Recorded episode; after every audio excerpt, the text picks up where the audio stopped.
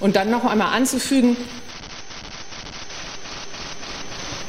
und dann noch einmal anzufügen, und dann noch einmal anzufügen, die Irreversibilität der Veränderung ökologischer Systeme in ihrer Regeneration ist, glaube ich, einfach noch nicht begriffen worden. Wenn wir diese Kipppunkte erreichen, wo das Klima kippt, wo die Biodiversität kippt, wo die Ozeane kippen, dann können wir nicht einfach sagen, wir schalten diese Technologie wieder aus. Und dann noch einmal anzufügen, die Irreversibilität der Veränderung ökologischer Systeme in ihrer Regeneration ist, glaube ich, einfach noch nicht begriffen worden. Einen wunderschönen guten Abend, ihr Lieben. Herzlich willkommen zur dritten Ausgabe von 2045 bei Design or Disaster, der Livestream-Podcast zur Klimakatastrophe. Und ich begrüße sehr herzlich meinen sehr geschätzten Co-Host und fast schon die tragende Säule dieses Formates, Jens Brodersen. Hallo Jens, schönen guten Abend. Hallo Patrick, hallo Leute, freut mich wieder, dass wir heute uns mit dem Thema beschäftigen. Diesmal steht uns ja hier einiges bevor, was wir lange angekündigt haben. Und ähm, ja, wir, wir gehen jetzt quasi in eine neue ähm, Formatgeneration über hier.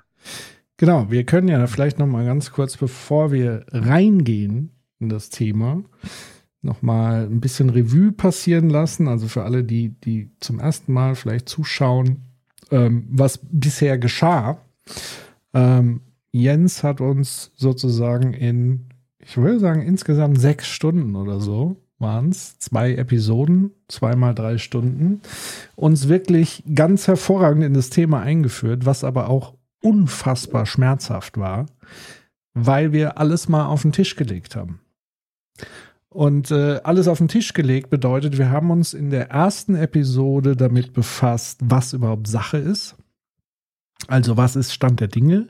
Was ist, was bedeutet der Klimawandel eigentlich? Und da geht's halt mehr als um CO2 etc. pp. Und all diese Zusammenhänge und die planetaren Grenzen und so weiter und so fort. Das könnt ihr alles, wenn ihr das noch nicht mitbekommen habt, könnt ihr das sozusagen auf unserem Kanal auf YouTube nochmal nachgucken. Ihr könnt diesen Podcast auch als Audioformat ähm, abonnieren auf criticalmedia.de. Dort findet ihr das unter den Formaten. Und ja, das ist, war sozusagen die Grundlage, was ist Stand der Dinge? Welche Auswirkungen hat das Ganze eigentlich global auf uns, rein persönlich, auf die Welt, wie auch immer, auf den Planeten, auf die Umwelt, auf die Tierarten, all die Sachen. Und die zweite Episode, die ging dann um die Frage, ähm, warum tut sich eigentlich so wenig? Also wenn diese, dieses Komplex an unumstößlichen Tatsachen ähm, vorhanden ist, mit solchen gravierenden Folgen für die Zukunft und für die fucking Gegenwart, warum tut sich so wenig? Und das haben wir sozusagen in der zweiten Episode aufgearbeitet. Da gibt es eben ganz viele verschiedene Faktoren, warum Menschen ähm, sich diesem Thema vielleicht entziehen, ähm, aus ganz vielen unterschiedlichen Gründen heraus, die Jens wunderbar erörtert hat. Also sozusagen die psychologischen Gründe bei einem selber, das sind so Faktoren wie Unwissenheit und so weiter. Aber es gibt dann noch einen nicht zu unterschätzenden Faktor, auf den wir heute wahrscheinlich auch noch zu sprechen kommen, nämlich die der Kräfte und Interessen, die sozusagen ähm, gar nicht wollen, dass wir uns damit befassen und dass alles so bleibt wie bisher. Ähm, das heißt, Episode 1 war, was passiert hier eigentlich? Episode 2 ist, warum tut sich nichts? Und äh, die, die treu von Anfang an dabei waren, haben sozusagen gefleht. Jetzt kommt doch endlich mal mit Lösungen. Wir halten das nicht mehr aus. Und deswegen ist heute die Episode 3 unter dem Titel Endlich Lösungen, aber mit Fragezeichen und Ausrufezeichen, weil es gibt zwar Lösungen, aber die werden wahrscheinlich nicht allen gefallen. würde ich mal sagen. Oder? Wie willst du das so ein bisschen anspoilern? Ja, also ich glaube auch, das äh, trifft das ganz gut. Und ich glaube auch dieser, dieser Faktenreise, sehr schön zusammengefasst. Ähm, wer es noch nicht gesehen hat, sollte das tun, dann passt das besser zusammen. Ähm, währenddessen haben wir, wie du auch schon gesagt hast, emotional eine ganze Menge durchgemacht. Ne? Am Anfang ist man dann eher frustriert und traurig niedergeschlagen. Beim zweiten ist man dann eher ein bisschen wütend und entrüstet. Und jetzt möchten wir halt eben diese ganze Energie mitnehmen und etwas Positives bringen und dann irgendwie uns mit den Lösungen beschäftigen. Und das heißt einerseits, was sind denn die Lösungen für die Probleme beim ersten Mal? Und das zweite, was sind denn die Lösungen, um diesen Hindernissen, die den Lösungen im Wege stehen, damit umzugehen. Und gleichzeitig bildet das hier diesen Grundlagenzyklus, der ist dann hiermit beendet. Und anschließend die folgenden Sendungen, da werden wir jeweils auf einzelne Themen dann immer wieder eingehen, werden auch immer wieder äh, Gäste dabei haben, mit denen wir dann Dinge diskutieren. Das heißt, wer diese Grundlagensachen, wer das schon vorher wusste, alles gut. So, aber dann gehen wir tatsächlich in die Tiefe. Das heißt, auch heute schauen wir uns diese Lösungen und Lösungsstrukturen an, aber werden halt irgendwie nicht die Zeit haben, in alles einzeln reinzugehen. Genau, und du hast nochmal den wichtigen Stichpunkt gegeben. Also nach dieser Lösungsepisode, in Anführungszeichen, ist natürlich das Thema noch nicht beendet, sondern es fängt eigentlich erst an, weil dann gehen, können wir eigentlich erst von der Basis aus in die Tiefe gehen. Und äh, wir haben jetzt schon, so viel kann man verraten, sehr spannende, illustre Gäste und Gästinnen ja. am Start im Hintergrund. Wir verraten noch nicht alles. Aber äh, ich weiß es zufällig und es ist einfach, ähm, es wird spannend und es wird interessant und es wird konstruktiv. Und ähm, nur so kann man diesem ganzen Irrsinn, glaube ich, auch ein Stück weit äh, begegnen. Also eine Mischung aus Konstruktivität, aber auch einem wirklichen Realismus. Also auch dem Irrsinn wirklich in die Augen zu blicken. Das ist, glaube ich, aus unserer Sicht so ein bisschen notwendig. So, ihr Lieben, ihr, ich sehe schon, ihr seid sozusagen im Chat auch schon bereit. Hallo, hallo, hallo. Ähm, ja, Liz schreibt, äh, also bei mir haben eure Episoden viel angeregt. Ich bin gespannt auf die Lösung. genau, das ist ja gut. Das soll ja so sein. Und vielleicht auch noch mal ähm, der Hinweis, natürlich hat es auch was mit mir gemacht. Ja? Also Jens hat mich ja genauso durch die Mangel gedreht wie euch alle. Ähm, und ich merke wirklich, dass es wie so eine äh, Bewusstseinstransformation stattfindet bei mir, ähm, dass ich mich die ganze Zeit frage, wie, wie kann man nicht über dieses Thema mehr nachdenken? Also äh, ich, ich komme nicht drum herum mehr und es regt mich immer mehr auf, je mehr man sich mit anderen Dingen beschäftigt, die aber damit zusammenhängen, wohlgemerkt. Also was mir immer mehr auffällt, ist so dieses, das, was wir im Critical Infinity auch besprochen hatten, mit diesem Interview mit Herrn Ploss und so weiter, also diese Kolonialherrenart, so will ich sie mal nennen, also diese scheinbare Selbstverständlichkeit, dass wir uns die Ressourcen aus anderen Ländern aus dem Boden ziehen, weil wir sie ja brauchen, alle anderen natürlich nicht, sondern nur wir. Ähm, solche Dinge. Und da war ja neulich auch äh, neben dem unsäglichen äh, Markus Lanz äh, Ding, wo die letzte Generation war, war ja auch kürzlich Maja Göpel zu Gast und Herr Dies, den ehemaligen VW-Chef, der ganz ähnliche Töne angeklungen hat. Also von wegen, wir müssen uns jetzt die letzten Ressourcen dieser Erde noch schnell an uns raffen, damit wir unseren Wohlstand hier bewahren können. Und dann denke ich mir immer, yo, ihr habt es einfach noch nicht begriffen, worum es geht und ihr macht weiter wie bisher. So. Genau, Herbert, ja, ja, ja, ja, ja, ja, ja, ja, ja, ja, ja, ja, ja, ja, ja, hat dies. So ist er. genau, 72 Mal. 72, hast du mitgezählt, ja? Naja, aber Engländer hat mitgezählt. Ich habe die Zahl jetzt nur wiederholt, aber es war halt irgendwie schon krass, ja. Also es war unerträglich auch wieder. Und das ganze Thema letzte Generation, da werden wir vielleicht jetzt nochmal später im Laufe, wahrscheinlich gar nicht so ausführlich, aber wer da ein bisschen ausführlicher was zu hören will, ich habe ja heute eine äh, Sprachnachricht an Human geschickt auf critical-infinity.de, wo ich mal 40 Minuten mich dem Thema gewidmet habe, rund um das Thema ziviler Ungehorsam, um einfach da auch mal ein bisschen tiefer reinzugehen, weil das Phänomen ziviler Ungehorsam ist ja nicht neu. Und es wurde schon seit vielen Jahrzehnten hoch und runter diskutiert und debattiert. Und äh, wie ich ja in der Sprachnachricht festgestellt habe, erschreckenderweise sind es immer wieder die gleichen Muster, die da ablaufen. Also sowohl vom Status quo, der das Ganze immer wieder verteidigt und härtere Strafen fordert. All diese Dinge haben wir alle im Laufe der Geschichte viel zu oft schon so erlebt. Also wer das nochmal hören will, dem sei das nochmal ins Herz gelegt. So, genau, Nicole, so sieht's aus. So viele kurze kann keiner trinken, wie Herbert dies ja sagt. Wir steigen aber jetzt ins Thema ein und es kommen die Lösungen. Und unsere erste Rubrik, The Heat is On, und ich schalte jetzt hier mal um. Und wie immer gilt, wenn ihr Fragen habt an uns, an Jens, dann Frage Doppelpunkt. Ansonsten könnt ihr euch gerne im Chat äh, untereinander austauschen, diskutieren etc. Und wir werden es so machen. Ich versuche so wenig wie möglich Jens in seinem Flow zu unterbrechen. Wir werden aber rechtzeitige Zwischenstopps machen, wo wir dann euch einbinden werden in die Diskussion und für Rückfragen und so weiter. Also nicht wundern, wenn wir so ein bisschen dadurch, ich will nicht sagen rennen, aber mal konzentriert an die Sache rangehen. Bist du bereit? Ja. Sehr gut. Feiert ab. Dann ja, das ist ein wichtiger Punkt, den, den ähm, äh, Patrick da gesagt hat. So ein paar Sachen hängen da zusammen. Da braucht man erst ein komplettes Bild und dann kann man darüber diskutieren.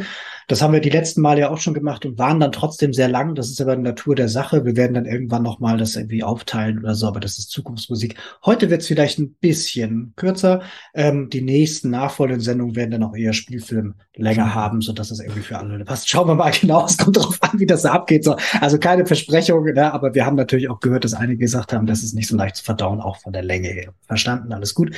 Kurzer Hinweis noch zu dem, was Patrick gerade gesagt hat. Tatsächlich ist der Skit wirklich großartig. Den solltet ihr euch anhören und mit jedem Teil, den ihr kennt, plus dem, äh, wo er über Würde spricht. Das ist, glaube ich, der der davor. Äh, die sind beide wirklich großartig, weil sie das ganze Thema nochmal äh, aus einer anderen Perspektive beleuchten und dann kriegt das auch nochmal einen ganz anderen Drive. So, deswegen. So, aber jetzt steigen wir ein. Ähm, wir haben im Prinzip schon alle Vorrede gesagt. Ähm, wir wissen, warum wir hier sind, aber falls jemand jetzt heute neu dabei ist, ganz kurz nochmal die Plattform. Warum sind wir hier? Wir merken halt, okay, Treibhausgase, gerechnet in CO2-Äquivalenten, treiben den Klimawandel voran im Prinzip jede Art von Intervention hat bisher nichts gebracht. Also es ist ein komplettes politisches Versagen äh, der Klimapolitik der letzten Jahre. Ähm, also auch dazwischen, jede einzelne Konferenz hat da jetzt nichts gebracht. Das heißt also, es gibt hier tatsächlich ein Problem mit all den Auswirkungen. Das kann man in der ersten Sendung sehen. Äh, man zeichnet hier verschiedene Szenarien. Selbst das äh, geringe Szenario wäre dann immer noch nicht wirklich gut. So, und wir laufen momentan eher in schwerwiegende Szenarien rein mit all den Folgen, die da dann konkret dranhängen. Wie gesagt, auch erste Folge für dann die Folgen. Plus, und das wird immer gern vergessen, ist halt, alle vier Sekunden stirbt ein Mensch an Hunger. Das ähm, ist nicht irgendwie Altersschwäche, Gewalt oder irgendwie Krankheit, sondern nur Hunger alle vier Sekunden.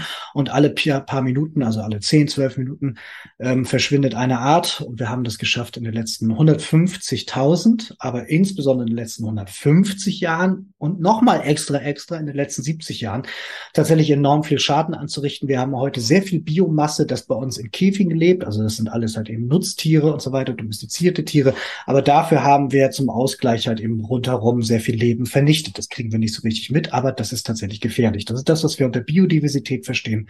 Und Biodiversität ist wichtig, weil wir von diesem Ökosystem, in dem wir leben, abhängig sind. Da kommen unsere Nahrungsmittel her. Das sorgt dafür, dass wir frisches Wasser haben. Das sorgt dafür, dass das Wetter äh, funktioniert und so weiter.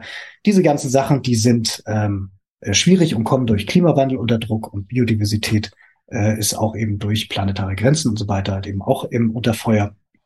Und das bedroht unser Überleben als Spezies. Das heißt, immer wenn irgendjemand sagt, von wegen, das ist irgendwann mal, oder es betrifft ja nicht uns, ich höre das immer wieder in Debatten, dass Leute sagen, naja, man muss den betroffenen Ländern ja helfen. Mhm. Die betroffenen Länder, das sind auch wir. Und das wird dabei immer vergessen. Das kann relativ schnell passieren, dass hier ganz gewaltig was ins Rutschen kommt. Und im Prinzip alle Wissenschaftler sind sich da, die an diesem ganzen Bereich forschen, einig, dass wir auf einem sehr abschüssigen Pfad sind. Ähm, und das ist gefährlich. Das heißt, da muss man was machen. Mhm. Und vielleicht da noch ein Hinweis, auch das habe ich in der Sprachnachricht aufgegriffen. Jens hat es tatsächlich auch erst kurz vor der Sendung äh, diesen Beitrag gesehen, nämlich im ZDF äh, Auslandsjournal gab es einen Bericht über den Irak und dieses Euphrat-Tigris-Gebiet, was ja mal als das fruchtbarste Gebiet, Feuchtgebiet aller Zeiten gilt. Und es wird gerade ganz, oder es ist konkret eine Art Salzwüste, versalzte Wüste geworden. Und wer dann sozusagen, auch wenn man jetzt wieder sagen kann, na ja, das ist im Irak und so weiter, aber ich glaube, wer bis drei zählen kann, sieht, welchen Schub an Folgen das am Ende dann auch für uns bringt, unabhängig davon, dass auch jetzt schon natürlich Wetterextreme etc. bei uns ganz konkret, bei dir, bei mir und so weiter greifen. Ähm, aber das fand ich nochmal wirklich erdrückend, das so zu sehen und so aufbereitet zu sehen. Also schaut mal auf YouTube, googelt mal da nach ähm, Auslandsjournal Irak Wüste und ähm, das fand ich einfach noch mal super krass, weil das eigentlich noch mal in einem kleineren Kosmos das abbildet, was du Jens eigentlich die ganze Zeit ge gezeigt und erzählt hast. Also von Hunger, Artensterben, Existenz geht weg der Menschen und so weiter, Migrationsbewegung etc. pp. Ja, genau das. Super. Ähm, Genau, und wenn ja, Licht aus ist, ähm, dann merkt man gar nicht, dass keiner das Richtige tut. Weil man könnte ja schnell darauf kommen und sagen, naja, ist ja viel los und wir haben ja auch politische Parteien, die sind da ja irgendwie unterwegs. Und nein, also selbst äh, die Grünen sind mit der äh, Realpolitik nicht demokratisch legitimierte Machtstrukturen und Interessen halt konfrontiert. Und ähm, wenn man glaubt, die haben ja mal den Schwur geleistet, die sind ja dafür, eben genau das Richtige zu tun und zu entscheiden. In Macht selber schaffen sie es dann doch nicht immer ganz. Na, also wenn zum Beispiel nach Öl bohren will im Naturschutzgebiet Wattenmeer ähm, oder halt eben Abstandsregeln, die Windkraft verhindern, in Sachsen beschließt, ähm, der braucht sich eigentlich zu den Themen nicht mehr richtig äußern. Mir ist klar, dass das natürlich immer auch Kuhhandel sind, dass man dafür was anderes gekriegt hat und politischer Betrieb, das ist alles richtig. Aber man könnte natürlich auch erwarten, dass während alle anderen Politikbereiche, äh, also alle anderen Parteien dort nichts machen, dass zumindest die Grünen, die dafür ja mal angetreten sind, für genau dafür und das eigentlich immer im Markenkern drinsteckt, dass die in dem Moment, wenn das als politisches Projekt ansteht, dann nicht sagen, ja, okay, was kriegen wir da dafür, sondern sagt so, nein, nein, tausendmal nein, das machen wir nicht mit. Oder wir gehen, wir lassen das Ganze platzen. Die Machtoption ist uns das nicht wert. Das könnten Sie sagen. Die FDP zum Beispiel macht das auch. Aber in dem Moment möchte man dann doch lieber äh, die andere Option. Wird, da ist auch ein bisschen die Geisthaltung, ich kann von innen heraus mehr verändern, das ist auch nicht ganz falsch und so. Ähm, und vor 20, 30 Jahren hätte ich es auch noch gekauft. Hier wäre manchmal, glaube ich, ein bisschen mehr Nacken interessant. Jetzt ist, wir natürlich auch die ganzen Hintertürsachen nicht drin, aber die Kernaussage ist dieses, man kann sich jetzt nicht darauf verlassen, dass der politische Akteur, selbst wenn er mit diesem Thema auf diesem Ticket fährt, dann das Richtige tut. Richtig. Ja.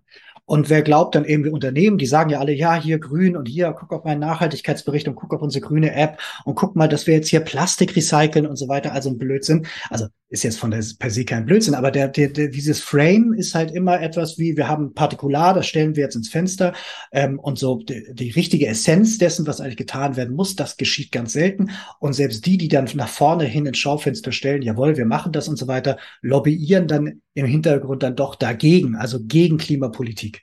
So, ne? Also BSF gilt zum Beispiel im Bereich Reporting, wenn es um Nachhaltigkeit geht, mit als eine der, der wirklichen Vorreiter und versucht gleichzeitig Klimapolitik zu verhindern. Das haben sie sich nicht durchsetzen können und so weiter. Jetzt versuchen sie das nächste zu erpressen, dann eben zu sagen, ja, dann gehen wir halt. Wenn wir anderen Arbeitskosten günstiger dann gehen wir halt. So, ne? Mhm. Ähm, oder die IG Metall oder der AVD oder Bosch und so weiter. Die versuchen dann eben dagegen zu arbeiten. Genauso wie jetzt halt eben in den Staaten halt eben Apple und Disney das machen und andere halt eben auch, Microsoft, Amazon und so weiter. Das sind all die, die uns heute erzählen von wegen, ja, mit uns ist voll grün und wir gehen in eine bessere Zukunft und so weiter. Das können die sich alles in die Haare schmieren. Weil dieses, diese, diese leeren Versprechungen, wenn sie gleichzeitig das, was legislativ passieren muss, versuchen zu verhindern oder sogar wirksam verhindern, dann sind all diese ganzen Lippenbekenntnisse vollkommen wertlos. Und das Dritte ist dann eben so dieses, was wir ja eben auch wissen, Ölkonzerne und eben generell Fossilindustrie weiß seit anderthalb Jahren, jetzt langsam sind sie im Sucher, jetzt langsam ist das Spiel irgendwann vorbei, es werden jetzt Legislativakte kommen, die dafür sorgen, dass das Geschäft langsam zurückgeht. Also wird nochmal richtig Gas gegeben. Klimaforscher wissen und ist sehr klar belegt, dass wir im Prinzip in diesem Jahr anfangen müssten, langsam zurückzugehen. Auf keinen Fall Expansion. Selbst Stagnation wäre schon schlimm. Aber was passiert ist Expansion. Und sehr häufig, das haben wir beim letzten Mal gesehen, mit öffentlichem Geld. Und das ist im Prinzip natürlich, dass sie das äh, aus reinen Profitinteressen machen und so weiter. Das kann man nachvollziehen. Das ist ja nicht nur, dass das irgendwie, das sind ja jetzt irgendwie, die stehen ja nicht als Zirkel zusammen und sind böse Menschen, sondern in diesem System, in dem wir funktionieren, tun sie genau das, was irgendwie da ihre Aufgabe ist. Das Problem ist nur, im Prinzip müssten alle aufhören, aber jeder will da noch die Markt mitmachen. Und solange der Rechtsrahmen das zulässt, werden sie halt genau das machen. Die werden so lange in der Erde rumbubbeln, bis wir ihnen das äh, verbieten. Und das ist eben etwas, was das Ganze antreibt. Das heißt, wir können uns momentan nicht darauf verlassen, dass die Politik oder die Wirtschaft das jetzt irgendwie so machen. Das haben wir beim letzten Mal schon gemacht, aber hier noch mal ein paar Beispiele. Ich glaube, es gibt tatsächlich zwei fundamentale Irrtümer. Ein hast du ja schon auch gut äh, angesprochen, also dieses Thema Individuum und Struktur oder System. Also darauf zu schließen, dass Individuen doch einen moralischen Kompass haben und so weiter und in allen Situationen rational, vernünftig, überzeugbar etc. pp sind. Das ist, glaube ich, ein völliger Irrtum, ähm, weil Menschen in unterschiedlichen Rollen und so weiter gezwungen sind, ganz anders zu agieren und sozusagen in systemischen Strukturen anders handeln, wie sie vielleicht als Individuum handeln würden. Also das Individuum ist viel schwächer als die Gemeinschaft. Das ist übrigens auch äh, mit ein Argument gewesen, was ich ja aufgegriffen habe in der Sprachnachricht von Martin Luther King, der gesagt hat, die Gemeinschaft moralisch ist immer schwächer als das Individuum und deswegen muss man sozusagen die Gemeinschaft dazu bringen, moralisch zu handeln, ähm, weil über das Individuum allein wird es nicht funktionieren. Und das Zweite ist, dass wir mehrere Systeme haben, die ineinander greifen und die eigentlich eine Art Balancefunktion ausüben sollen oder eine regulierende Funktion, wenn man so will. Das heißt, wir haben ein politisches System, was letztendlich eine Art Advokat der Gesellschaft sein soll. Also alle Werte, die eine Gesellschaft ausmachen, nicht nur wirtschaftliche Interessen vertreten und nicht nur alles ausrichten nach, jeder muss einen Job haben und so weiter, weil das ist ja das Argument dieses anderen Systems, des Wirtschaftssystems, was ja sofort das politische System erpresst, indem es dann eben sagt, naja, dann ziehen wir Arbeitsplätze ab. Und wenn das sozusagen Dreh- und Angelpunkt ist, diese Arbeitsplatzdiskussion, dann kommt man da auch keinen Deut weiter, weil letztendlich geht es wirklich darum, dass das politische System die Rahmen und Regeln und Ordnungen und Strukturen setzt, wonach sich Wirtschaft orientieren muss, weil die Logik des Wirtschaftssystems ist es, Profite zu erwirtschaften. Und da ist es auch völlig egal, mit was. Ja, ob das schmutzig ist, ob das illegal ist, also eben nicht illegal ist, weil das ist der entscheidende Punkt. Staaten oder politische Systeme schaffen Normen, Gesetze, wonach man Wirtschaft unterwerfen kann, wonach sie sich richten müssen, wo man dann erst den Hebel hat zu sanktionieren. Tut man das nicht, lässt man dem allen einen freien Lauf, tut Wirtschaft das, wofür es da ist, was sein Zweck ist, nämlich die Erwirtschaftung von Profit, egal wie. Und das ist der entscheidende Irrtum, den man hat, zu sagen, also das Irrsinnigste war ja, als Olaf Scholz irgendwie appelliert hat äh, an die großen Konzerne, sie sollen jetzt mal nicht so viel Gewinn machen und eher auf die Menschen gucken. Das ist so der größte Irrsinn, den man in diesem Zusammenhang formulieren kann, weil tatsächlich ist es ja auch so, dass sich Unternehmen in ihrer Logik strafbar oder anklagbar machen von den Shareholdern, wenn sie nicht so handeln, wie sie handeln sollen. Also von daher, das sind diese zwei Dinge. Es muss raus aus diesem Individuum-Modus und es muss ein politisches System geben, was Regeln klar macht. Und deswegen auch gut dieser Hinweis, wenn noch nicht mal die Partei, deren Hauptelement der Klimaschutz ist, konsequent ist und Dinge fordert, weil sie auch immer wieder in diese Verbotsdiskussion reingezogen werden und ihr Image damit irgendwie nicht gefährden wollen, dann werden wir da auch keinen Millimeter weiterkommen. Genau. Was wir übrigens gerade machen hier ist ein Sprungbrett, damit wir zu den Lösungen kommen. Also nicht ungeduldig ja, ja, also werden, sondern wir, wir, wir heitern, wir, wir heitern es ja gerade auf. Also so, wenn Licht aus ist, dann ist Dunkelheit und darin stirbt die Hoffnung. Und das ist zum Beispiel etwas hier. Das ist äh, eine, eine Botschaft von jemandem, der bei einem äh, Meeting war, wo es um Finanzen ging. Und einer von den ähm, großen Finanzakteuren dort äh, hat eine Reihe von Folien aufgelegt, wo es eben auch um Projektionen ging und eben was in Zukunft kommt. Und eins davon war war dann eben das, was wir die letzten Male schon immer hatten, so. Also, dass, äh, wenn jetzt Klima, äh, Klimakatastrophe und das ganze Nachhaltigkeitsthema Biodiversität die nächsten Jahre knallt, dann hat man genauso ein Problem, dass rund um den Äquator einen ganzen Haufen Menschen leben, die dann dort nicht mehr leben können. Also die blicken dann wirklich in den Abgrund von halt ähm, flächendeckend Zusammenbruch von Nahrungsmittelversorgung und so weiter. Und die werden dann Migration betreiben, so, ne? Also irgendwie da weg müssen, irgendwo hin, wo es, wo es noch was zum Leben gibt. Hier in dieser Projektion geht man davon aus, dass man das verhindert und dass diese Menschen sterben. Also diese Projektion geht davon aus, äh, 20 bis 30 Jahre, früher waren es über 50, dass dann eben so zwei bis drei Milliarden Menschen ähm, dann eben verhungern oder in abgeschlossenen eigenen Bürgerverteilungskämpfen, äh, Bürgerkriegen, Verteilungskämpfen sich gegenseitig umbringen. Das ist natürlich zynisch. Es ist auch nicht wichtig, das jetzt irgendwie diabolisch zu sehen oder so weiter, sondern das, was wir hier sagen und was wir abwenden wollen, die haben ja dieselben Informationen, die kommen nur zum anderen Schluss. Die sagen halt dieses, politisch wird sich daran nichts ändern. Die sagen, mhm. die Zivilgesellschaft wird zuschauen und die sagen, am Ende wird die Barbarei obsiegen und übrigens hier können wir noch investieren, nämlich hier, wo noch Menschen dann irgendwie so. Und ähm, das ist etwas, was wir anerkennen müssen, dass halt eben, dass hier kein Geheimwissen, sondern das ist etwas, mit dem ganz konkret geplant wird. Mhm wenn wir dann weiterschauen, das ist halt eben auch etwas, da darf man sich ruhig mal ein bisschen aufregen. Das ist Josep Borrell, das ist quasi die, die EU hat quasi keinen Außenminister, aber sie hat so einen hohen Beauftragten für Außenangelegenheiten und das ist er.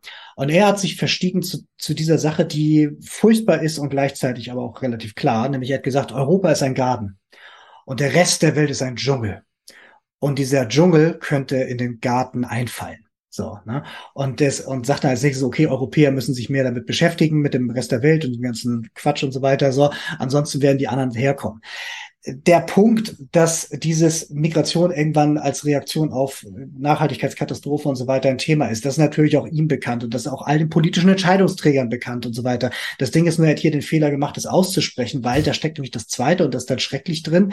Er steht da drin, dieses, wir sind eigentlich zum Handeln aufgefordert und so, aber es ist halt genau dieser Klimarassismus drin, den wir kennen, weil wir sind der Garten. Mhm. Wir sind die Hochkultur, der Garten hier ist gepflegt und ordentlich und die anderen sind der Dschungel. Da kommen die barbarischen Halbmenschen, die kommen dann an und fallen hier ein und zertrampeln die Blumen in unserem Garten und so. Also ich übertreibe, ich will ihm jetzt, doch, ich will ihm schon Rassismus unterstellen. Also ja, dieses, diese, diese, diese Sprachbilder, die äh, ist vielleicht unglücklich gewählt und so weiter, so, aber es, es zeigt halt eben genau das, wie halt eben alte noch mittelalte weiße Männer, die halt irgendwie Macht haben und eurozentristisch aufgewachsen sind, tatsächlich das Ganze betrachten.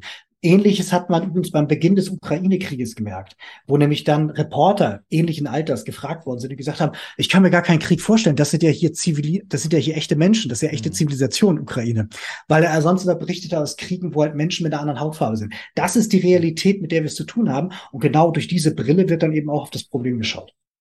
Ja, und aus dieser Brille, wenn man da so drauf schaut, dann wird die Barbarei ja verstärkt, weil eine ja. Eskalation bedingt ja immer zwei Seiten. Also das heißt, ja. wenn ich mit dieser Perspektive auf andere Menschen blicke, heißt das ja, dass man sich dagegen natürlich ganz anders rüstet, in Anführungszeichen, und dem natürlich komplett begegnet, wie wenn man sagt, das sind alles Brüder und Schwestern, die da mit leiden. Genau, also das ist auch ganz wesentlich. Ne? Also die Entmenschlichung hilft dabei, dieses ganze Konstrukt dann durchzuarbeiten. Deswegen erklärt das auch ein Salvini, ist eine Meloni, ein, ein Orban und so weiter. Und deren Politik wird auch halt eben durch diese Brille erklärt. Die AfD hat 2015 schon gesagt, wir brauchen eine Festung Europa. Wir müssen halt äh, Mauern bauen und auf alle Menschen schießen, die hierher kommen wollen. Und Kretschmer der hier CDU-Mensch da aus Sachsen, der hat das 2021 auch nochmal gesagt. Er hat gesagt, okay, wir brauchen Mauern, wir brauchen halt, äh, wir brauchen Zäune, wir brauchen Mauern und wir brauchen Leute, die es beschützen.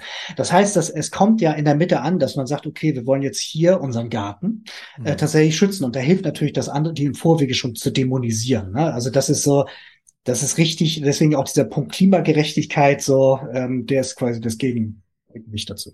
Mhm. So, dann ähm, äh, das hier ist auch großartig, ähm, sieht im ersten Moment toll aus, außer wenn man dann sieht, dass es vom 17. Oktober ist. Und wenn tatsächlich ein, okay, das ist kein aufgeklärtes Nachrichtenmagazin, aber wenn man jetzt irgendwie sieht, das ist ein Massenmedium und auf dem Titel lächelt ein wie Frau entgegen und dann steht da eben nicht dieses Katastrophe, was ist bloß aus unserem Planeten geworden, wenn das so weitergeht, werden wir irgendwann verrecken, ähm, sondern da steht eben heute noch mal Sommer genießen. So, und damit mhm. ist dann Klimawandel geframed als das eigentlich was Gutes. Ja, und der Zusammenhang wird nicht mal hergestellt und gleichzeitig wird es positiv aufgeladen. Wichtig ist hier nochmal die kleine Schrift drunter, die ihr leider nicht lesen könnt, weil unsere äh, Köpfe drüber sind. Ich lese sie aber gerne vor. Wahrscheinlich ist es der letzte warme Tag für ganz, ganz lange. Ja, äh, banaler geht's nicht. Und dann ähm, aktuell, also das ist schon wieder halb aktuell, er hat es inzwischen auch nochmal an anderer Stelle was ähnliches gesagt angesprochen, Olaf Scholz, was er eben von Demonstranten bei halt dem Gesundheitsprozess da, äh, bei, da war so eine Gesundheitskonferenz und da gab es Protest und darauf angesprochen, äh, da sagt er dann, was er davon hält, da sagt er, sie machen Proteste zu Klima und solchen Sachen und denken, das würde unsere Diskussion verbessern. Und ich denke, der beste Weg, die Diskussion zu verbessern, ist nicht hinzuhören und weiterzumachen. Hm. Das ist die Staatsräson, wenn es um politische, politisches Engagement geht und wenn es um Klima geht. Das, klarer kann man das nicht sagen. So, ne? Und alles, was da jetzt irgendwie Glasgow kommt, da können wir nochmal irgendwie uns gesondert zu auslassen und so weiter. Aber das ist die Situation. Das darf man äh, nicht anders sehen. Also wer sich darauf verlässt nach dem Motto, das wird schon irgendwie kommen, der ist falsch unterwegs. Und deswegen kommen wir jetzt zu der Lösung. Äh, diese ganze Show heißt ja 2045, weil 2045 das Land ist, äh, der, der Zeitpunkt ist, wo dieses Land klimaneutral sein will, weil es gleichzeitig auch ein schön großer Abschnitt ist und so weiter und so fort. Ähm, und ähm, es heißt bei Design oder bei Disaster. Also die Veränderung wird kommen. Die Frage ist nur, ob wir sie gestalten oder ob wir sie uns von ihr überrollen lassen. Und deswegen haben wir gesagt, okay, das sind im Prinzip zwei Schaltzustände, ähm, äh, die zwei Extreme abbilden. Und das eine ist halt dieser Desasterpunkt. Ähm, das ist im Prinzip dieses so, wir machen weiter wie bisher und leben mit den Konsequenzen und Veränderungen, wie sie kommen. So. Und ähm, äh, darunter steht halt eben dieses so, okay, da wird sich wahrscheinlich am politischen System was verändern. Das ist jetzt nicht per se halt irgendwie eingeloggt, dass das so kommen wird. Aber wenn wir mal kurz uns die Zukunft vorstellen, in der natürlich auch Wirtschaft irgendwie anders funktionieren wird, weil in einer drei Grad Welt halt Weltwirtschaft ganz anders und auch wesentlich gestörter funktioniert, wo wir Verteilungskämpfe haben, haben werden, wo wir 200 Millionen Klimaflüchtlinge at least haben werden und so weiter, da wird mit Sicherheit davon ausgehen, dass du sowas hast wie Zwangsarbeitsdienst, da wirst du was haben, dass du sagst, so wir sind halt irgendwie das deutsche Volk und da, oder wir sind Europäer, wahrscheinlich wird es eher so ein europäischer Gedanke sein. Und da draußen sind halt äh, die Horden der, der Taugenichtse und so weiter. So, also diese Art von, von, ähm, äh, äh, von Menschenverachtung und so weiter, das wird wahrscheinlich dann äh, als politisches Konstrukt, Konstrukt schon dann irgendwie sinnvoll sein. Auf jeden Fall wird es schwer, eine Demokratie und auch irgendwie diese ganze Systematik, die wir gerade haben, irgendwie unter diesen apokalyptischen Bedingungen aufrechtzuerhalten. Passend auch dazu ähm, das Zusammenwirken zwischen den dann verbleibenden Unternehmen und dem Staat, weil wahrscheinlich werden die ein bisschen enger zusammenrücken müssen. Und das ist ziemlich genau das, was Mussolini damals so als eben einer der äh, ersten Vordenker des modernen Faschismus dann irgendwie definiert hat, wo er eben gesagt hat, okay, also im Prinzip sollte das ähm, Kooperatismus heißen, weil es ist eigentlich der, die zusammen äh, das Zusammengehen von Unternehmertum und Staat. So, ne? Also das ähm, äh, passt hier eigentlich äh, ganz gut dazu. Wichtig an der Stelle nochmal der Hinweis, weil ihr sagt, es sind ja jetzt keine Lösungen. Doch, all das, es mündet in Lösungen. Die sehen halt nur nicht immer schön aus. Also das heißt, es geht ja irgendwo hin. Das ist jetzt der Strang. Es geht dahin, wenn wir sozusagen überhaupt nichts verändern. Ähm, und Lösung heißt ja, ja, also wo, wo endet es, wo mündet es und so weiter. Aber es gibt ja noch ein paar andere Optionen. Genau. Und auf der anderen Seite des Kontinuums ist das Design. Das ist wirklich etwas, ähm, äh, wo man dann sieht, okay, das ist ein Konzept, bei dem wir versuchen, diese Veränderung äh, so zu gestalten, dass am Ende ein neues Gesellschaftsmodell dabei rauskommt, dass wir am Ende an einen Punkt kommen, wo dieser Planet innerhalb seiner normalen, äh, normalen Grenzen wirtschaftet und wir ein normales und gesundes Klima haben, beziehungsweise halt uns an etwas, was sich Klimareparatur nennt, machen können. Und ähm, da gehen wir jetzt auch tiefer drauf ein, weil das, das Desaster müssen wir uns nicht angucken, weil das ist halt eben keine Lösung. Wir gucken uns jetzt gleich das Design an. Dazwischen gibt es nur noch etwas anderes, das könnte man so ein bisschen so äh, das Transferding nennen. Äh, das ist im Prinzip Design Naster. Das ist so dieses, also man lässt es laufen bis zu dem Punkt, wo tatsächlich mal richtig was verrutscht und das heißt dann irgendwie, keine Ahnung, wenn jetzt mal hier ein kompletter äh, äh, kompletter Fluss irgendwie abstirbt und deswegen halt mehrere äh, Bauern dabei halt irgendwie räumen müssen oder irgendwie äh, äh, noch mehr Wald abbrennt oder so. Also an irgendeiner Stelle find, findet irgendein Pivotal-Ereignis in der Western, in der westlichen Welt äh, statt und dann werden wir dann doch, wenn wir relativ schnell irgendwas machen. So. Also Das eine ist gar nichts machen, das andere ist halt irgendwie zu einem Zeitpunkt etwas machen und dann sehr viel, ganz, ganz schnell. Und das andere ist, wir fangen jetzt in den nächsten Jahren an, das zu tun. Und dann haben wir uns hier insbesondere das Beispiel Earth for All genommen vom Club of Rome. Club of Rome, ihr werdet ihn kennen, ist eine Organisation, die sich mal in Rom haha, ähm, zu, äh, zusammengetroffen hat, um wo mehrere Wissenschaftler, Politiker und so weiter darüber gesprochen haben, okay, wie funktioniert es denn gerade, also staatliche Organisation, Gesellschaft und insbesondere Wirtschaft und haben dann gemerkt mit dem, dass Grenzen, die Grenzen für Wachstum, ähm, äh, in Deutschland glaube ich es Grenzen des Wachstums, ähm, wenn man sich auseinandergesetzt hat damit dieses, wie leid kann dieses Art des Wirtschaftens denn hier irgendwie bestehen. Und 50 Jahre später, nämlich jetzt vor kurzem, hat man das Ganze aktualisiert, aber auch übertragen in ein politisches Konzept, weil man beim letzten Mal sehr stark die Probleme beschrieben hat und jetzt hat man gesagt, okay, gut, jetzt äh, nützt nichts mehr, wir brauchen ein globales globalen Masterplan. Und den haben die auf 250 Seiten beschrieben und äh, da gehen wir jetzt mal drauf ein. Mhm.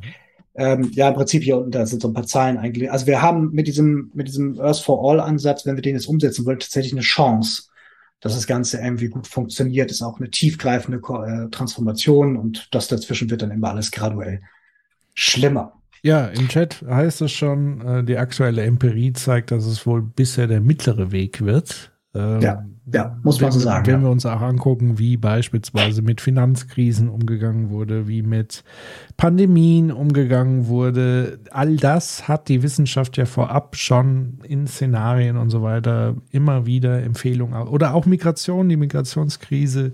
Auch das wurde lange Jahre vorher angekündigt, äh, dass sowas mal passieren wird. Und ähm, ja, es ist tatsächlich so, es ist dieses das, was Angela Merkel ja verkörpert hat, dieses Politik auf Sicht fahren.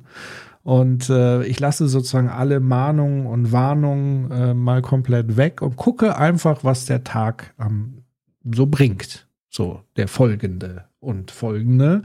Und mache mir da gar nicht groß den Kopf und designe auch gar nicht. Genau, also das ist komplette Konzept und politisches Ziellosigkeit, so, ne? Also wo man dann Tagesgeschäft man verwaltet macht. Ja. Das ist ja auch und, Realpolitik sozusagen. Ja, das, das, ist ein perfektes Beispiel. Ja.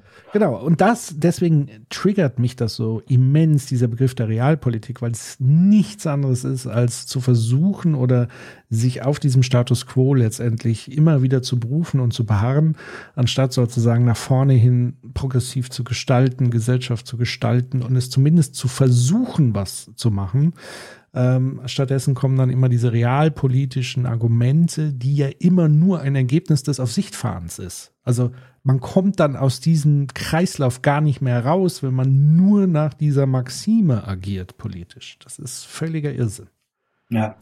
ja, im Prinzip haben wir, ähm, hier seht ihr jetzt gerade aufgetragen, das Inhaltsverzeichnis äh, von diesem Buch, was sich wirklich total lohnt. Wir haben uns das beide eben durchgeguckt und die meisten Sachen, die wir jetzt erzählen, haben wir auch direkt daraus ge genommen, weil das halt eben im Sinne eines globalen Masterplans halt eben ziemlich gut ineinander greift, auch gut verständlich nachvollziehbar ist. Also viele dieser ganzen Sachen sind ja entweder sehr, sehr oberflächlich oder sehr normativ oder aber sie sind jetzt irgendwie so super technisch, dass man sie dann auch ohne, ohne Sekundärliteratur nicht wirklich rafft. Ähm, oder aber sie haben jetzt, formulieren keine wirklichen politischen äh, Inhalte, Ziele oder Handlungsempfehlungen und das ist hier anders. Und deswegen ist das, eignet sich das ganz gut. Parallel haben wir noch geguckt beim World Business Council for Sustainable Development, die auch regelmäßig sowas auf äh, legen. Ähm, McKinsey hatte was Interessantes dazu, wo auch irgendwie so, ähm, ja, zumindest mal reingeguckt, ein, zwei Sachen mit dabei waren, über die man nachdenken kann. Und äh, ja, im Prinzip halt eben einmal drum geschaut, was wird denn so allgemein diskutiert, als was müssten wir denn als Staatengemeinschaft machen, ähm, um äh, tatsächlich in, auf den richtigen Pfad zu kommen. Und von diesen einzelnen Punkten, auf die wir jetzt eingehen, ähm, werden wir dann in den kommenden Sendungen auch immer wieder welche rauspicken und uns dann in der Tiefe angucken. Kannst du noch so ein, zwei Sätze ja. sagen ähm, zur Machart des Buches oder diese, dieser Empfehlung, weil die hat sich ja jetzt nicht irgendeine Person irgendwie ausgedacht, sondern ja, es hat okay. ja einen Entstehungsprozess.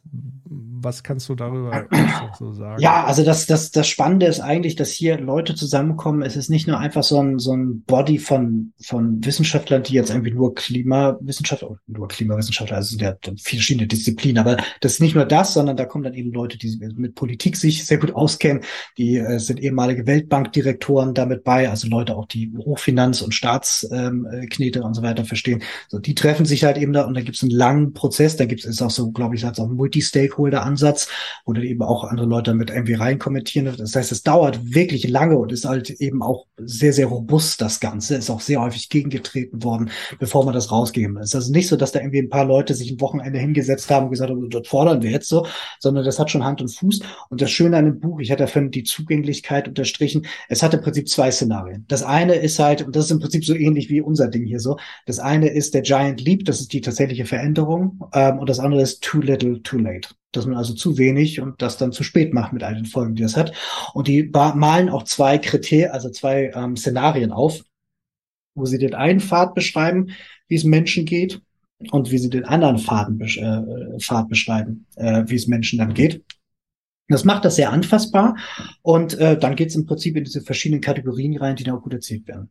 Ähm, aber äh, wolltest du auf was anderes hinaus, Patrick? Nee, aber ich, ich hätte jetzt noch ergänzt, das Ganze wird auch noch gestützt mit äh, äh Datenverarbeitung. Also es gibt dann noch ein Computersimulationsmodell und so weiter. Also das Ganze, also ich glaube, in Tiefe, Breite und Qualität gibt es sonst keine derartige Lösungs- ja, Generierung könnte ich mir sozusagen im Moment nicht vorstellen als das. Also das, was man immer wieder sonst predigt, also datengestützt, multiperspektivisch, Leute äh, mit wissenschaftlichem Background, Leute mit Erfahrung und so weiter, deren Köpfe zusammengeschlossen, die Daten zusammengeschlossen. Und das ist sozusagen das Ergebnis. Mir ist es nur sehr wichtig, das zu betonen, dass das jetzt nicht irgendwie eine Protestgruppe geschrieben hat aus was weiß ich, was auch in Ordnung wäre, äh, sondern es hat noch mal ein aus meiner Sicht noch eine ganz andere Autorität, die ja nicht unwichtig ist, weil man ja gegen ganz viele Autoritäten letztendlich auch anstinken muss. Ja, Danke nochmal, das ist tatsächlich auch noch ein wichtiger Hinweis. Also wir haben es hier mit etwas zu tun, was, äh, was man ernst nehmen muss. Ähm, also wenn man IPCC anguckt, da sind ja auch immer so Dinge, wo sie sich dann zu bestimmten Themen, wie zum Beispiel mit Green Growth auseinandersetzen und so weiter. Das hier sagt aber nicht, wir gucken uns jetzt die Probleme an und so weiter, sondern die sind ja nun hinreichend bekannt, sondern beschäftigt sich wirklich, was müsste man denn tun? Und das machen wir jetzt und ähm, wir haben das mal wieder so ein bisschen geclustert, um dann die wichtigsten Punkte zusammenzubringen. Und diese wichtigsten Cluster sind also, es geht um neue Werte und neue Perspektiven. Also die gehen da tatsächlich auch an diesen an diesem Teil von, wie sehen wir die Welt. Erneuerbare Energie und Ernährung sind beides halt wichtige Punkte, gerade weil sie halt eben auch diesen Teil Klimagerechtigkeit und jeder soll bitte halt irgendwie auch irgendwie ja, zu essen haben, Nahrung und so weiter. Äh, Wirtschaft steuern und verändern. Also tatsächlich ist Dirigismus hier halt eben klarer Fall, der hier vorkommen soll. Und Gerechtigkeit und Umverteilung. Ähm, was eben einerseits bedeutet hat, wir müssen an Menschenrechten und so weiter arbeiten und gleichzeitig dafür sorgen, dass alle zumindest eine gewisse Art von Wohlstand haben. Und ähm, das wird halt eben, das ist das, was du auch schon ein bisschen angeteasert hast, nicht immer allen gefallen, aber das ist eine Realität, mit der wir uns abfinden. Ich musste jetzt gerade so ein bisschen schmunzeln. Vielleicht da jetzt noch ein kleiner Werbeblock für den nächsten Livestream nächste Woche Dienstag. Auch da bist du dabei, äh, Jens. Aber es wird kein 2045er, sondern wir wollen gemeinsam ähm, das Interview von Jung und Naiv und ähm, äh, wie heißt sie? Ulrike Hermann ja, ja. Stimmt, ja. Ähm, die ja auch dieses Buch geschrieben hat, ähm, Das Ende des Kapitalismus, glaube ich, und die ja eine Lösung skizziert hat. Ich musste deshalb schmunzeln, weil sie ja bei Thilo behauptet hätte, sie wäre die Einzige, die einen Lösungsweg beschrieben hat. Und wir haben jetzt hier dieses gewichtige Buch vorliegen, deswegen musste ich so ein bisschen lachen. Und ja, Ulrike Hermann ist mit Vorsicht zu genießen. Deswegen schauen wir uns das nächste Woche gemeinsam auch mit dem Wissen hier, was wir heute äh, erfahren und so weiter, aber auch mit vielem anderen, was sie da gesagt hat, schauen wir uns das nächste Woche Dienstag im Livestream an. Könnt ihr euch ja. schon mal in den Kalender tragen, dann auch mit Human, äh, Jens und vielleicht ist auch Dave dabei. Sehr gut. Ja, ähm, nur einfach, um da mal kurz, kurz noch, noch einen hinterherzusetzen. Wenn man unterscheidet zwischen Klima und dem Nachhaltigkeitsthema, dann kommt man zu ganz anderen Lösungsansätzen. Deswegen ist auch wichtig, dass wir das so aufgebaut haben, wie wir es gerade haben. Und das jetzt hier ist nicht eine Lösung nur für das Klimaproblem, sondern wirklich für das Nachhaltigkeitsproblem. Denn die Leute, die auch diesen Teil planetare Grenzen herausgefunden haben, haben nämlich hier auch ihren Beitrag reingemacht. Also Cluster, vier Stück, da gehen wir jetzt einzeln durch, wir schauen es uns an. Wichtiger Punkt nur den Einschub, der ist nämlich tatsächlich wichtig nochmal, damit wir ja auch alle das richtige Mindset mitnehmen. Wo wir es ja mit zu tun haben, ist im Prinzip eine grundlegende und nachhaltige struktureller Wandel in einem oder mehreren, hier eher mehreren Systemen, das abrupt und in relativ kurzer Zeit erfolgt das ist äh, das, was tatsächlich los ist. Und ähm, das Witzige ist, wenn man diese Definition sucht, dann kommt man genau zu der Beschreibung von dem Begriff Revolution. Und das ist natürlich etwas, was äh, verboten ist. Ne? Also Revolution, das ist verboten und so weiter. Es sei denn, es ist industrielle Revolution, dann ist das okay. Hm. Aber man Digital darf das hier auch. sich, und deswegen sage ich das jetzt schon, weil wir werden wahrscheinlich in den kommenden Monaten immer wieder über Club of Rome reden. Und dann kann man jetzt schon wieder die diskursiven Gegner sehen, die dann sagen, ja, ihr wollt ja Ökosozialismus und ihr wollt Diktatur und so weiter, bla bla bla, und ihr wollt ja eigentlich hier Revolution und so weiter und uns alle umbringen und so. Also solche Bilder werden sie dann in irgendeiner Form mhm. aufbauen. Mhm. Aber die Revolution heißt ja eben nicht, dass wir jetzt hier anfangen, Barrikaden zu bauen und irgendwie äh, äh, Molotow-Cocktails umzuwerfen. Das ist ja das, was wir verhindern wollen. Da laufen ja. wir eher drauf zu, wenn wir nichts tun. Also was wir wollen, ist ja eigentlich eine Gerechtigkeitsrevolution. Wir wollen ja eigentlich, und das steht auch in diesem Buch, also das auch gedacht als Sinnbild davon, eine Welt schaffen, in der irgendwie alle auch gleiche Lebenschancen haben, unabhängig von irgendwie Hautfarbe, äh, irgendwie äh, Haus und irgendwie Geschlecht und orienti geschlechtliche Orientierung und so weiter. Ähm, also wir, wir wollen halt irgendwie eine, eine, eine Welt schaffen, in der Lebenschancen nicht irgendwie so komisch verteilt werden, je nachdem, wo ich halt eben herkomme und wo wir gleichzeitig nicht so wirtschaften, ähm, dass äh, wir damit die nächste Generation halt über Gebühr belasten sollen. Ne? Also Gerechtigkeit funktioniert ja in mehrere Richtungen, nämlich einerseits zwischen den verschiedenen Erdteilen, zwischen, äh, zwischen den verschiedenen Generationen und auch zwischen etwas, was man wirklich dann auch Klassen nennen muss, ähm, weil das haben wir beim letzten Mal gesehen, wo da halt eben die Gewichte hängen und auch die Interessen verteilt sind. Und genau diese Sachen werden einem hier ganz klar adressiert und stehen dann hier eben in Rede. Sie haben den Mut zu sagen, wir müssen uns als neue Gesellschaft begreifen und uns überlegen, was gehört zu einem guten Leben dazu. Ist denn wirklich das Anhäufen von vielen Dingen wirklich gut? Ist denn wirklich gut, jetzt hier irgendwie so zu leben, dass dann aber die kommende Generation nicht mehr leben kann? Ist ein Tierleid gut und so weiter so? Oder wollen wir das einfach mal komplett neu denken? So, und wenn man das dann im Kern hat, dann ist eigentlich diese Art von Revolution, und damit meint es halt eben eine kurzfristige Veränderung, ähm, vielleicht sogar etwas sehr Gutes.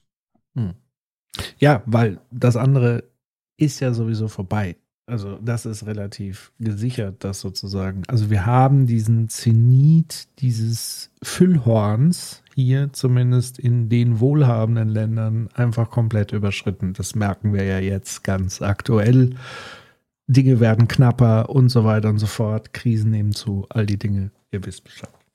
Ja, also besser als so wird's auch nicht mehr. Ne? Ja. Also jeder, der glaubt irgendwie so dieses, was ja früher das Versprechen war, in ein paar Jahren wird's noch besser, werde ich noch reicher und so weiter, meinen Kindern wird's noch besser gehen. Also das ist durch. So, ne? Und ähm, eben ein Teil dieser ganzen Umverteilung heißt ja nicht, dass, dass eben Reiche halt eben mehr mit der Gesellschaft halt irgendwie zu tun bekommen, ähm, sondern das bedeutet halt eben auch zwischen den Erdteilen. Wir werden halt irgendwie auch als Gesellschaft, die halt eben sehr stark dadurch Wohlstand erwirtschaftet hat, dass diese Wirtschaft so funktioniert, wie sie funktioniert, werden eben auch Veränderungen äh, auf uns nehmen müssen. Ähm, aber jetzt einmal rein in die einzelnen Teile hier, Wirtschaftssteuern verändern. Ja, was ja also absoluten Vorrang bekommen muss, sind eben grüne Investitionen und der Abbau aller Hürden.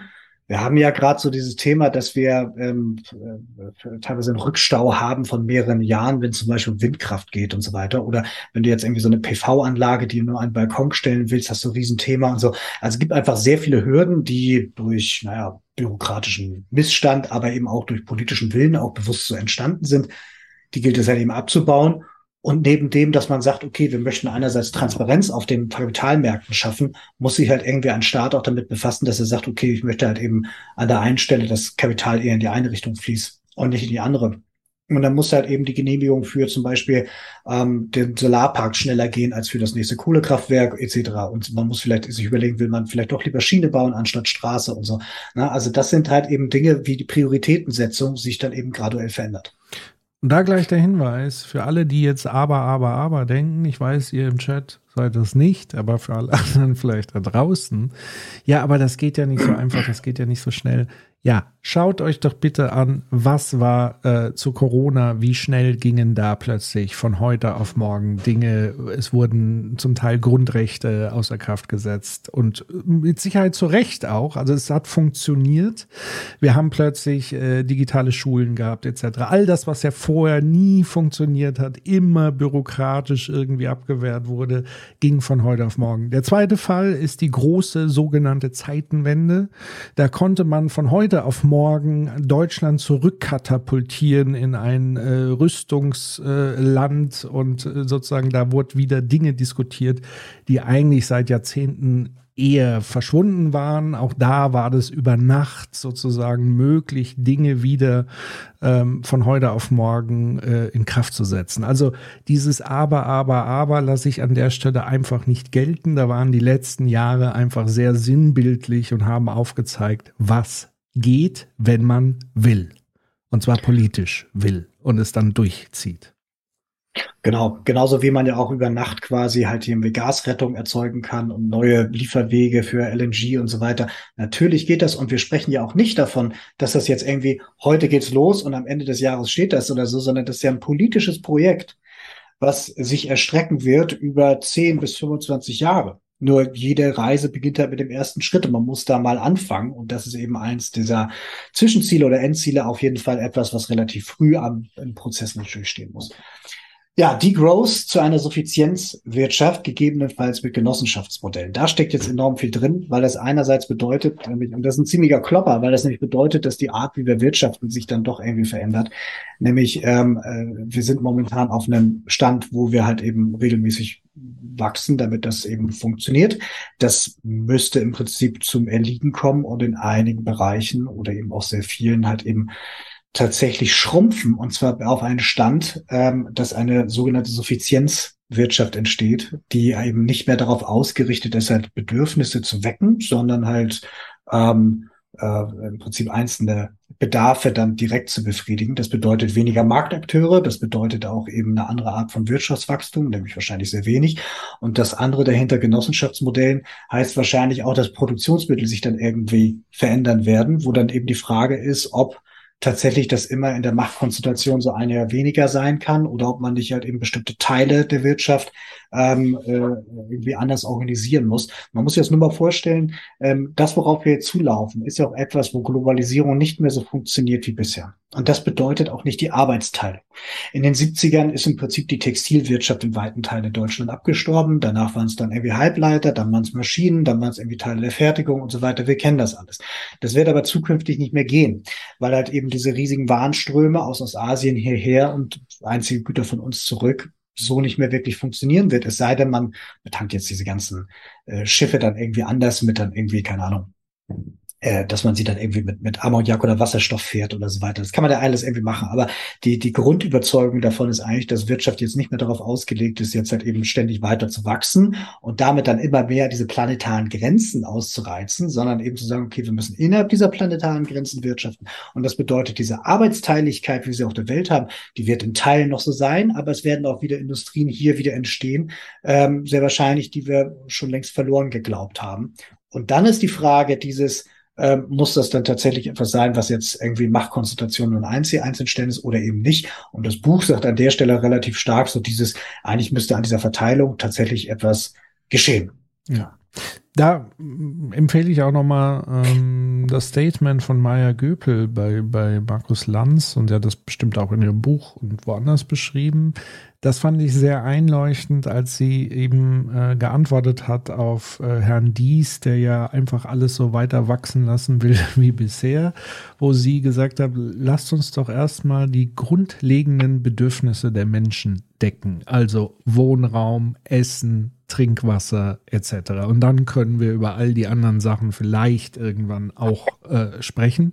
Und wir haben ja jetzt trotz dieses gigantischen Wachstums immer noch Zustände, wo Menschen nicht an Trinkwasser kommen, nicht genug Nahrung haben und so weiter und so fort. Also das war vorher ja auch schon nicht gelöst. Und wenn man das als Prämisse mal setzen würde, ist man da schon auf einem guten, guten Weg, weil mir persönlich gefällt dieser Degrowth Begriff nur bedingt. Für mich ist es eher eine Regrowth-Geschichte oder ein Growth-Design, wenn man so will. Ähm, und ich würde sagen, dass gewisse Bereiche sozusagen schrumpfen, automatisch schrumpfen, wenn man gewisse Prämissen setzt und Werte ja. setzt. Und ähm, wie du richtig gesagt hast, wenn wir in ein Wirtschaftssystem kommen, wo wir nicht künstliche Bedürfnisse über Werbung etc. wecken müssen, die vorher überhaupt nicht vorhanden waren für Produkte, die kein Mensch braucht, ähm, dann kommen wir automatisch in einen anderen Modus des Wirtschaftens und dann spielt eigentlich dieser Wachstumsbegriff auch gar keine Rolle mehr und er sollte auch gar keine Rolle mehr spielen als Bewertungsprämisse. Das ist völliger Quatsch wichtiger Punkt. Die Frage ist mal, was wächst? Mhm. So, und äh, momentan wächst halt die falsche Sache. Wenn man jetzt Growth in eine andere Richtung denkt, da kommen wir am Ende zu, äh, dann macht Wachstum wieder total Sinn. So, ne? also ist die Frage halt immer, was soll wachsen? Und dieses, was du gerade gesagt hast, wegen so diesen ganzen äh, Blödsinn, der da einfach so entsteht. Wir können uns mal zurückerinnern an 2020, ähm, sechs Wochen Shutdown oder beziehungsweise halt eben viel runtergefahren. Und nachdem dann eben Konsum entsprechend auch runtergegangen ist, hat man gemerkt, wie ganz viele Firmen dann auf einmal in Schlingern geraten sind, weil sobald dann irgendwo Nachfragestrom einmal nur ganz kurz abreißt, dann sofort irgendwie Probleme da sind. So. Mhm. Ähm, und äh, das haben wir jetzt natürlich inflationsbedingt auch wieder so, ne? Also diese ganze Wirtschaft ist wirklich darauf ausgelegt, dass halt irgendwie das ineinander greift mit einem ständigen Vernutzen und so weiter. Und sobald wir anfangen zu sagen, okay, wir müssen ja eigentlich mal die Hand in die Speichen halten, ähm, damit wir uns hier nicht den Ast absagen, absägen, auf dem wir sitzen, dann hast du genau diese, diese riesige Tektonik und diese riesige, diese riesige Verschiebung, die dann irgendwie da reinkommt, diese große große Spannung ins System. Deswegen ist es wichtig, das eben komplett zu denken mit all den Faktoren, die da dran sind. Und das heißt zum Beispiel auch, ähm, äh, dass wir uns irgendwann mal mit Kreislaufwirtschaft auseinandersetzen müssen. So, momentan, wer den Plastikbeitrag bei Critical Infinity von mir gehört hat, so, der, der wird vielleicht ein bisschen schlecht geworden sein. Alles Plastik, was jemals erstellt worden ist, zu großen Teilen ist es noch da. Das ist richtig gruselig und Kreislaufwirtschaft heißt halt, dass wir uns eben andere Materialien ausdenken oder nutzen, so, in den meisten Fällen gibt's die auch schon, ähm, und dann eben nicht alles darauf auslegen, dass wir es sofort wegwerfen. Ein Beispiel, so, eine, eine Plastikflasche jetzt hier, ähm, die verbraucht man vielleicht innerhalb von zwei Stunden oder was. Aber die Flasche selber, die besteht 450 Jahre unter sonst gleichen Bedingungen. So, ne? Das, also wir müssen dann, und früher war das das Glas. So, und Glas hat dann eben andere Zirkulation und so weiter. Das ist ein Stoff, der auch anders wird. So, also kennen das ganze Spiel. Was also heißt, ist, Kreislaufwirtschaft kann jetzt nicht, also die Wirtschaft kann nicht mehr so weiter so laufen, dass wir sagen, wir stellen was her, also buddeln irgendwas aus dem Boden, bauen daraus was und danach schmeißen wir es irgendwie achtlos weg und dann sind die Rohstoffe verloren, sondern Kreislaufwirtschaft heißt dann in dem Fall, dass wir tatsächlich das in einem geschlossenen Stoffkreislauf dann wieder vernutzen. Und auch da sehen wir natürlich, dass das mit so Wachstumssachen dann nicht mehr so richtig funktioniert. Wenn das die ganze Zeit geschlossener Kreislauf ist, ist Wachstum halt irgendwie anders noch möglich. Und das andere ist Internalisierung von Naturverbrauch Bedeutet, äh, momentan ist der meiste Naturverbrauch umsonst. Das ist halt eben die Tragik der Allmende, sprich dieses, ich kann jetzt einfach imitieren und ähm, alle müssen dann mit den Folgen meines Wohls leben. Okay, jetzt haben wir CO2-Preis, das ist was anderes. Aber ich könnte zum Beispiel auch ewig einleiten in den öffentlichen Fluss. So, da ist irgendwann der Fluss vergiftet und so weiter. Aber ne, so, das heißt, wir brauchen bestimmte ähm, äh, Regelungen, bestimmte Gesetze verhindern es ja, aber wir müssen halt irgendwie auch Regelungen haben, die dann sagen, okay, Naturverbrauch und was du dann, wie du die Ökosysteme belastest, das musst du bitte als Kosten dann auch tragen. So, und damit fallen dann eine ganze Reihe Geschäftsmodelle eh weg. Also das, was du gerade gesagt hast, in dem Moment, wenn du sagst, dieses, ähm, äh, du müsstest eigentlich dafür zahlen, dass du uns hier quasi das Ökosystem kaputt machst, dann funktionieren bestimmte Dinge nicht mehr. So, dass das, äh, das äh, funktioniert dann nicht mehr, weil sich A nicht mehr rechnet oder so teuer wird, dass du auf der anderen Seite keinen Käufer mehr findest und so weiter. Und das ist aber bewusst auch damit dran gedacht, also in diesem System. Und die sagen halt eben, und dieses Geld sollte reinfließen in einen sogenannten nationalen Bürgerfonds. Das klingt halt crazy, aber wo man dann eben sagt, okay, wir schaffen eine Art äh, äh Finanzbody, wo dann eben diese Gelder reinfließen, mit dem dann zum Beispiel Umverteilung stattfindet, mit dem zum Beispiel halt Investitionen in Gesellschaftsprojekte stattfindet, mit dem zum Beispiel Klimaschutzmaßnahmen oder Renaturierung stattfindet macht total Sinn. Ähm, für uns aus der deutschen Perspektive, wir haben ja schon Umweltgesetzgebung und auch eine ganze Menge Schutz und so weiter so, aber in vielen anderen Ländern ist es eben nicht der Fall. Und da fängt man jetzt wirklich an, dann quasi zu zeigen, so dieses, okay, das geht jetzt eben nicht mehr und dann funktionieren dann bestimmte Dinge nicht mehr. Plus Kicker, viele dieser Industrien, die bei uns ja nicht gehen wegen Umweltgesetzgebung und im Schutzgesetzen und so weiter oder weil Naturverbrauch hier was kostet und so weiter, sind ja ausgewandert. Mhm. Wir kaufen heute die Waren, nur der Schmutz ist halt woanders. Wenn wir jetzt weltweit dieses Ding haben, auch da kommen natürlich dann Industrien dann unter Druck, hat auch wieder einen Effekt auf Globalisierung. Mhm. Nur eine äh, Bemerkung und nochmal anschaulich auf das Thema Plastik aufzumachen, was mir aufgefallen ist. Ich gucke ja gerade die Hype Survival Show 7 äh, äh, versus Wild. Ich weiß nicht, ob du schon mal was von gehört hast. ich habe den, den, Link gesehen. Ne? Genau, also da kommen ein paar Leute auf eine scheinbar ein, einsame Insel irgendwo bei Panama und müssen dann äh, überleben mit einem Gegenstand oder sowas oder zum Teil sieben Gegenstände, je nachdem, wie man, was für Skills man hat. Und auf jeden Fall fand ich das äh, sehr ein, eindringlich, dass die da auf diese, auf dieses, äh, auf diese Insel gelandet sind und es war alles voller Müll. So, Ach, das, also selbst dieser Müll versaut mir das Survival-Erlebnis, weil natürlich ja. mit Plastikflaschen und so weiter kannst du halt direkt Dinge bauen. Ist aber vielleicht auch schon ein Hint in Richtung Kreislaufwirtschaft. Vielleicht hilft uns sogar das ganze Plastik noch irgendwann dabei, äh, Wasser irgendwo abzukochen, zu sammeln, wie auch immer. Schauen wir mal. Wenn sehen. Genau, und dann äh, Ende aller klimaschädlichen Subventionen, Prüfung der Repatriierung spezifischer Akteure oder Branchen, ordnungspolitische Normsetzung zum schrittweisen Negativwachstum spezifischer Branchen. Geht im Prinzip auf den zweiten Punkt ein, heißt halt eben einerseits, momentan ähm, fördern wir zum Beispiel die Fossilindustrie weltweit ja pro Minute mit 11 Millionen Dollar. Das würde man dann beenden. In Deutschland, glaube ich, befassen, äh, belaufen sich laut äh, Umweltbundesamt die klimaschädlichen Subventionen irgendwie so auf irgendwas 62 oder 67 Milliarden. Also schon wirklich substanziell viel dafür, dass wir eigentlich genau das Gegenteil wollen. Das ist halt irgendwie so ein bisschen peinlich. Ähm, plus das nächste ist halt Repatriierung spezifischer Akteure, meint halt, es ist halt eben sehr, sehr fraglich, warum man Gesundheitswesen oder halt eben Energieerzeugung oder Wasserwirtschaft, warum man solche Sachen an den Markt gibt. In der Folge wird das bedeuten, dass im Prinzip eine Gesellschaft dann für die normale gesellschaftliche Wohlfahrt dann pro Jahr mehr zahlt, weil halt eben du hast dann eine Wachstumsentwicklung dann da drin, die du ja befolgen musst, muss ja mehr Rendite ausweisen und so weiter. Das ist dann irgendwie schwierig, weil so dieses, die Innovationslüge nach dem Motto dadurch entsteht, entsteht dann ja viel mehr Innovation, wenn es beim privaten Akteur ist. Erstmal ist die ja von der Sache her weitestgehend widerlegt. Und zweitens, wo hast du denn die große Innovation jetzt gesehen im Stromnetz. Was wir ja mhm. sehen, ist eigentlich eher so eine Art komisches Monopoly-Spiel. So, und da stellt man bewusst die Frage, eigentlich muss man die wieder rein in die Allgemeinheit holen, wo sie ja hergekommen ist eigentlich und dann sagen, okay, gut, damit kriegen wir die Energiewende auch schneller hin, äh, wenn das jetzt halt nicht irgendwie den privaten Kapitalinteressen Einzelner ausgesetzt ist. Und das andere ist halt eben, dass man sich ordnungspolitisch halt eben Gedanken darüber macht, okay, wie kriegen wir das hin, dass bestimmte Industrien, die halt sehr schädlich sind oder in dieser neuen Welt dann irgendwie wenig Platz haben, dann eben schrittweise sich dann entweder wandeln oder vom Markt dann ausschalten. Hm. Und das ist halt eine Abkehr wirtschaftspolitisch gesehen von dem äh, Paradigma, wie man es die letzten 25 Jahre gemacht hat. Weil mit Schröder kam ja die Politik der ruhigen Hand und danach kam ja so quasi der Kniefall in Wolfsburg und danach kam dann, die sag ich mal, die, die, der Stumpfsinn von Merkel und jetzt haben wir Olaf Scholz, der ja nun auch so ein bisschen Irrlicht hat. Der Eingriff hier tatsächlich ins Wirtschaftssystem, der ist halt politisch notwendig, wenn man diese Veränderung will, weil halt irgendwie so dieses von selbst passiert da eben nichts, wie wir es letzten 50 Jahre auch gesehen haben. Das heißt, es ist absolut notwendig und das bedeutet halt eben, dass es auch auf ein politisches Ziel zulaufen muss. So, und das wiederum passt halt nicht zu dem, zur Jobbeschreibung des Berufspolitikers, wie wir vorhin ja gesehen haben. Ne? Also du musst schon eine Vision haben, worauf du drauf zuläufst. Aber das tatsächlich ist ein wichtiger Punkt. Es ist auch viel zu viel Veränderung für einen Berufspolitiker. Das muss ja viel zu.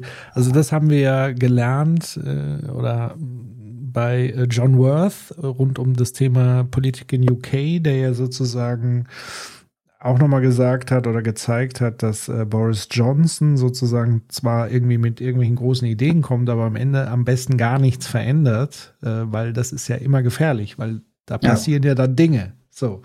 Und ja. hier sollen ja bewusst Dinge passieren. Aber dass Dinge passieren, ist für Politiker immer relativ schlecht, weil das müssten sie ja dann verargumentieren und so weiter und so fort. Ja.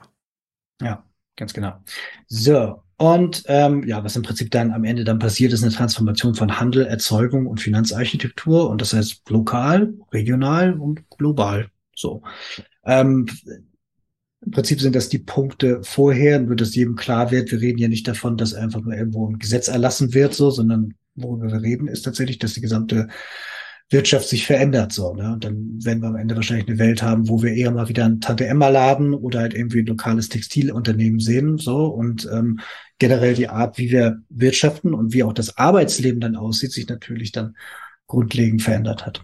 Was würdest du denn sagen? Also ist es etwas, was zwingend nur global funktioniert oder könnte man sich vorstellen, dass ein Land wie Deutschland damit jetzt einfach mal anfängt? Oder ist es zwingend, dass, dass das alles schon voneinander, also ineinander greifen soll? Also man könnte natürlich dieser ganze Sache, dieses, wenn alle sich einig werden, dann werden sich ja nie einig und dann passiert halt nichts. Das ja. könnte natürlich eine Gefahr sein. Und dieses, dass einige vorausgehen und dann zeigen, dass es geht, ist, glaube ich, ein wichtiger Teil dieser ganzen Bewegung. So. Ähm, dieses, ob das alle machen müssen, ich glaube, es gibt ein paar Länder, die könnten im Prinzip auf dem Niveau, auf dem sie heute sind, auch weiterhin noch agieren. So. Aber die ganz großen Emittenten, die müssen halt irgendwie darunter. Im Prinzip ist das mhm. Ziel, dass wir irgendwie weltweit dann irgendwo auf null Emissionen rauflaufen. Und sobald du sagst, irgendwie null Emissionen plus innerhalb der planetaren Grenzen. Dann bedeutet das ja, dass diese Art des Wirtschaftens sich überall ändern muss, weil ansonsten wir im, im, im Westen oder auf der Nordhalbkugel anfangen, dieses, dieses neue Leben aufzubauen und die anderen, die halt diesen Entwicklungspfad noch nicht hinter sich haben, sagen, okay, bis wir euer Niveau erreicht haben, machen wir jetzt mit dem alten Business weiter und dann hättest du auch keinen Bärendienst und so weiter. Also ja. diese Art von der, der, der Transformation, die muss man wirklich global denken, auch wenn vielleicht die Abschnitte ein bisschen versetzt sind, aber am Ende läuft das darauf hinaus, dass wir das im Prinzip äh, global denken, das Ganze. Aber Europa wäre schon mal ein guter Anfang. Europa, glaube ich, wäre sogar ein ganz wichtiger Anfang. Also, weil dann würde es ja auch bedeuten, dass von heute auf morgen oder in einem gewissen frühen Zeitabstand Europa auch als Markt komplett anders ist äh, ja. und sozusagen dann dahingehend als sehr reiche Kontinent äh, oder reiche Gemeinschaft letztendlich ein Stück weit vorgeben kann, wie Markt und Wirtschaft letztendlich. Also die anderen müssten sich so oder so dem anpassen. Könnte natürlich genau. kriegerisch, konfliktreich und so weiter sein, aber das könnte es ja so oder so werden. Genau, äh, plus dieses, ähm, das beginnt jetzt auch schon, dass man eben sagt, okay, wir wollen halt eben bestimmte Waren, die halt irgendwie äh, besonders großen Fußabdruck haben, dann eben mit Schutzzellen belegen und so weiter, damit sie sich dann künstlich verteuern und so.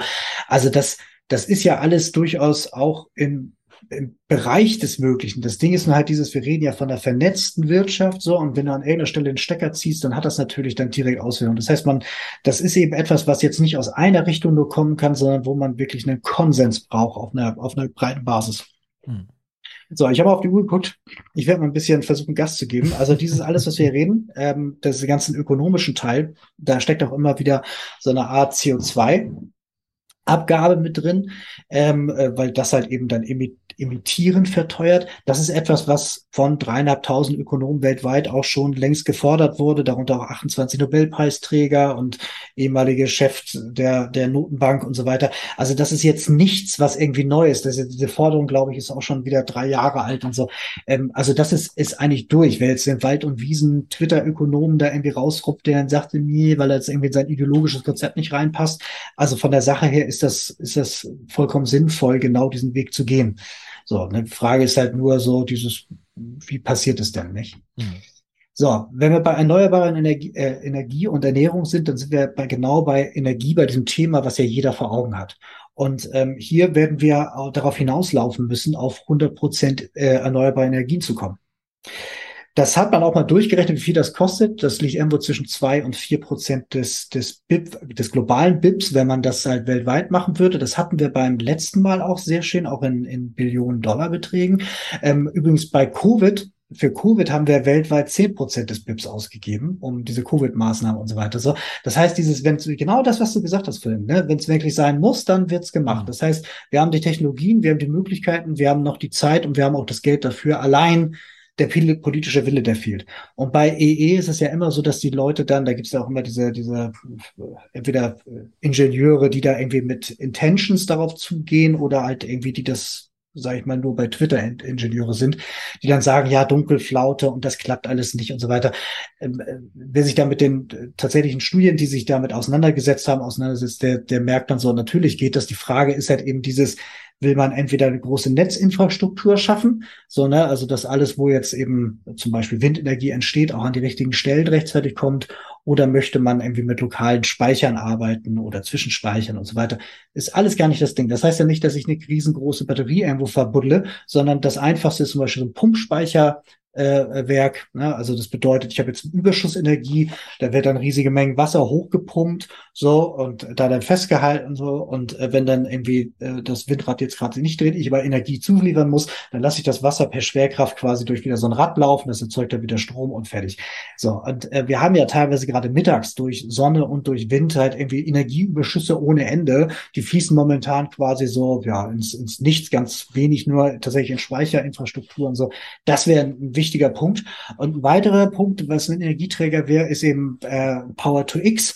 Das bedeutet halt irgendwie, man hat diese grüne Energie und da ist die Frage, wo fließt sie hin? Und sie kann zum Beispiel fließen in so eine Elektrolyse, ähm, äh, in so eine Elektrolyseanlage und dort dann eben Wasserstoff erzeugen. Mhm. Und Wasserstoff kann man dann eben in einen weiteren Zustand bringen, dass es daraus Ammoniak wird, hat dann weniger Dichte, kann es leichter transportieren, kann dann vor allen Dingen auch ähm, andere chemische Prozesse dann eben mit substituieren, die sonst nicht äh, ohne weiteres dann äh, mehr funktionieren würden in einer dekarbonisierten Welt und so. Das heißt, diese ganzen Dinge, ähm, die sind äh, durchaus möglich. Wir haben da mhm. null Probleme. Also selbst wenn ich ein Elektroauto habe, jetzt, wir werden wahrscheinlich die Mobilität der Zukunft wird viel mehr auf ÖPNV sitzen als auf Individualverkehr. Also das ist zwangsläufig so, wenn man das irgendwie so in den Modellen halt eben durchrechnet. Aber angenommen zum Beispiel, du hast jetzt ein Elektroauto und hast das unten in der Garage stehen. Da gibt es ja auch diesen Betriebsmodus so, der ist halt relativ frisch, dieses bidirektionale Laden. Mhm. Der Speichermodul von einem durchschnittlichen Elektroauto reicht schon aus, um so ein Einfamilienhaus tatsächlich auch mit Strom zu versorgen. Mhm. Das heißt also, wir haben sogar eine Art mobile Speicherinfrastruktur ohnehin im Bereich der Haushalte schon, schon bald, wenn da mehr äh, äh, äh, Sachen ist. Also die, die, wenn da mehr Verbreitung ist. Was ich sagen will, ist halt sowohl die Erzeugung als auch die Verteilung als auch die Zwischenspeicherung ist im Prinzip, das scheitert am politischen Willen, das zu machen. Weil die Frage ist, wer sollte es denn tun? RWE wird bald einer der tatsächlich ganz großen Akteure im Bereich Erneuerbare sein, weil die nämlich weltweit unheimlich viel zugekauft haben. Aber in Deutschland, wo halt der politische Druck nicht da ist, da machen sie erstmal so weiter wie bisher. Hier haben sie auch, sind ja einer der größten auch Landbesitzer. Hier können sie halt auch immer noch viel mit Kohle rumdengeln und so weiter. So, aber stell dir vor, jetzt irgendwie der Staat würde sagen, okay, ich versuche jetzt hier private Akteure zu finden, die jetzt irgendwie das vielleicht, oder ich versuche das zu fördern, oder ich trete vielleicht selber als Investor auf oder so. Also was wir ja nur brauchen, ist tatsächlich, dass jemand sagt, okay, ich gehe jetzt an der Stelle tatsächlich voran und versuche hier auch vor im Vorwege die Hürden abzubauen. Dann wären wir in relativ kurzer Zeit ganz woanders. Ja mit minus Fachkräftemangel, minus äh, Ressourcen und so weiter. Ja, beziehungsweise ähm, tatsächlich haben wir ja auch ein bisschen beruflich mit diesem ganzen Thema und so weiter befasst. Also es ist ja tatsächlich so, es gibt nicht die äh, Speicherlösung, hast du ja auch schon äh, richtig gesagt. Also jetzt irgendwie zu sagen, man würde jetzt auf Pumpspeicher nur setzen, nein, das ist sozusagen ein Teil der äh, Geschichte, sondern es muss so eine Art Leitlinie geben, zu sagen, wir müssen uns generell mal auf das Thema Energiespeicherung fokussieren, weil da gibt es auch noch ganz viele Lösungen, auf die wir noch gar nicht gekommen sind. Das ist so das eine.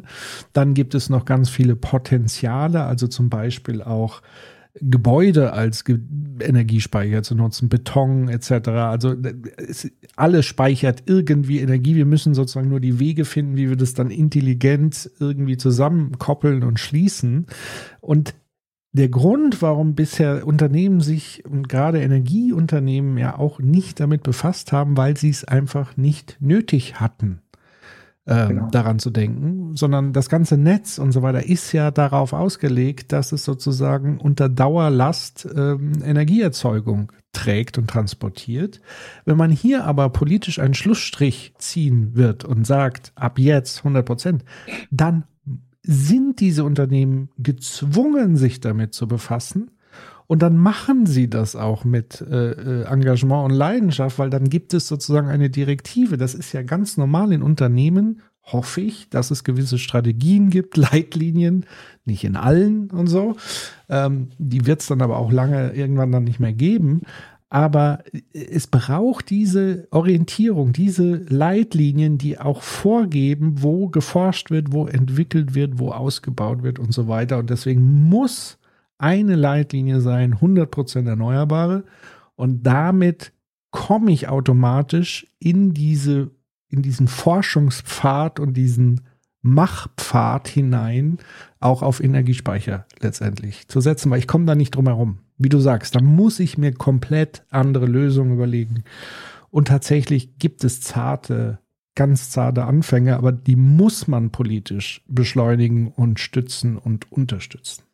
Ja, ähm, da gibt es ja auch irgendwie so, gibt es auch verschiedene Reihe Verbände und, und ähm, tatsächlich so Kompetenznetzwerke und so weiter. Da ist tatsächlich ja ganz viel an verschiedenen Ebenen so, aber irgendeiner muss halt irgendwo mal sagen, okay, und das ist es jetzt ganz konkret. All diesen Sachen ist gemein, dass man relativ klar sagen kann, es gibt so Windatlanten, da kann man dann sehen, okay, wo ist eine gute Windausbeute und genauso kannst du halt eben sehen, okay, wo kann, wo ist Solar besonders gut das, da ist sehr viel, sehr viel klar, was man machen müsste und so. Und wahrscheinlich wird dann auch klar, dass diese Energieerzeugung ist dann nicht mehr, was sich dann irgendwie drei Monopolisten oder so Oligopolisten dann teilen, sondern etwas, was eben auch sehr stark regional sich unterscheidet. Vielleicht einzelne kleine Akteure hat, kleine Stadtwerke und so. Also im Prinzip genau das, was wir oben schon hatten, das ist eben auch ein Teil davon, dass dann eben Wertschöpfung sich dann eben so rauskommt aus diesen äh, mhm. festen Strukturen. Und das ist natürlich auch etwas, wo natürlich dann auch wieder Interessen dann irgendwie auch eine Rolle spielen. Jetzt nicht nur, aber eben auch.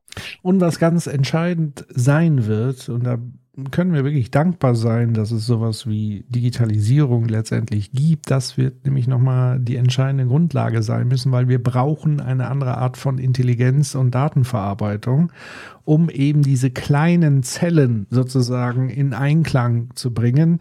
Also Stichwort Smart Meter etc. pp. Das sind dann alles Dinge, die eine Grundvoraussetzung sind, um intelligente neue Smart Grids und wie, wie es alles heißt, überhaupt aufbauen zu können. Weil da, das kann man jetzt nicht mehr irgendwie, einer drückt auf den Knopf und dann ist das Atomkraftwerk an oder aus, äh, sondern hier müssen Dinge je nach Wetterlage etc. koordiniert werden, so dass am Ende trotzdem alles funktioniert.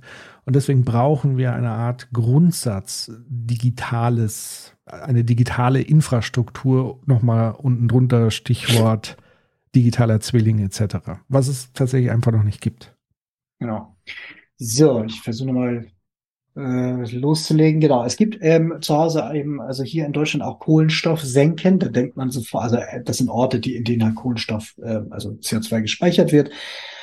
Da denkt man sofort an den Wald. Das ist richtig. Das Moor, also das vernässte Moor, das hat man in den letzten Jahrzehnten halt, hat man die ganzen Moore eigentlich trockengelegt. Wenn die aber wieder vernässt sind, dann halten die tatsächlich eine ganze Menge CO2 im Boden und generell der Boden selber, der jetzt nicht versiegelt ist oder jetzt irgendwie genutzt durch Landwirtschaft, der nutzt zumindest in Europa äh, teilweise ein Vielfaches von dem, was aus ihm herauswächst. So, ne? Also der Boden, auf dem der Wald steht, viel interessanter als Kohlenstoffsäcke überhaupt. So, und ähm, äh, die müssen wir halt erhalten, also im Sinne von, äh, die, die schon da sind, halt eben schützen und dann eben auch so Natur belassen und dann ähm, tatsächlich halt in einigen Teilen ausbauen, wie das zum Beispiel mit Mooren gemacht wird und so weiter.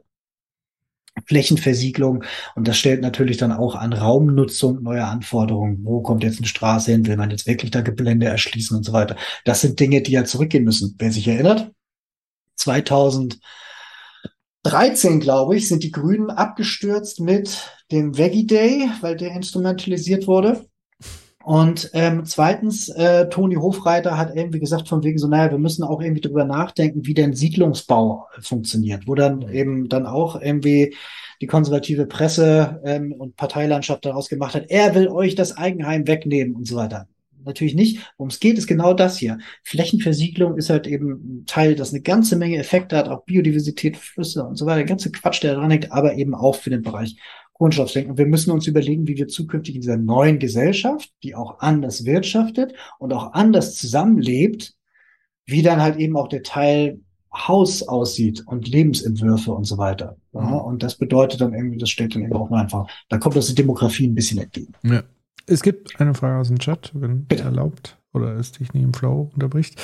Ähm, und eine Bemerkung noch, weil Tim äh, geschrieben hat, also wird Technik uns doch noch retten, Fragezeichen, Stichwort Smart Meter.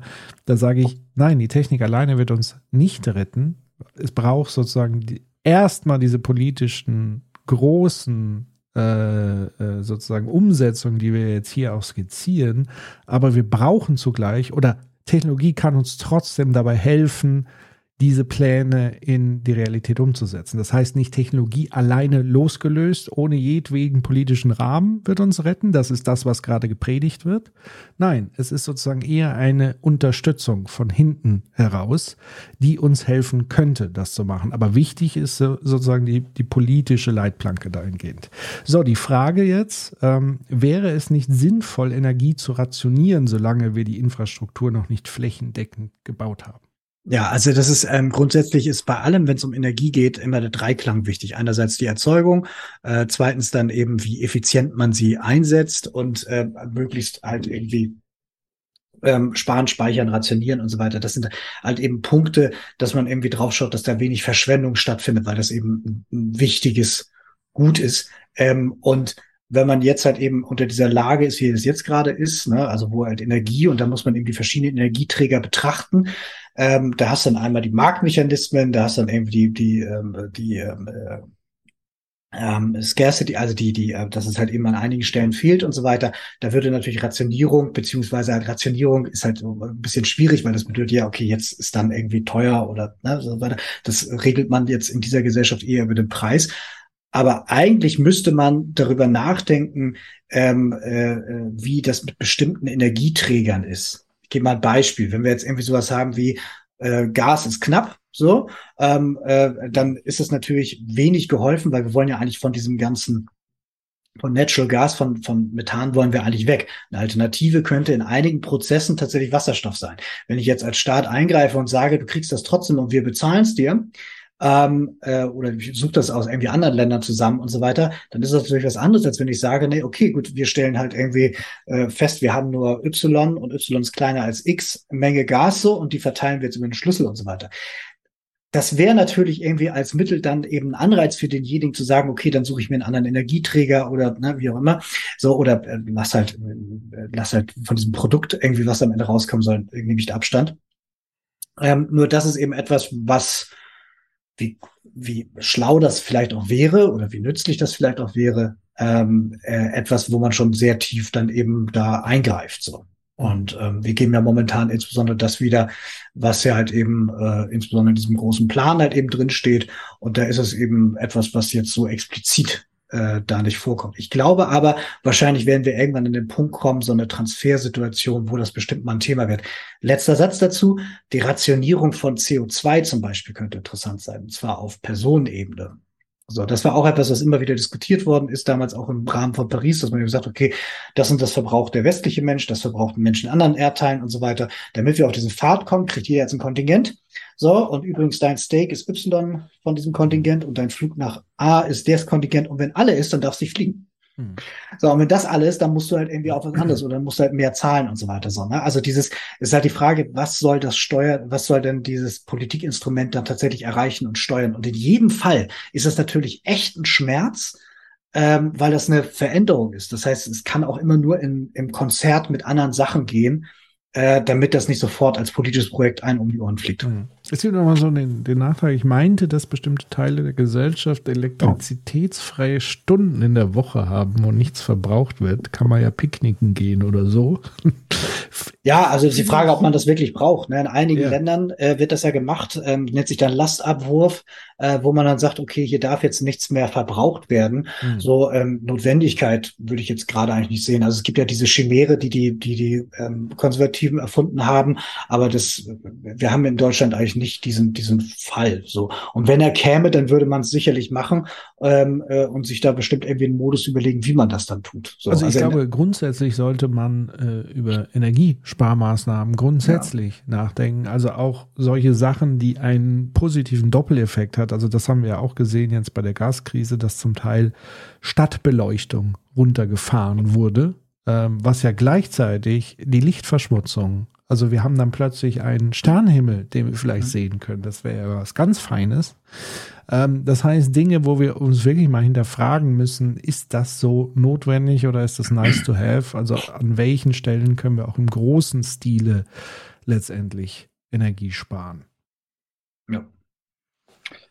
So, Herunterfahren der industriellen Landwirtschaft und Ende der Tiervernutzung. So, das nennen die auch, haben das eben alles durchgerechnet. Bis 2050 müssen im Prinzip 80 Prozent nachhaltige Landwirtschaft sein, wobei gemeint ist halt eben diese Art von industrieller Landwirtschaft, die halt sehr stark mit Pestiziden funktioniert, ähm, sehr stark mit Monokulturen funktioniert und dann eben das meist auch mal einen Eingriff und einen Einfluss hat eben auf umliegende Ökosysteme. Das muss halt eben genauso ein Ende haben, wie halt eben der erhebliche Teil von Wasser und ähm, CO2 ähm, äh, Impact, den halt eben so etwas wie zum Beispiel eine Rinderzucht hat, das wird sich halt eben alles radikal ändern müssen. Also in einer dekarbonisierten Welt haben äh, diese Rinderfarmen, so wie wir es jetzt gerade haben, keinen Platz. Es wird immer noch Kühe geben, ist alles gut. So, mhm. und vielleicht im kleinen Maße wird es das auch immer noch geben, so, aber äh, so tatsächlich auf diesem Scale, wie wir es jetzt gerade haben, das ist vorbei. Das wird einfach nicht mehr funktionieren. Mhm. Könnte man ja theoretisch tatsächlich ähm, über auch den Preis letztlich regeln in mit kleinem Sternchen natürlich. Nicht zu vergessen die Umverteilung, die, glaube ich, dann noch kommt. Ja. Also das bitte noch im Hinterkopf behalten. Nicht, dass man jetzt denkt, okay, wir lassen sozusagen die Vermögensverteilung so, machen das alles teurer und das heißt, die Reichen, die sich es eh leisten können, ihnen ist es scheißegal. Ähm, genau, also das könnte dann sozusagen auch ein entsprechender Hebel werden. Aber dazu dann noch mehr. Wird Genau, ähm, wäre im Prinzip die Rückkehr zum Sonntagsbraten, mhm. ähm, was jetzt eigentlich auch äh, damals keinen großen äh, Schmerz ausgelöst hat, als das so war. Man war halt eben dran gewöhnt und heute kommt Fleisch im Prinzip wie Wasser aus dem Wasserhahn. Ähm, das ist halt eine Art von Kulturveränderung. So. Und ähm, auch daran kann man sich ähm, gewöhnen. Ja, und dann Mobilitäts- und Wärmewende. So, das sind zwei ganz große Mobilität heißt halt eben so dieses, äh, dass wir Mobilität haben, die sehr stark eben auf fossile Energieträger setzt, beziehungsweise halt eben auch eine ganze Menge Stoffvernutzung haben durch Individualverkehr. Darauf sind bisher ist die Infrastruktur sehr stark ausgelegt, also sehr stark fürs Auto ausgelegt. Das wird sich halt eben auch ein großes Stück weit verändern müssen. Ähm, und das zweite, der zweite Punkt dabei ist halt eben all die Heizungen, die eben auch auf fossilen Energieträgern laufen, also das heißt eben Gas und Erdöl, werden bis 2045 sich allerspätestens auch verändert haben, zum Beispiel Richtung Wärmepumpen und so weiter. Ähm, das ist etwas, was ähm, ganz erheblichen Anteil des, äh, der Energie ausmacht, plus halt eben Isolierung, so, ne, Bodenplatte und so weiter, ganz Kram, was man da eben an Dämmung hat und so. Aber das sind zwei Aspekte, die ganz groß sind. Im Bereich Gebäude ist tatsächlich, hatte ich ja schon mal genannt, der Rückstau liegt so bei knapp drei Billionen. Nur in Deutschland den man da reinsetzen muss. Das heißt, dieses, worüber wir reden, wir reden hier wirklich davon, dass wir die Hausaufgaben der letzten 50 Jahre innerhalb von 20, 25 Jahren jetzt machen müssen. So, äh, also in dieser, innerhalb dieser Generation wird sehr viel Wachstum entstehen und sehr viel neue Arbeit und so weiter, weil wir halt irgendwie sehr viele Teile reparieren und verändern müssen. Ähm, und da werden wir uns noch irgendwie beschäftigen uns gleich damit, wie wir das auch alles finanzieren. Ja, hier ein, ein, Quote aus dem Buch ähm, fand ich sehr schön, weil das so, ähm, das ist schön beschreibt. Also die Wohlgenährten, wir, müssen zu einer gesunden und umweltschonenden Ernährungsweise übergehen und die Unter- und Mangelernährten aus ihrer Not befreit werden. Die Menschen müssen überall Zugang zu sicherer, nahrhaften Lebensmitteln haben, die innerhalb der planetaren Grenzen produziert werden. Lebensmittelverschwendung von der Produktion über den Vertrieb und Handel bis zum Tisch und Abfalleimer der Verbraucher, also entlang der gesamten Nahrungsmittelkette, muss verhindert sein. Momentan, glaube ich, liegt das irgendwie durchschnittlich bei 80 Kilo, was wir so pro Nase in Deutschland wegwerfen an Nahrung. im Jahr. Das ist gewaltig viel, so, ne? Ähm, und da kann jetzt jeder, der irgendwie so denkt, so, weiß gar nicht, wie viele Kilo das sind und so weiter, oder ich bestimmt nicht und so. Also das äh, kommt ja nicht von ungefähr das Ganze. Man glaubt gar nicht, wie, wie schnell das passiert so. Ja, und ich glaube, das ist ja ein, ein Mittelwert. Also das heißt, wenn man dann nochmal die äh, Vermögensschere drüber legt, wird man dann ja. feststellen, es gibt halt ganz viele Millionen Menschen, die es sich nicht leisten können, Dinge wegzuschmeißen, also die von vornherein schon gezwungen sind, äh, zu haushalten und äh, genau zu schauen. Und dann bedeutet das, dass das pro Kopf, der pro Kopf Abfall bei den Vermögenden auch hier wieder wesentlich höher liegt, weil man hat's ja sozusagen, man merkt es nicht, es tut nicht weh. Ja. Okay, so, jetzt kommen wir zur Gerechtigkeit und Umverteilung. Ähm, und zwar der erste Punkt, der gesagt hat, ist eine ehrliche Entwicklungszusammenarbeit. Entwicklungszusammenarbeit momentan ist halt eher die, diese, dass wir postkolonial handeln und Entwicklungszusammenarbeit oder früher Entwicklungshilfe sagen.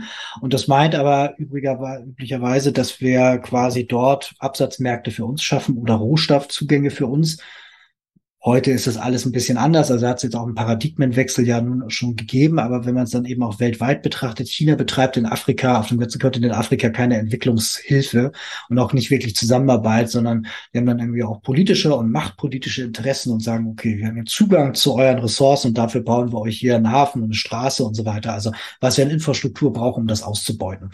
So, und das muss sich halt eben ändern. Und das heißt auch, deswegen im Sinne von auch Loss and Damage.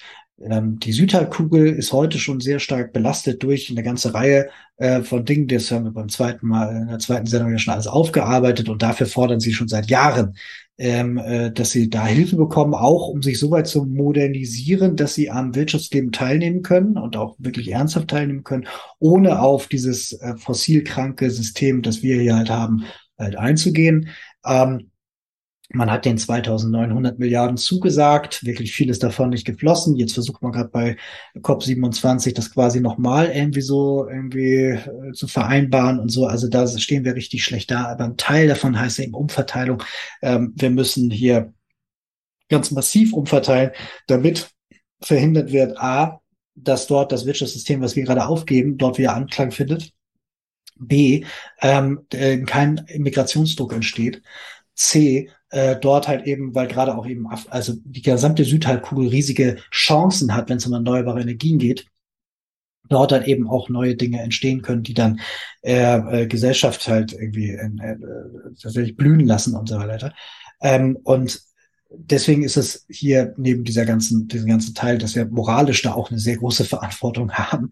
Ähm, gerade wenn man sich halt irgendwie so alte WTO-Verträge anguckt und so weiter, also wie wir mit denen Handel getrieben haben, das war sehr stark zu unseren Gunsten, sehr schlecht zu deren Gunsten und so weiter. Also wir haben uns da mehrfach ähm, äh, schuldig gemacht. Es gibt also gute Gründe, sich damit mal wirklich ernsthaft auseinanderzusetzen, neben diesen transaktionalen, die uns sogar sehr gut sind. Und deswegen kommt auch der Punkt Schuldenerlass man hat jahrelang gesagt, okay, die wollt also hier irgendwie am Markt teilnehmen. Okay, gut, aber wir vertrauen euch nicht, ihr habt keine Kreditwürdigkeit. Ähm, wie sieht's dann aus? Ah, ihr braucht Kredite. Ja, die könnt ihr kriegen, aber ihr kriegt die Kredite nur, wenn ihr privatisiert. Also verkauft uns euer Tafelsilber an unsere Konzerne und dafür kriegt ihr dann einen Kredit. So, und ähm, so ging das mit vielen Schulden dann immer noch weiter und so weiter. Und äh, da sind dann auch viele dann auch in, in Abhängigkeiten und in Zwangssituationen geraten. Deswegen gibt es da auch immer diesen Punkt, dass man sagt, eigentlich müssen wir diese Schulden erlassen. Das verlangen übrigens Leute von Weltbank und ähm, äh, IWF und so weiter immer wieder mal, auch Ruhe-Leute, die dann auch irgendwie tatsächlich Profile haben und die sehr komisch verlieren die dann häufig den Job. Ist bestimmt nur Zufall. Ähm, also, aber das ist tatsächlich Teil eines politischen Projekts, das wirklich notwendig ist. Und die SDG 17, das müssten wir auch in der gesonderten Sendung machen, das sind halt die alten Millenniumsziele der Vereinten Nationen, die man neu aufgelegt hat. Da stehen steht 17 Ziele drin, wo sie sagen, wenn wir die verwirklicht haben, sind wir als Staatengemeinschaft, als Menschengeschlecht weitergekommen. Da geht es sehr stark darum, die äh, Nationen, die halt äh, immer noch in Armut und auf, äh, auf einem niedrigen Niveau leben und so weiter, äh, weiter nach vorne zu bringen und denen zu helfen und so weiter. Und diese Verwirklichung ist wirklich weit davon weg. 2030 soll das äh, fertig sein. Da steht auch sowas drin wie Hunger bekämpfen und so weiter. Ähm, alle Sachstandsberichte dazwischen zeigen momentan in eine ganz andere Richtung, dass man da nicht unterwegs ist. Deutschland hat jetzt auch gerade, gerade ist falsch, ich glaube, das ist vor zwei Jahren gewesen. Also, aber der letzte Bericht, den ich davon gelesen habe, irgendwie 190 Seiten, wo wir quasi überall raufschreiben, ja, wir haben uns eigentlich verpflichtet, das zu machen, aber haben wir nicht gemacht. So, ne?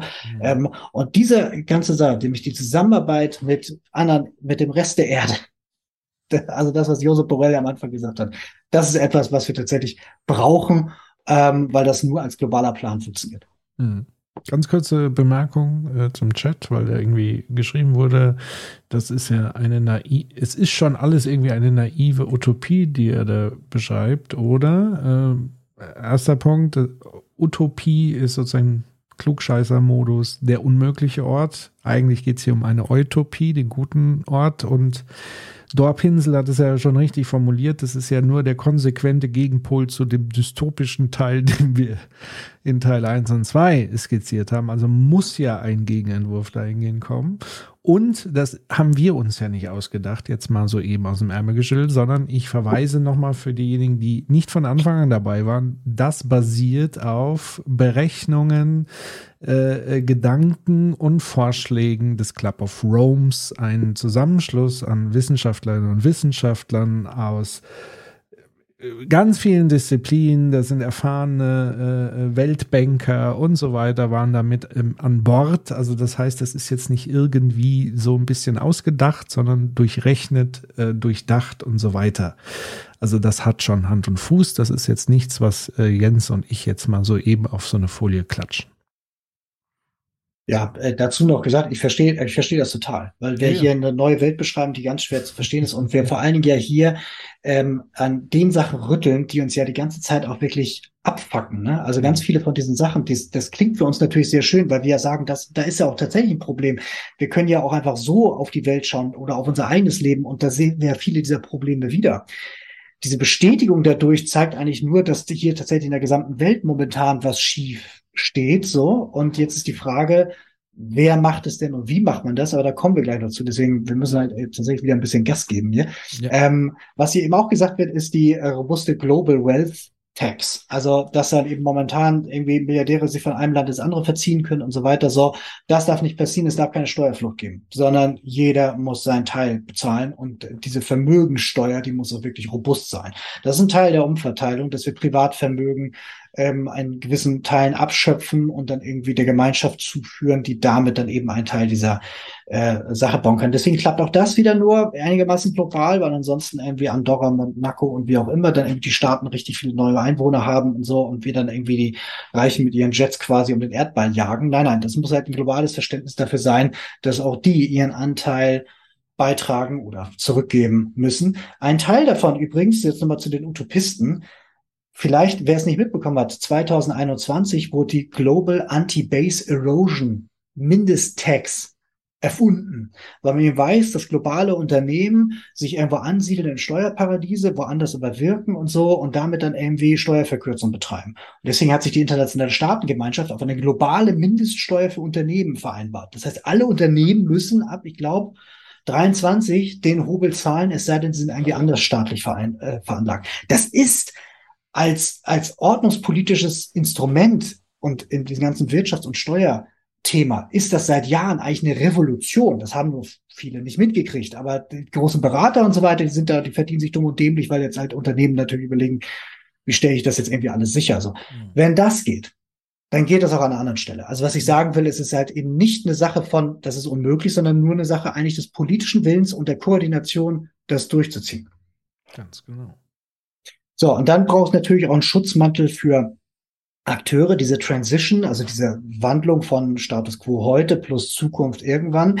Das wird natürlich eine ganze Menge Probleme bereiten. Einige Länder werden dann äh, oder Regionen werden unter Druck geraten, weil dann eben zum Beispiel Wirtschaftszweige verschwinden. Das heißt, die werden sich dann eben was Neues suchen oder muss sich was Neues ansiedeln und so weiter. Und während dieser Zeit müssen sie geschützt sein.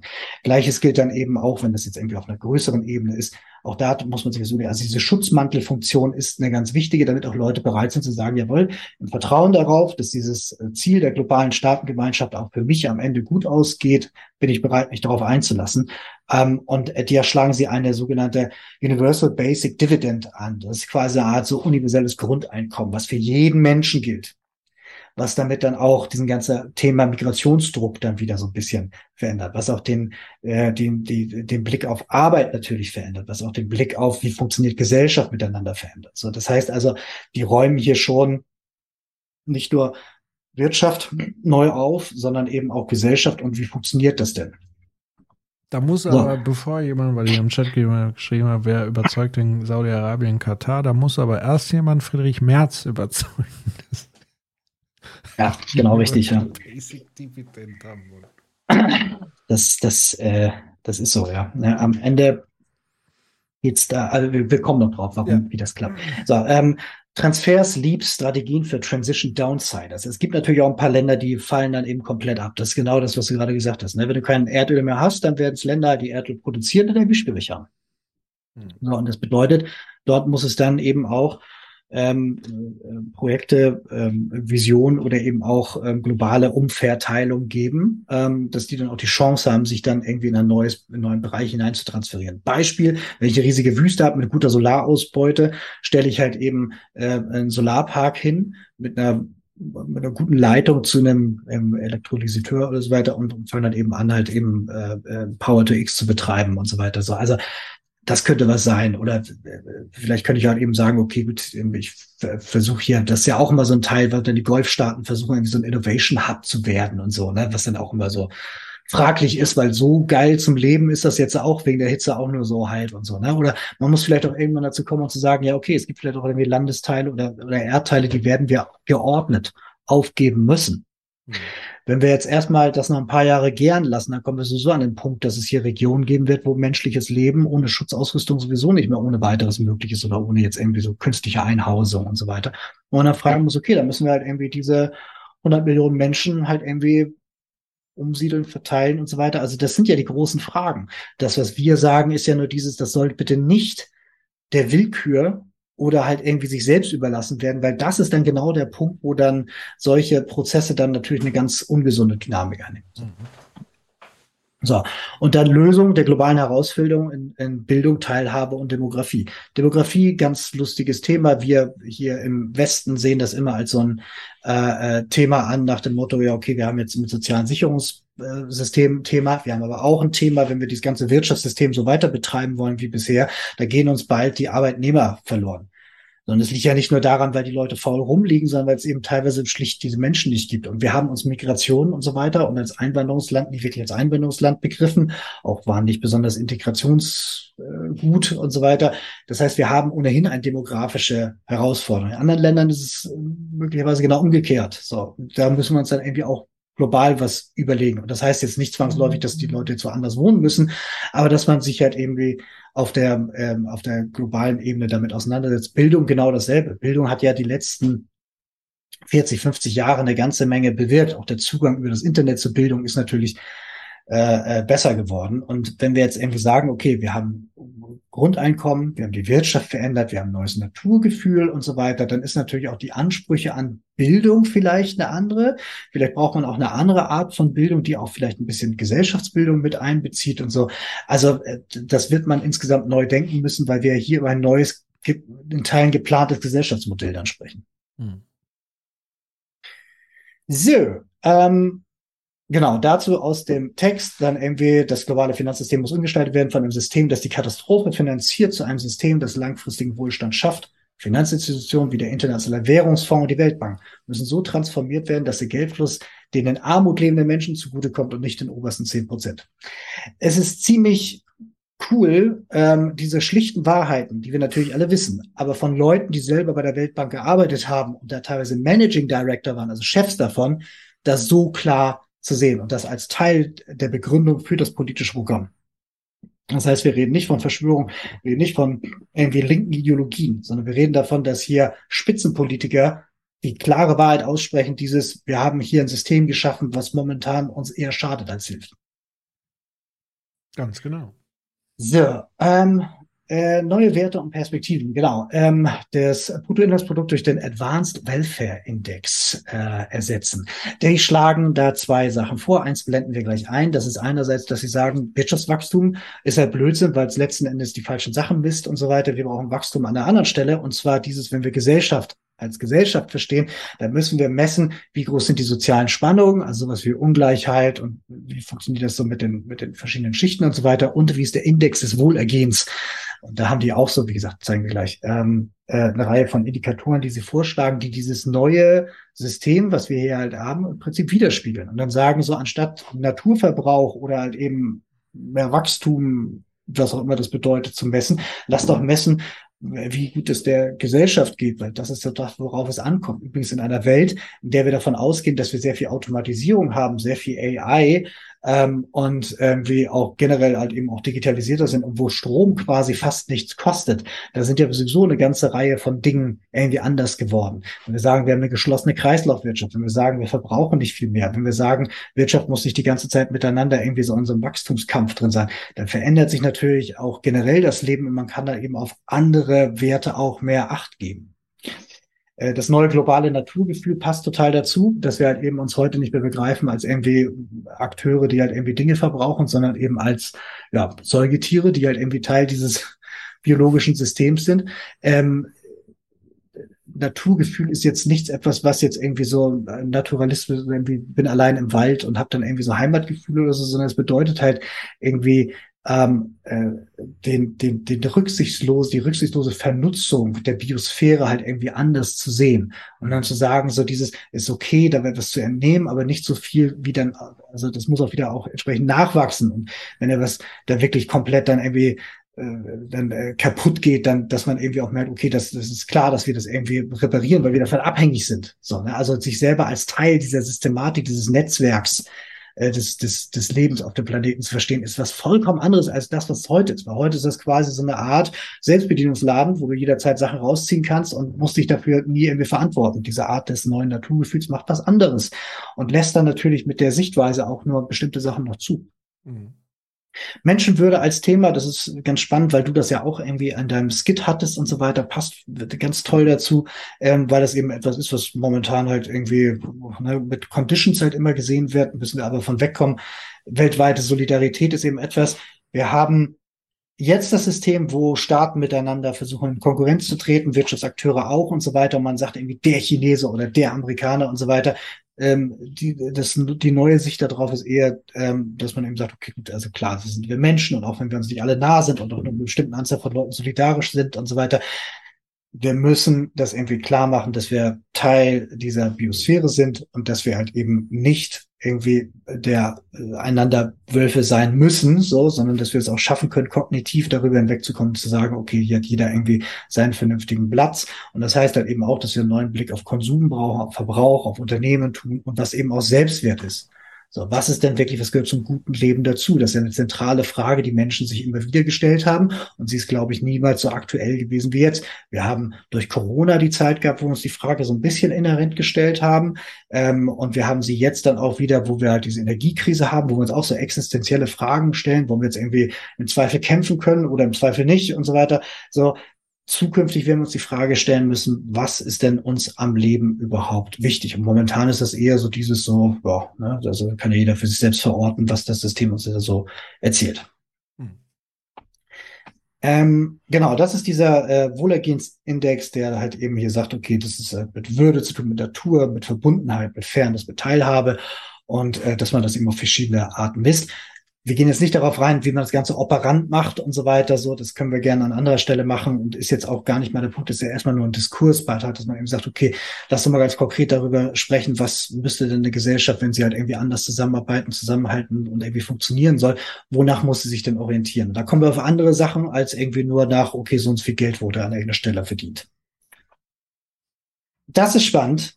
Mamfela Ramfele, die ist nämlich die Präsidentin des Club of Rome und war eben Weltbankchefin sagt halt, dieses nicht nachhaltige Monopoly-Spiel äh, muss als das entlarvt werden, was es ist. Eine eigennützige Plattform für diejenigen, die das System als Spieler wie als Schiedsrichter manipuliert haben.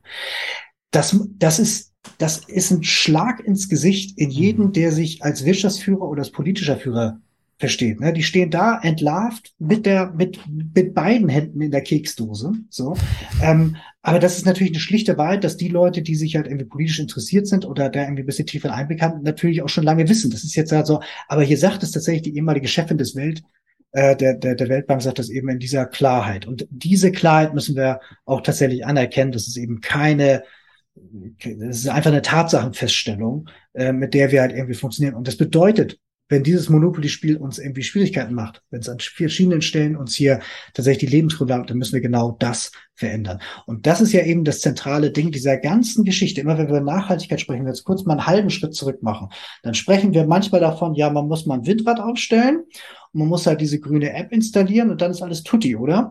Nee, weil das Thema ist nämlich, und das sagen nämlich genau unsere Experten hier, die sich über Jahre das eben damit beschäftigt und simuliert haben und dieses, sagen ganz klar, nein, die Art, wie wir wirtschaften, ist das, was uns Probleme macht und die müssen wir verändern. Und diese revolutionäre Idee, siehe vorne, Revolution, ist tatsächlich etwas, was man ganz selten in dieser, dieser Klarheit hat. Hm. Was mich ja erstaunt, ich weiß nicht, wie du das wahrnimmst, ist, das ist ja eigentlich ein, ein bahnbrechendes Buch in mehrfacher Hinsicht. Und Club of Rome hat ja auch eine Tradition mit Grenzen des Wachstums und so weiter vor, weiß ich nicht, 40 Jahren war es, glaube ich. Ähm, was ja auch eine wahnsinnige Welle ausgelöst hat. Wie nimmst du jetzt so die Wahrnehmung des Buches? Ich habe so das Gefühl, das Buch findet gar nicht statt, außer ja, jetzt ja. bei uns. Ja, das findet tatsächlich, also ich, ich habe tatsächlich jetzt momentan, ich habe die letzten Wochen international wenig gelesen, aber ich bin mir beinahe sicher, wenn es da irgendwo eingeschlagen hätte, hätte ich es mitbekommen. Es ist natürlich so, dass wir momentan viel, viel mehr Bücher und politische Projekte haben, die halt generell durch den Diskursraum flattern. Es ist außerdem G20, es ist COP27, es ist Krieg und so. Es gibt viele Gründe. Und dann gibt es natürlich auch medienökonomisch etwas, dass das Thema jetzt nicht besonders schön griffig ist. Die hatten eine ganz tolle ähm, Vorstellung in der Bundespressekonferenz. Lohnt sich total. Investiert mal die 40 Minuten da rein. Das ist wirklich spannend. Da sagt auch eine der anderen Präsidenten des Club of Rome, erzählt eine ganze Menge und gehen auch auf die Inhalte ein. Lohnt sich wirklich. Ähm, da fand das statt, aber nirgendwo anders. Ich würde zum Beispiel bei diesem irrlichtigen Landsgesprächen mhm. und so weiter, da würde ich mir ja. wundern, also da sollte das eigentlich mal ne, Thema, aber es findet tatsächlich nicht statt. Und mhm. äh, ich glaube, es gibt verschiedene Gründe dafür und das ist sehr schade. Ja, und das ist auch sehr erstaunlich. Also, weil, wie gesagt, das ist ja die Instanz, wenn es um das Thema Umwelt, Klima, äh, Grenzen des Wachstums geht. Und wie gesagt, die hatten ja schon einen enormen Bestseller-Erfolg und riesige Publicity. Und deswegen bin ich wirklich auch verblüfft, warum das noch nicht irgendwie so richtig durchgeschlagen hat. Und die Ideen sind ja äh, radikal genug, um sie auch kontrovers zu diskutieren und so weiter. Also keine Ahnung, was, was da, entweder kommt das noch oder ist keine Ahnung, aber ist vielleicht auch, ja. Das, vielleicht bricht sich das auch langsam Bahn ja, und so weiter. Vielleicht müssen sich auch mehr Leute damit beschäftigen und so. Auf jeden Fall, das ist der Teil, der halt irgendwie diesen großen Lösungsraum aufmacht. Und wir werden jetzt halt, wir werden jetzt bald Leute haben, die sich mit Kreislaufwirtschaft sehr intensiv auseinandergesetzt haben. Wir werden Leute dabei haben, die sich sehr stark mit der legislativen Seite auseinandergesetzt haben oder mit Energieerzeugung und so weiter. Das heißt, wir gehen jetzt auf viele dieser Punkte halt eben ein und beleuchten dann eben sowas wie Status Quo und so weiter. Das heißt, da gehen wir jetzt im Einzelnen ähm, äh, zukünftig noch tiefer rein. Wichtig mhm. ist nur einfach dieses, es geht halt erstmal A nicht nur um eins, weil natürlich, wenn das ganze Thema ein Hyperobjekt ist, ist natürlich auch die Lösung Hyperobjekt. Und ähm, wir können jetzt momentan erstmal nur sagen, dieses, okay, gut, es, es gibt einen politischen Plan, der auch ziemlich ähm, überzeugend ist. Und jetzt braucht es halt irgendwie auch jemanden, der es umsetzt, womit wir an der Grenze stehen zu dem zweiten Teil des, der ersten Rubrik. Und deswegen ja. frage ich jetzt mal, Patrick, haben wir da noch offene Punkte, die wir kurz abräumen sollen? Genau, wir haben noch einige Fragen zu klären aus dem Chat, auch äh, welche, die wiederholt gerade nochmal kommen. Keine Angst, äh, wir gehen sie durch. Ähm, ich schaue mal, wo die erste offene Frage noch stattfand. Ich glaube, das war hier. Ähm, genau. Wie verhindern wir Carbon Leakage, also äh, CO2-Leckagen, also Lecks kurz, wenn die Nachfrage, oder wahrscheinlich ist es was ganz anderes, kurz, wenn die Nachfrage nach Öl, Gas und Kohle in den Industrieländern zurückgeht, sinkt auch deren Marktpreis. Für Entwicklungs- und Schwellenländer wird der Einsatz von fossilen Energieträgern dadurch womöglich attraktiver als der Aufbau einer relativ teuren EE, also erneuerbare Energieinfrastruktur, Netz, Speicherkraftwerke etc. Oder auch Unternehmen verlagern Produktion in Ländern mit niedrigen Umwelt- und Klimaanforderungen. Wie verhindert man diesen Rebound-Effekt? Mhm. Ja, ist natürlich eine, eine, eine eine faire Frage, da kommt es so darauf an, wie weit man das politische Projekt treiben will. Na, also wo wir darüber äh, sprechen, ist genau das, was du sagst, dieses, dass halt eben Marktmechanismen dann halt ähm, bestimmte Verschiebungen und Reaktionen auslösen. Da kann man natürlich irgendwie hoffen, dass man jetzt an der Stelle Entwicklungszusammenarbeit zum Beispiel an bestimmte Bedingungen geknüpft hat. Wie zum Beispiel, du kriegst halt irgendwie folgende 11 Milliarden Euro, aber nur dann, wenn du es in EE steckst, Beispiel. Oder aber, wenn man dann sagt, okay, wir kaufen deine Waren, dadurch, dass wir Entwicklungszusammenarbeit hatten, nehmen wir jetzt auch Waren von dir entgegen. Die kaufen aber nur, wenn du auf dem und dem CO2-Level bist. Oder aber man kann da eben sagen, wir greifen in den Markt ein. So, also sanktionieren zum Beispiel ähm, äh, äh, einen Preis und wenn sich das global nicht durchsetzen lässt, dann zum Beispiel Embargo, Sanktionen. Im Zweifel halt irgendwie also je nachdem, wie weit man es treiben will. Ne? Also wenn wir äh, beispielsweise, wenn die Amerikaner Beef mit Iran haben, so, dann, dann machen sie auch schnell mal so eine Straße zu, dass dann irgendwie da keine Transporte rauskommen und so weiter. Ähm, es gibt ja diesen, diesen, diesen Teil von, das wird auch immer so, es gibt immer so Horrorszenarien, die so durch durchgedacht werden, so, ne? Also Implikation von Sicherheit durch knapper werdende Ressourcen. Das ist das, wie die Bundeswehr das nennt. Wo man dann darüber nachdenkt, dieses, was denn so, wenn wir jetzt jemanden daran hindern müssen, da irgendwas zu verbrauchen oder irgendwas zu verkaufen oder so. Da kommt es dann tatsächlich drauf an, wie weit will man es treiben. Jetzt kann man natürlich nicht sagen, dass es irgendwie zu diesem politischen Projekt dazugehört hat, irgendwie Gewalt einzusetzen oder so, aber naja, irgendeine Art von Sanktion oder Willensdurchsetzung wird es dann wahrscheinlich geben. Ich glaube, es hängt damit zusammen, wer das macht und wie viele das sind. Also im Sinne von, wie viel, wie viel Kraft die tatsächlich auf den, auf den, aufs äh, Tapet bringen können. Wenn es kleinere Akteure sind, glaube ich, dann reicht dann wahrscheinlich schon irgendwie Druck der internationalen Starkgemeinschaft. Wenn jetzt irgendwie ein Trump Amerika plus irgendwie ein Putin-Russland sich zusammenschließen und dann sagen, fickt euch, wir machen halt mit dem ganzen CO2-Quatsch weiter wie bisher. Oder ein ehrlichster neuer Bolsonaro sagt, mir doch egal wegen Regenwald, ich brenne die Scheiße einfach nieder. So, dann müssen wir uns natürlich an der Stelle die Frage stellen, was machen wir denn da? Mhm. So, ne? Und ähm, da sind wir natürlich auch schon wieder im Bereich von staatlicher Willensdurchsetzung wo man über symmetrische und asymmetrische Machtdurchsetzung halt irgendwie sprechen kann und so. Aber äh, da können wir jetzt halt irgendwie lange fantasieren. Das können wir gerne mal zum anderen Zeitpunkt machen. Ne? Mhm. Dann eine Frage. Ähm, hat man den Punkt der Überbevölkerung rausgestrichen oder ist der noch drin? Ja, Überbevölkerung ist halt immer so dieses, ähm, dieses Thema, das wird gerne mal so als ist auch naheliegend, ne? dass man eben davon ausgeht, ja, Menschen werden ja immer mehr, deswegen bringt ja unsere Klimaanstrengung nicht, weil diese ganzen blöden Leute, die halt eine andere Hautfarbe haben, mehr werden und so weiter, wenn die nur sich begrenzen würden, dann und so, da steckt dann dieser Punkt drin, erstmal A, ich habe ja keine Verantwortung, was nicht stimmt, und B, ähm, wenn ich jetzt denen verbiete, Kinder zu kriegen, dann gehen die ein, darauf werden sie nicht einlassen, also muss sich nichts ändern. So, und ähm, das ist also dieser Punkt äh, Weltbevölkerung und so weiter muss man immer mit Vorsicht genießen, von welcher Richtung das kommt. Das ist, glaube ich, aber hier nicht der Punkt. Die Frage ist halt dieses so, wir wissen ja, wir haben eine Bevölkerung so, die ist halt irgendwie ziemlich äh, groß und äh, wir haben halt irgendwie jetzt über Jahre auch eine ziemliche Dynamik gehabt. Diese Dynamik hat sich inzwischen abgeflacht. Man geht davon aus, dass sie dann bald auch rückläufig wird. Ähm, denn man hat diesen Überbevölkerungsaspekt dann eben auch damit drin gesehen, dass man eben auch bis zu mehrere, ich glaube, zehn Milliarden äh, Menschen damit relativ sicher versorgen kann. Also das mhm. ist ähm, weniger das Thema. Da ist eher das Thema dieses, was ist mit Wirtschaftswachstum, also ne, wo, wo kommt die Wohlstandgenerierung her, was mit Energie und was mit Nahrung. Das sind immer so die typischen Sachen. Und wenn man halt irgendwie sagt, okay, wir setzen drauf, dass irgendwie jeder ein Auto haben soll, wir setzen drauf, dass jeder sich von Rindern ernährt und so weiter, dann funktioniert dieser ganze Mist nicht. So, ne? Wenn man es aber auf die andere Art sieht, dann funktioniert es sehr wohl. Das hat übrigens auch World Business Council for Sustainable Development Mhm. So eine Unterabteilung vom World Economic Forum hat es vor ein paar Jahren auch schon durchgerechnet, dass es schon funktionierte. Mhm.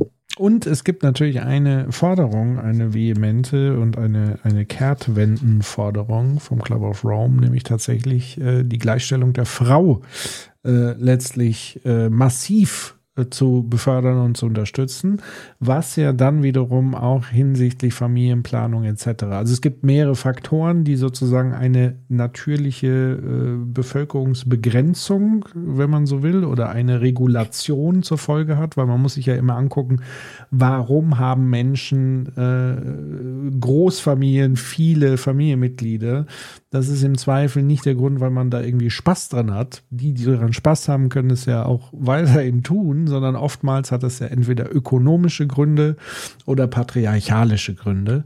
Ähm, und, und meistens sogar eine Kombi aus beiden. Und es hat sich eben herausgestellt, auch die Statistiken geben das ja wieder, dass je moderner eine Gesellschaft ist, je fortschrittlicher, je mehr Gleichberechtigung stattfindet, desto mehr und je mehr Wohlstand, sozusagen Grundwohlstand vorhanden ist, ähm, desto eher werden die Familien kleiner und damit auch die Bevölkerung letztendlich kleiner.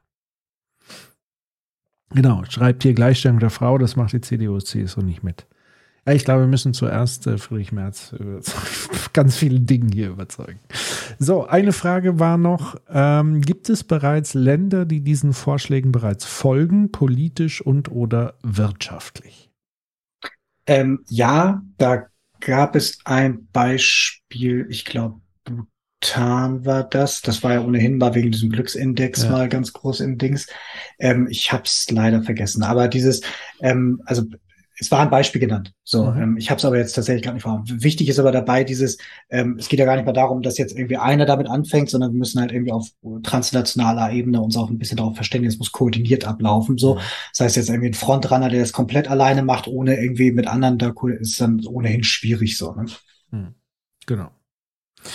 Gut, dann sind, glaube ich, wenn ich das richtig sehe, alle wichtigen Fragen an der Stelle geklärt. Es gibt noch mal einen Hinweis, es bräuchte einen globalen Marshallplan. Das war übrigens auch ein Wort, was in dem Buch gefallen ist. Ja.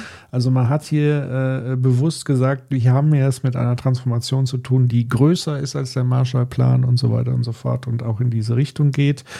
Und ähm, ähm, Mentis Chain My Life schreibt eben auch, neben dem globalen Marshallplan, global koordinierten, finanzierten Aufbauplan, Entwicklungsländer, Ölförderländer, allen relevanten Playern muss ein für sie attraktiver, nachvollziehbarer Transformationspfad aufgezeigt werden. Diese nationale Rumgeeier führt am Ende zu gar nichts. Nachahmereffekte sind illusorisch bei völlig unterschiedlichen Grundvoraussetzungen und Interessen in den jeweiligen Ländern. Das ist im Grunde genommen das Komplettpaket, was auch in diesem Buch ja so beschrieben wird. Genau. So. Sehr schön. Ja, jetzt kommen wir zu dem Teil. Wir haben jetzt erstmal diesen, das ist jetzt auch ein bisschen, geht ein bisschen schneller jetzt. Ähm, wir haben den Teil jetzt zusammengebaut. Dieses erste, beim ersten Mal haben wir uns über die Probleme unterhalten. Das waren jetzt halt eben Lösungen, die uns da rauskriegen. Sowohl planetare Grenzen einhalten als auch Klima und äh, das ganze Gerechtigkeitsthema, Umbau der Gesellschaft und so weiter. Und jetzt kommen wir zu dem Teil, wo wir beim letzten Mal schon festgestellt haben, Lösungen sind eigentlich relativ klar. Das Ding ist, wir haben halt mehrere Gründe, warum das irgendwie nicht passiert. Und da hatten wir ja dieses Modell hier. Und deswegen, das ist ja ein bisschen schwieriger und das macht auch ein bisschen was mehr mit einem. Und das ist auch eben etwas, wo es jetzt eben so ein bisschen von dem Club of Rome Ding auch so ein bisschen sich abkoppelt. Wir gehen da jetzt einmal komplett durch und dann können wir das mal besprechen. Da geht es also eher darum, ähm, das auch noch nicht, ich glaube auch nicht wirklich vollständig, dass man sich mit diesen verschiedenen Hürden auseinandersetzt und überlegt, was ist es denn? Wir hatten eben ganz oben Nichtwissen, Unsicherheit und mehr, alles, was am Individuum hängt. Wir hatten unten Systeme und Ideologien, das ist alles diese ganze Metaebene dass wir bestimmte Dinge glauben, bestimmte Glaubenssätze und Lebenslügen haben, wodurch deren Filter wir alles sehen. Wir haben Macht und Verantwortung das gehabt, dass wir halt eben Leute haben, die sind eigentlich in Charge, die müssten da was tun und die Verantwortung auf sich nehmen. Und was machen sie denn damit? Und dann haben wir Interessen und Einfluss. Und das ist halt eben, dass es eben auch Leute gibt, die ähm, legitime Interessen haben und versuchen, die dann irgendwie auch durchzusetzen. So. Und jetzt gehen wir mal durch die ganzen verschiedenen Sachen durch, weil im Prinzip geht es darum, wir müssen es irgendwie wollen, wir müssen es irgendwie dürfen, wir müssen es irgendwie sollen und dann wir müssen es irgendwie können. Und beim Wollen äh, müssen wir uns irgendwie damit auseinandersetzen, dass diese ganze Sache und mit wir meine ich jetzt wirklich wir als Gesellschaft komplett müssen halt begreifen, dass das eben etwas ist, was jetzt nicht irgendwo in der Zukunft ist oder irgendwo andere Menschen betrifft, sondern es betrifft uns. Es betrifft uns als Menschengeschlecht, aber eben auch uns als eben deutsche Staatsbürger. Das wird uns hier äh, richtig treffen. Also wir müssen anerkennen, dass da ein Problem ist und das Problem ist wirklich ernst. Wir müssen anerkennen, dass das eben, wenn es uns trifft, dann irgendwie auch weite Teile von dem liebgeglaubten Wohlstand dann äh, tatsächlich äh, bedrohen wird wir müssen auch verstehen, dass eben das, was mit uns das macht und so weiter, das löst ja eine ganze Menge Angst aus. Ne? Also selbst diese Lösung, bei mir selber lösen die auch eine ganze Menge Irritation aus. Und ich denke da auch so, wie so schon einiges so. Ne? Ja. Ähm, aber ehrlich gesagt ist dieses, wenn wir nichts tun, ist tatsächlich so viel furchtbarer, dass dann, dass man das irgendwie dieses dieses Wollen, das formt sich eigentlich durch den Schrecken, auf dem wir, dem wir eigentlich entgegensehen in der in der Beharrungsstarre das nicht zu tun. Und wir müssen halt irgendwie auch anerkennen, dass die Leute, die da irgendwie da schon ein bisschen weiter sind und so, dass die halt eben nicht zu einem in Konkurrenz stehen, jetzt nicht moralisch erhoben sind. Also ja, wenn die sich anders verhalten, okay, aber also im Sinne von, ähm, äh, äh, dass die das Richtige tun, dass das nichts Falsches ist. So, ne? Also wir müssen halt irgendwie dieses da wegkommen, dieses, dass wir jetzt versucht haben, mit aller Gewalt irgendwie Lastenradfahrer irgendwie doof zu finden und so, den ganzen Quatsch und so. Wir müssen uns dann irgendwie klar machen, wenn wir uns auf diesen Transformationspfad begeben, dass wir unterschiedliche Geschwindigkeiten haben. So, ähm, und genauso derjenige, der ein bisschen länger braucht, den, wenn er grundsätzlich unterwegs ist, ist das ja richtig. So, ne? Und gleichzeitig gibt es ein paar Leute, die sind vielleicht ein bisschen schneller. Ich fand dieses Bild mit dem Fahrradfahrer deswegen so toll, weil eben da eben auch einer so, so, ein, so, ein, so ein Kutscher auch den einschlägt und so. Wenn man heute in Berlin Fahrrad fährt und so, dann kann dann das umgekehrt heute auch mit dem Auto passieren und so, ne? Das ist aber, am Ende bleibt aber dieses so, wir werden eben untereinander mit in, in Zwistigkeiten kommen und es gibt aber ein paar, die sind da vielleicht ein bisschen, bisschen schneller und man muss eben akzeptieren, dass eben dazu gehört, dass sich halt Lebensverhältnisse dann irgendwie verändern wir müssen uns klar machen, dass wir eine Verantwortung haben. Also sei es jeder, der irgendwie 25 und älter ist, der hat eine ganz erhebliche Verantwortung mit dem, was er irgendwie so politisch macht. Wenn man Kinder hat und so weiter, dann bist du mit deinen Entscheidungen, deinen politischen Entscheidungen für die Zukunft deiner Kinder mitverantwortlich. Das war schon immer so, ja, aber es geht eben nicht darum, dass in 300, 500 oder 1000 Jahren irgendwie ein neues Zeitalter beginnt, sondern es geht darum, dass die in wenigen Jahren halt schon eine deutlich schwierigere Zukunft haben werden und ähm, wir müssen anerkennen, dass wir darauf eben Einfluss haben. Wir müssen eben auch ähm, langsam aber sicher halt irgendwie sehen, dass dieses dieses Desastermodell, nicht das Designmodell, aber das Desastermodell am Ende darauf herausläuft, dass ähm, wir nicht mehr haben. Also dieses Weiter so führt nicht dazu, dass dieses Wachstum dann immer weitergeht, werden immer reicher, sondern dieses ganze Modell, das wird sich mit der Zeit dann totlaufen und dann haben wir etwas so, so ein bisschen so Gedanken an Manchester und so weiter. Also Manchester Kapitalismus hat sich ja auch nicht nur über, überwunden, weil ähm, man auf einmal gemerkt hat, wir wollen jetzt doch irgendwie freundlich mit Arbeit dann umgehen, sondern ähm, einerseits, weil immer die Gefahr war, dass irgendwie doch irgendwie Labour sich organisiert und dann irgendwie aufbegehrt und zum anderen auch, weil man Leute braucht, die den ganzen Mist ja kaufen. Na, das bewegliche Montageband von Ford und so weiter war deswegen ja auch cool, weil dadurch Autos für die Leute, die am Band standen, auch mal kaufbar geworden sind. Dieses ganze System, worauf wir hinauslaufen, das führt in eine gewisse Art von Verelendung, wo irgendwann Kapitalismus sich dann auch selber zu Tode siegt. Und das gehört eben auch dazu. Nicht nur, dass wir das selber verändern wollen, sondern selbst wenn wir es nicht täten, wird es dann irgendwann in die Fritten gehen.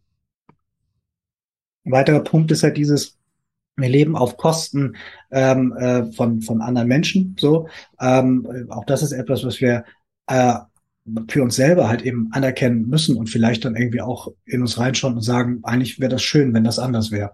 Sehr schön, wenn es gibt so, so, eine, so eine ganze Schrottplatzindustrie, wo dann irgendwie Müll, auch europäischer Müll dann hinkommt und dann junge Kinder, die ihren Lebensunterhalt verdienen müssen, ähm, die Dinger verbrennen und aus den Schlacken dann irgendwelche Metalle rausholen und so weiter. Das, die fangen dann so mit elf an und mit 30 sind sie tot. So, ne? Also das ist, das ist irgendwie da dann irgendwie normal, so dass es das so gibt. Und ähm, vielleicht wäre es ja schön, irgendwie in einer Welt zu leben, wo das irgendwie nicht Teil dieser Industrie wäre. Und gleichzeitig haben wir halt eben etwas, dass wir sagen halt, ähm, okay, wir haben ein oben unten, wir haben eine natürliche Hierarchie und so und das ist irgendwie alles ganz wichtig und wir stehen in Austauschprozessen, Menschen begegnen sich transaktional, so, ne, du gibst mir das, ich gebe dir das und so weiter. Und am Ende schauen wir dann drauf, wer am Ende mehr hat. Und wer am Ende aber am meisten hat, der ist der Gut und alle anderen sind dann die Bescheuerten. Vielleicht ist das Leben ja auch kein Red Race.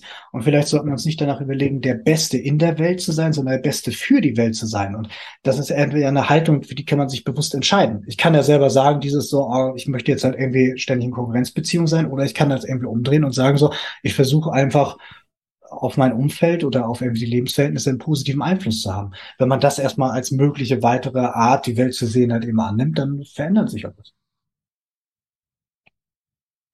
Kommen wir zu dürfen. Bei dürfen, hier haben wir zum Beispiel Hermann Rickert, den kennt ihr vielleicht einige, war Millionär ähm, und hat dann ähm, ein Erweckungserlebnis gehabt nach einem Unfall und hat dann seine Lebensführung überdacht.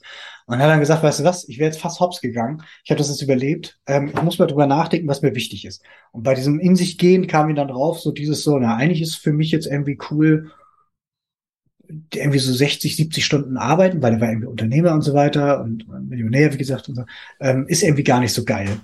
Hm. Und hat dann einen Großteil seines Gelds verschenkt und hat sich in sein Privatleben zurückgezogen, was er dann eher so mönchartig geführt hat. Klar, da steckt auch noch so ein, so ein, so ein, äh, so ein Glaubensaspekt dann dahinter und so weiter, alles gekauft. Es geht nur einfach darum, ich will jetzt ein paar Beispiele zeigen, dieses dürfen, also dass ja äh, wir durchaus Akteure haben, die Interessen durchsetzen, so, aber es gibt unter diesen Akteuren dieser Klasse auch eben Leute, die irgendwie die Welt irgendwie anders verstehen und die sollen eben auch kurz den Raum haben. So, ne? Soros ist ja nun auch deswegen im Lieblingsfeind aller Rechten, ähm, nicht weil er Jude ist und so, also deswegen bestimmt auch, aber er ist vor allen Dingen deswegen auch eben Feind äh, von ihnen, weil ähm, er halt eben mit seinen Millionen eben auch oder Milliarden ähm, eben auch äh, Gesellschaftsprojekte halt irgendwie sponsert und NGOs und so weiter. Gerade in Ungarn ja auch ein Riesenthema. Ähm, und deswegen ist er eben so Lieblings- und Verschwörungsfeind und so. Aber es gibt halt eben Leute, die sagen, gut, ich möchte hier Einerseits gründen sie natürlich solche Organisationen, aber beim letzten Mal eben auch für politische Interessen, aber es gibt da auch durchaus äh, einen Charity-Aspekt, der jetzt nicht darauf ausgelegt ist, halt irgendwie eine Feier zu machen, sondern tatsächlich was zu verändern.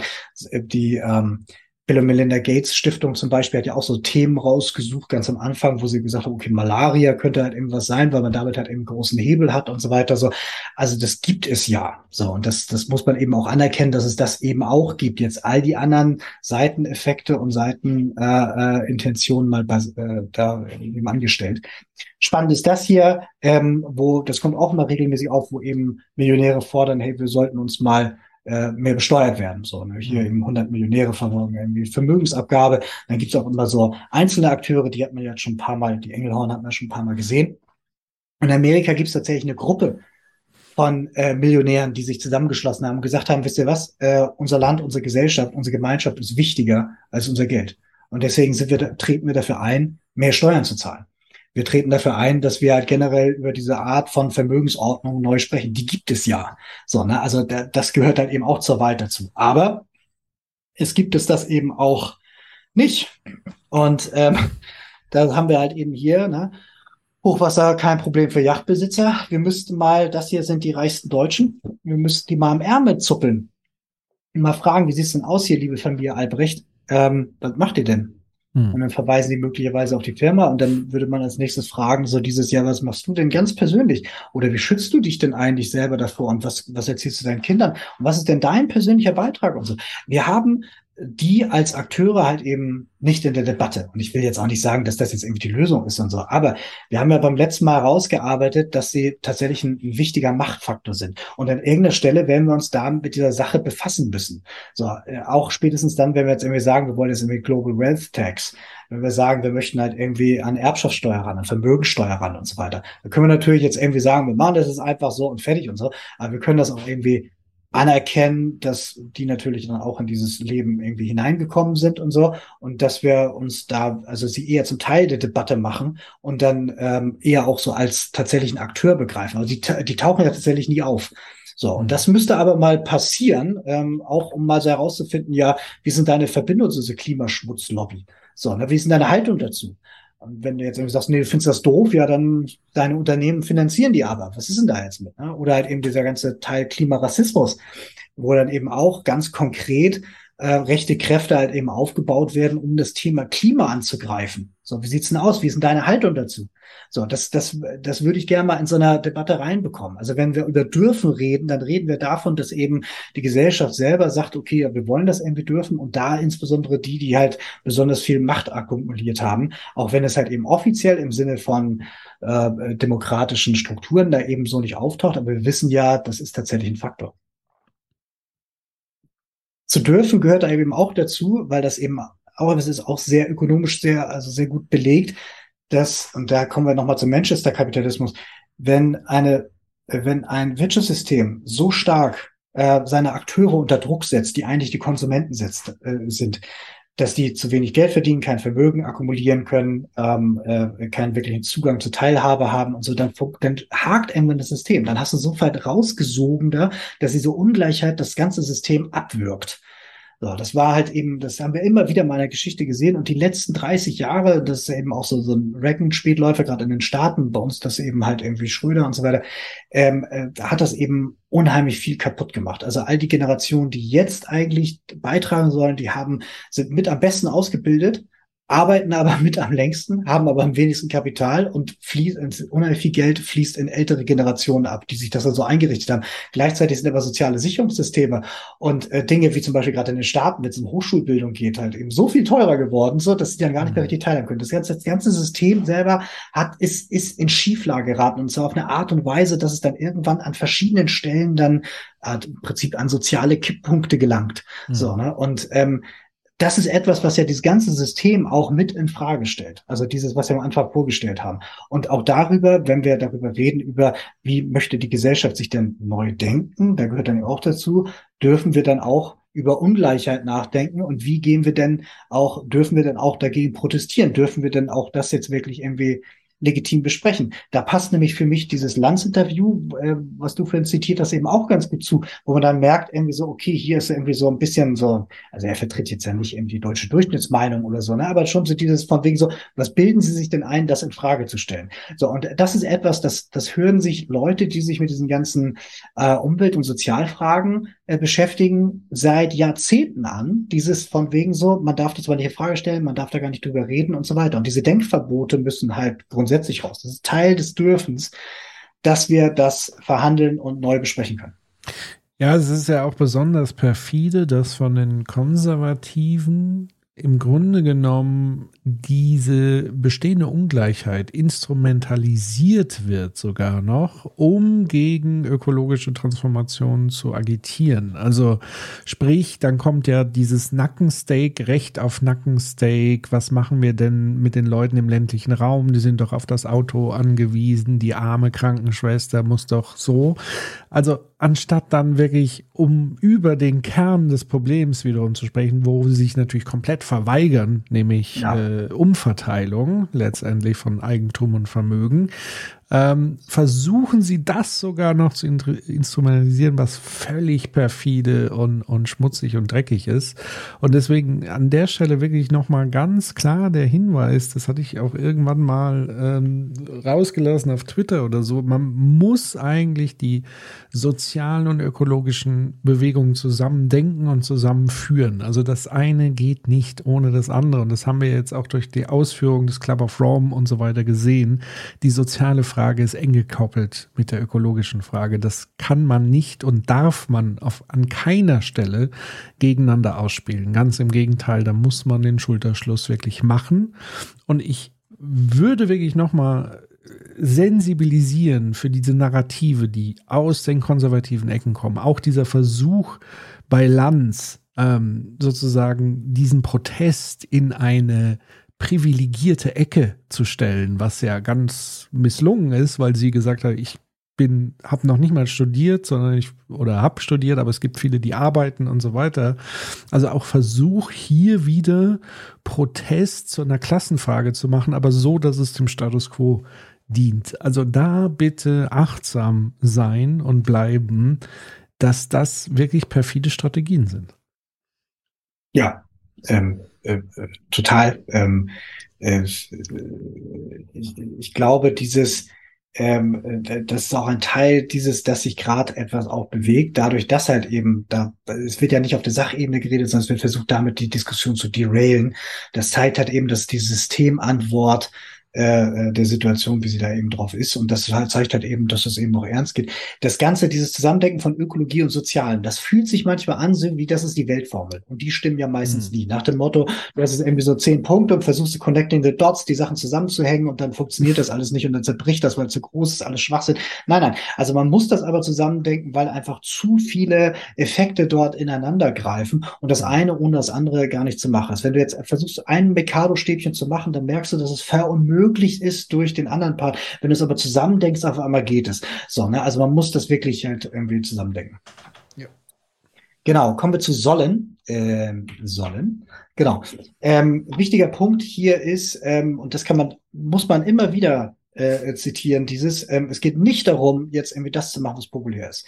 Was immer gern gemacht wird, und das ist halt ein Populisten-Move, ist dann zu sagen, wir machen jetzt irgendeine Umfrage, am liebsten bei Civi oder bei irgendwie einem Meinungsforschungsinstitut, das irgendwie gewogen ist und so weiter. Und dann fragen wir dann repräsentativ, wie finden Sie denn das? Und dann wird gesagt, ja, siehst du, weil die Leute das so sagen, Klammer auf, sie haben meist nicht die richtigen Informationen oder wurden tendenziös gefragt oder soziale Erwünschtheit oder, oder, oder, oder. Wir kennen all die Sachen von solchen Sachen.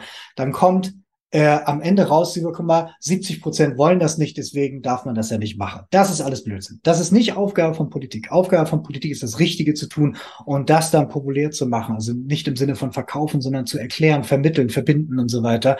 Ähm, und aber das Richtige zu entscheiden. Und äh, dazu gehört dann eben auch in Zukunft, also Teil dieses Sollen, und das heißt ja, wir sollen sollen sollen, bedeutet halt eben auch, dass man äh, das in neuen Maßstäben misst. Und BIP heißt letzten Endes mehr Stoffumsatz. Und da wir eine Verbindung haben zwischen Wirtschaftswachstum und Ressourcenverbrauch, bedeutet jede Form von Wirtschaftswachstum automatisch, dass wir eigentlich genau das Gegenteil gemacht haben von dem, was wir wollen auf dieser ganzen Klimareise. Das heißt, äh, neben dem, dass wir natürlich dafür sorgen müssen, dass das Ganze fällt. Also der Ressourcenverbrauch müssen wir auch gleich darauf gucken, dass an den anderen Stellen die richtigen Indikatoren wachsen. Und da kann man halt eben äh, gucken, äh, was das ist, also dass man sich eben darauf konzentriert, wonach wollen wir zukünftig denn eine neue Gesellschaft dann neu denken, was macht das gute Leben aus und das mit dem neuen Messwert, an dem man sich messen lassen muss.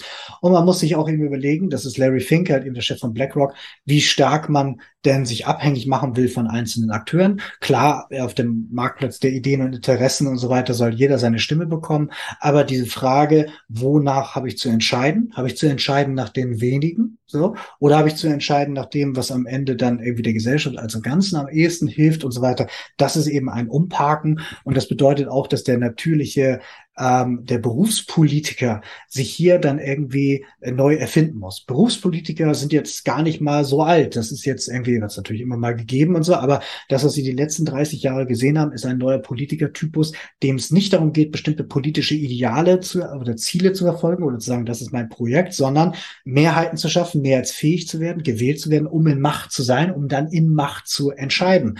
Das Problem ist nur, dadurch hast du jemanden, der damit irgendwie einen Karriereweg beschritten hat, aber der nicht der Typ ist, der angetreten ist, um irgendetwas dann zu machen, was eventuell unpopulär ist, weil damit gefährde ich ja wieder Wiederwahl.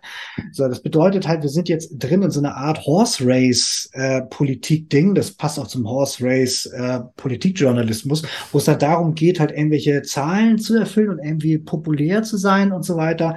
Ähm, und äh, das ist etwas, wo Politik der Zukunft wird sich anders wieder aufstellen müssen. Und das heißt halt eben, wir müssen über politische Projekte reden, die auch Legislaturen, also Legislaturperioden überdauern.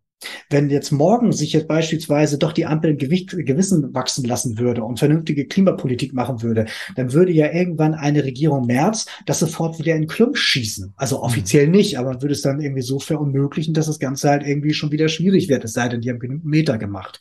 So, und wir müssen halt irgendwie das schaffen, dass wir halt irgendwie als politische Kultur dort ein Stückchen weiterkommen. Was dabei total hilft, ist, dass wir als Menschen, die da eigentlich der Souverän sind, das begreifen und dass wir vielleicht auch den Journalismus, der die letzten Jahre ziemlich gelitten ist, ehrlich gesagt, an der Stelle in die Pflicht nehmen, dass er solche Sachen dann auch irgendwie hinterfragt.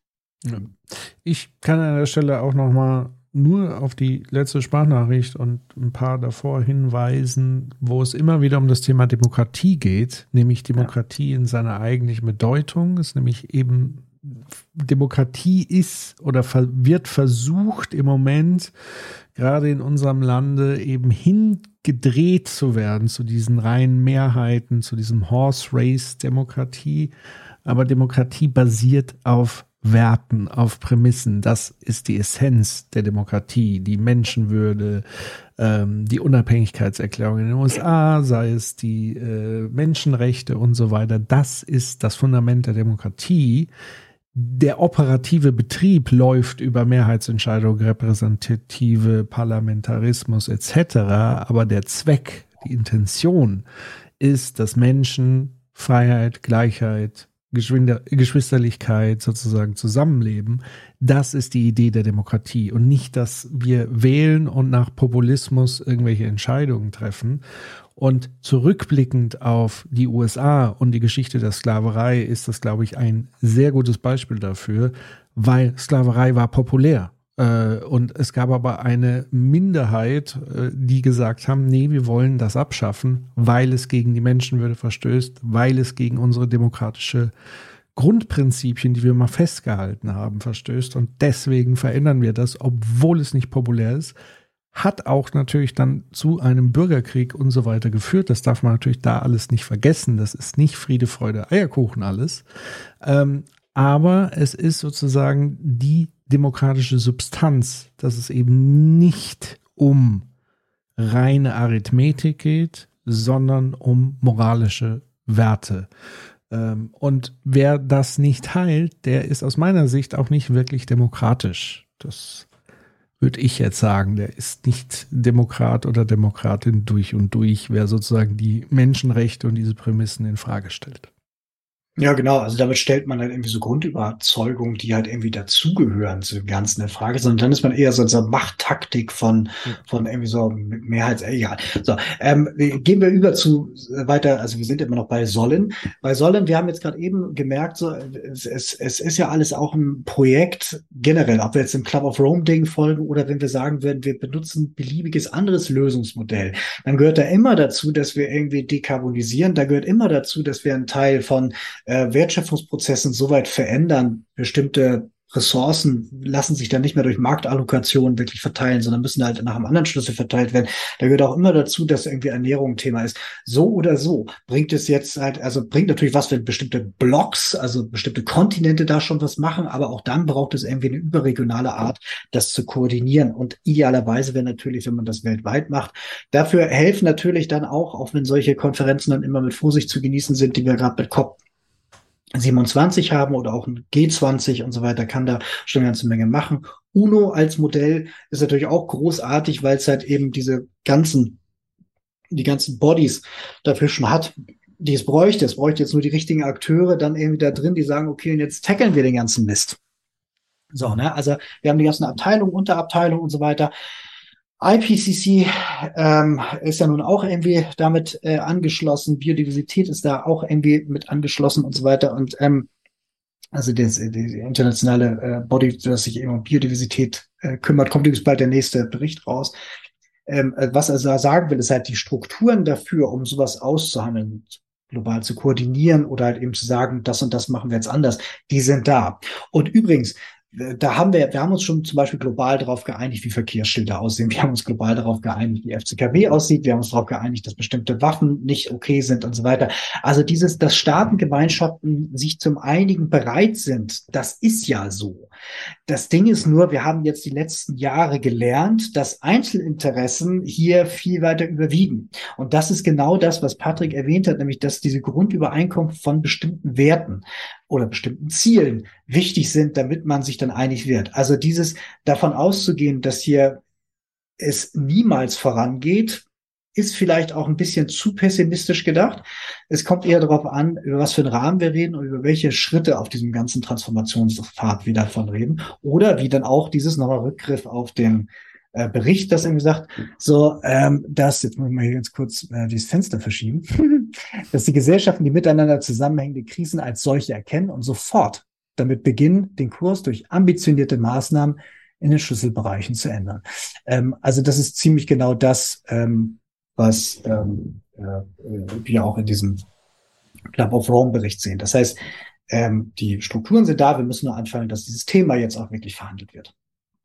Yep. Kommen wir zu Können bei Können ist dann immer ganz schnell die Frage nach, wer soll das denn bezahlen?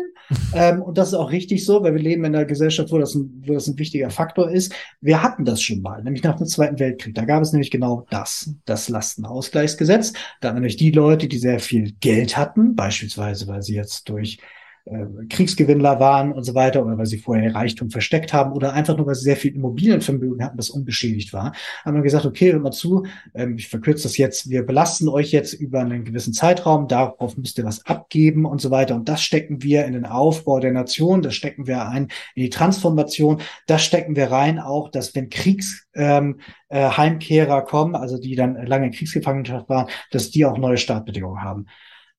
Natürlich hat da keiner You Hey geschrien, aber jeder hat verstanden, dass das eben wichtig ist, damit das Ganze dann wieder zum Fliegen kommt. Das ist einfach eine andere Haltung. Es wäre nur geil, wenn wir das schaffen würden vor der Stunde Null, dass wir das begreifen, dass wir das brauchen. Und was ich sagen will, ist halt, man hat sich das schon mal rangewagt. Man hat also auch schon über einen langen, gestreckten Zeitraum da irgendwie Reiche belastet, um am Ende ein Mehr zu haben. Also das Ganze, was Wirtschaftswachstum angeht und so weiter, wäre ohne das, natürlich war Marshallplan da auch ein wichtiger Punkt und so weiter, aber auch nicht komplett ohne das denkbar. So, das heißt also dieses, ähm, wir, wir können ja, wenn wir wollen, wir müssen uns nur besinnen, was wir denn da schon mal gehabt haben. Und äh, das ist eben auch natürlich das Thema beim Thema Erben. So, ne? Also das, was sind Summen, die sind viel größer, als wir für diese Transformation eigentlich brauchen. Und jetzt muss man denen ja nicht alles, äh, muss man Erben nicht alles wegnehmen oder so. Ne? Also man kann ja nicht Aufgriffsgrenzen und man kann auch sagen, okay, Betriebsvermögen wird angetastet, aber zum Beispiel über 30 Jahre und so weiter. Also man kann sich ja durchaus damit befassen. Nur wenn man es eben nicht macht, dann hat man natürlich immer das Thema, ja, wir haben leider kein Geld. Also wir würden gerne die Lebensgrundlagen, äh, Lebensgrundlagen halt ähm, äh, beschützen, aber wir haben auch kein Geld. Und wir haben auch diese Schuldenbremse, deswegen können wir auch kein Geld aufnehmen. Das tut mir leid. Nein, nein, das ist alles Blödsinn. Das Geld ist da und das Geld wird gerade verteilt. So, ne? Also zwischen Erbengenerationen und so weiter und Vermögen sind auch genügend da. Die haben prächtig verdient durch Corona. Wenn man sich mal anguckt, was hier dann Vermögenszuwächsen war. Ähm, auch die letzten 30 Jahre, während hier Löhne stagniert haben, sind Unternehmergewinne so hochgegangen und so weiter. Das heißt, wir haben hier äh, genau diese Umverteilung. Ähm, wenn wir die wirklich angehen würden, hätten wir auch all die Mittel, die wir dann tatsächlich brauchen, um weiterzukommen. Ich würde wer, auch knallhart an irgendeinem ja. Punkt äh, sozusagen eine Vermögensobergrenze an Privatvermögen. Also kein Mensch braucht ein Milliardenvermögen, sorry. Also es ist nicht mehr ausgebbar, es ist nur noch vererbbar. Ähm, und es ist selbst das luxuriöseste Leben kannst du führen und du wirst dieses Geld niemals ausgeben können. Also es ist einfach Irrsinn.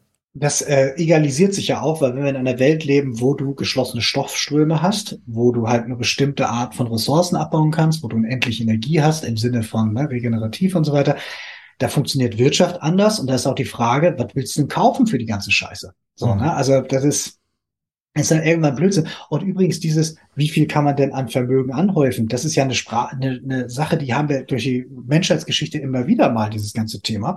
Und jedes Mal führt das natürlich dann auch immer zu, weil das eben auch ein Machtfaktor ist, auch wenn einige das verneinen, aber es ist ein Machtfaktor, äh, führt das natürlich dann auch zu Verwerfungen, die da sind. Und um das zu verhindern, haben ja stabile Demokratien dann immer auch relativ hohe dann äh, Sätze gehabt. Also ich glaube hier irgendwie in den USA, da hatten sie doch irgendwann mal Einkommenssteuer, das war doch irgendwie nördlich von 80 Prozent ja. ab einer bestimmten Größe. Ne? Also dieses, das macht schon, macht schon Sinn und formt natürlich dann auch eine also das kannst ja in Wohlstand und großem Wohlstand und da reden wir von überbordendem Wohlstand. Ne? Ja. Das ist also es ist halt irgendwie, es ist keine, von mir aus gesehen ist das jetzt auch kein Neid, lass sie damit doch leben. Die Frage ist nur immer so dieses, was hilft das denn oder hilft das eben nicht einer Gesellschaft und wo kommt es denn her und so. Ja, und ja. ich würde, wenn dann auffordern, sich mal komplett ehrlich zu machen, weil dann dieses Leistungsgeschwafel, Leistung ja. muss sich lohnen und so weiter, das kann ich dann ehrlich gesagt dann nicht mehr ertragen in diesem Kontext, weil das ist vererbtes Vermögen, hat nichts mit Leistung zu tun und so weiter wenn man das ernst meint, dieses Narrativ, dann muss man umverteilen. Das sind, so. das sind Geldfeudalgesellschaften. Ja. Und äh, wenn wir das als solche begreifen, dann wissen wir auch genau, wie wir uns auch schon mal irgendwie mit dem Adel befasst haben. Und das heißt jetzt nicht rüber runter, sondern das heißt halt, wir müssen halt irgendwie überlegen, äh, wie wollen wir uns als Gesellschaft organisieren. Bei Können, dann wird auch immer schnell gesagt, dieses, wie sieht denn die Wirtschaft von morgen aus? Nochmal, ähm, World Business Council for Sustainable Development, die haben seit Jahren ein größeres Programm, wo sie genau diese äh, äh, Geschäftsmodelle und Techniken von morgen und von übermorgen auch sogar entlang einer Zeitschiene halt irgendwie relativ klar machen. Das wird auch immer wieder aktualisiert. Ich glaube, inzwischen heißt das Programm irgendwie Transform oder so. Das Ding ist, Dafür braucht es dann wieder den Innovationsimpuls von außen. Also sprich, wenn der ordnungspolitische Rahmen sagt, diese drei Industrien werden die nächsten zehn Jahre runtergehen, dann ist vollkommen klar, dass an den Ersatzsachen dann ja angefangen wird zu forschen. Da fange ich doch erst, das, was du schon vorhin erzählt hast. Ne? Und genauso dieses, wenn ich jetzt genau weiß, in 20 Jahren ist das und das aus. So, dann laufen dann hier viele andere Sachen auch. Also diese, dieser Gedanke von wegen so, äh, wenn wir jetzt aber hier irgendwas und so, dann bricht ja alles zusammen, ist alles Blödsinn. Dadurch entsteht, das Wasser sucht sich seinen Weg. Dadurch entstehen dann eben neue Sachen, die dann aber weniger schädlich sind, auch wenn natürlich das Wirtschaftsmodell am Ende ein anderes ist. Aber dieses, diese, diese, dieses, dieses, dieses äh, Apokalypse-Narrativ von rechts ist ja zu sagen, dieses, wir dürfen das System nicht anfassen, weil es gibt ja keine positive Antwort, aber die gibt es. Und die gibt es genauso wie, wenn wir jetzt eben äh, auf EE e umstellen, alle mal sagen, dadurch wird alles teurer. Nee, ist eben nicht so. Na, also die Fossilen sind inzwischen eben deutlich teurer, dadurch, dass wir eben erneuerbare Energien so viel günstiger herstellen können. Und da wird auch noch wahrscheinlich ein Stück weit das nach unten gehen. Ähm, das heißt also, dieses, wenn wir jetzt darüber nachdenken, was will eigentlich die Gesellschaft, was ist denn auch für die Wirtschaft gut? Im Sinne von niedrige Kosten, dann ist vollkommen klar, was wir tun müssen. Vollkommen klar. Der Grund, warum wir es nicht tun, hat eben nichts mit wirtschaftlichen Interessen zu tun. Das wird dann immer gern mal so, so herbeigefaselt und so weiter. Aber das sind andere Sachen. Das hatten wir beim letzten Mal so. Das heißt, wenn wir über Können reden, dieses, können wir das transformieren? Ja. Können wir es bezahlen? Ja. Gibt es Alternativen? Auch ja. Das heißt also, was Können angeht, da haben wir tatsächlich eine ganze Menge auf der Kralle. Übrigens noch ein kurzes Debunking ja, äh, ja. oder halt ein Offenlegen von paradoxer Kommunikation. Also einerseits die Konservativen, die vor der Apokalypse warnen, wenn das Wirtschaftssystem äh, sich verändert und gleichzeitig den KlimaschützerInnen vorwirft, äh, sie sollen doch jetzt billig die Apokalypse an die Wand malen. Genau. Also das ist natürlich vollkommen lächerlich. Ja, das ist teilweise natürlich eine rhetorische Taktik und teilweise ist es aber auch äh, bleierndes Unwissen. Mhm. Ne, weil man dann immer noch auf den Stand ist von 1990, wo quasi der, der Stand war in der, was man so allgemein geglaubt hat, dieses irgendwann schmilzt mal der Polkappe und dann säuft irgendwann mal ein Eisbär ab, oh, wie schrecklich. So, dass wir hier aber, ne, und so weiter, das ist dann teilweise denen gar nicht bewusst. Das ist auch total spannend, solchen Leuten, das, also, jetzt ganz kurzer Einschub, wenn du jetzt mal einer Person wie einem Lanz das klar machst und das erzählst, dann fallen die wirklich aus allen Wolken. Also dann hast du wirklich diesen, diesen kompletten, diesen Zyklus von irgendwie so Ablehnung, Wut, Trauer und so weiter. So, also das kannst du wirklich sehen, so, weil die das noch nie gehört haben und dann auch nicht glauben. Und das hast du ja auch da, wo sie dann gesagt hat, naja, wir werden dann irgendwie Bürgerkriege haben, Verteilungskämpfe und sagt, wie können sie das sagen und so weiter. So, dann merkt man so dieses so, wie kannst du die Frechheit haben, mich aus meiner Bequemlichkeit zu wecken? Aber das ist nun mal eben, wenn man sich damit beschäftigt, dann weiß man das eben. Zu können gehört aber auch, dass wir als Menschen natürlich dann irgendwie auch, was weiß ich, alte und neue Techniken neu lernen so. Man wird bestimmt sich mal auseinandersetzen, wie man vielleicht Sachen zieht, also aus dem, aus dem Boden an Pflanzen zieht oder ähm, wir werden wahrscheinlich, wenn es wärmer wird, uns äh, umstellen, wann wir zum Beispiel eine lange Mittagspause machen, weil es zu heiß ist. Wir werden wahrscheinlich uns irgendwie äh, die eine oder andere Beduinentechnik irgendwie abgucken müssen oder so. Ähm, also es gibt, glaube ich, eine ganze Reihe von, von Fertigkeiten, die man dann irgendwie neu lernen wird, genauso wie zum also Beispiel. Dunanzüge werden wir uns bauen müssen. Veget genau, vegetarisch kochen gehört wahrscheinlich auch dazu, so, ne? oder halt irgendwie dann neue Sprachen. Es gibt eine Reihe von Dingen, die wir können, können müssen ähm, oder lernen werden halt im Zuge dieses Transformationspfads. Und da gibt es eine ganze Menge hier, zum, also was, was zur Suffizienzgesellschaft dazugehört und so weiter, ist im Prinzip schon dabei. Dann dieses auch so, wenn man sich mit dem ganzen, der ganzen Thematik dieser ganzen Klimageschichte und dann eben auch den Folgen, aber auch den Lösungen auseinandersetzt, und dann lernt man natürlich auch eine ganze Menge. Und das ist für dieses, äh, für dieses Können in der neuen Welt dann irgendwie wichtig. Das ist jetzt nicht, dass man einen neuen Beruf erlernt, aber das ist halt eine neue Herangehensweise an die Lebenspraxis. Und äh, das ist auch spannend, wie die dann so diese, das sind die ähm, Skills vom World Economic Forum, die geben einmal im Jahr oder alle zwei Jahre geben sie so eine Liste raus mit übrigens, das muss man jetzt die nächsten Jahre irgendwie können. Und es ist spannend zu sehen, wie sich die Sachen verändern, von halt irgendwie so Technik-Skills hin zu analytisches Denken ist wichtig, Problemlösung ist wichtig und so weiter. Das sind halt eben Sachen, die da ähm, auch so ein bisschen mit ähm, natürlich eben in der Wirtschaftsapplikation, aber grundsätzlich sich natürlich dann verschoben haben über, äh, wir haben halt irgendwie andere Sachen zu beschäftigen. Und neben diesem Können gehört natürlich auch dieses, das Können mit anderen, also das Verbinden mit anderen dazu. Ähm, und da sehen wir heute ja bereits irgendwie so, es gibt Aktivistengruppen, Interessengruppen und so weiter. Ich habe was rausgekramt, einige werden es noch wissen.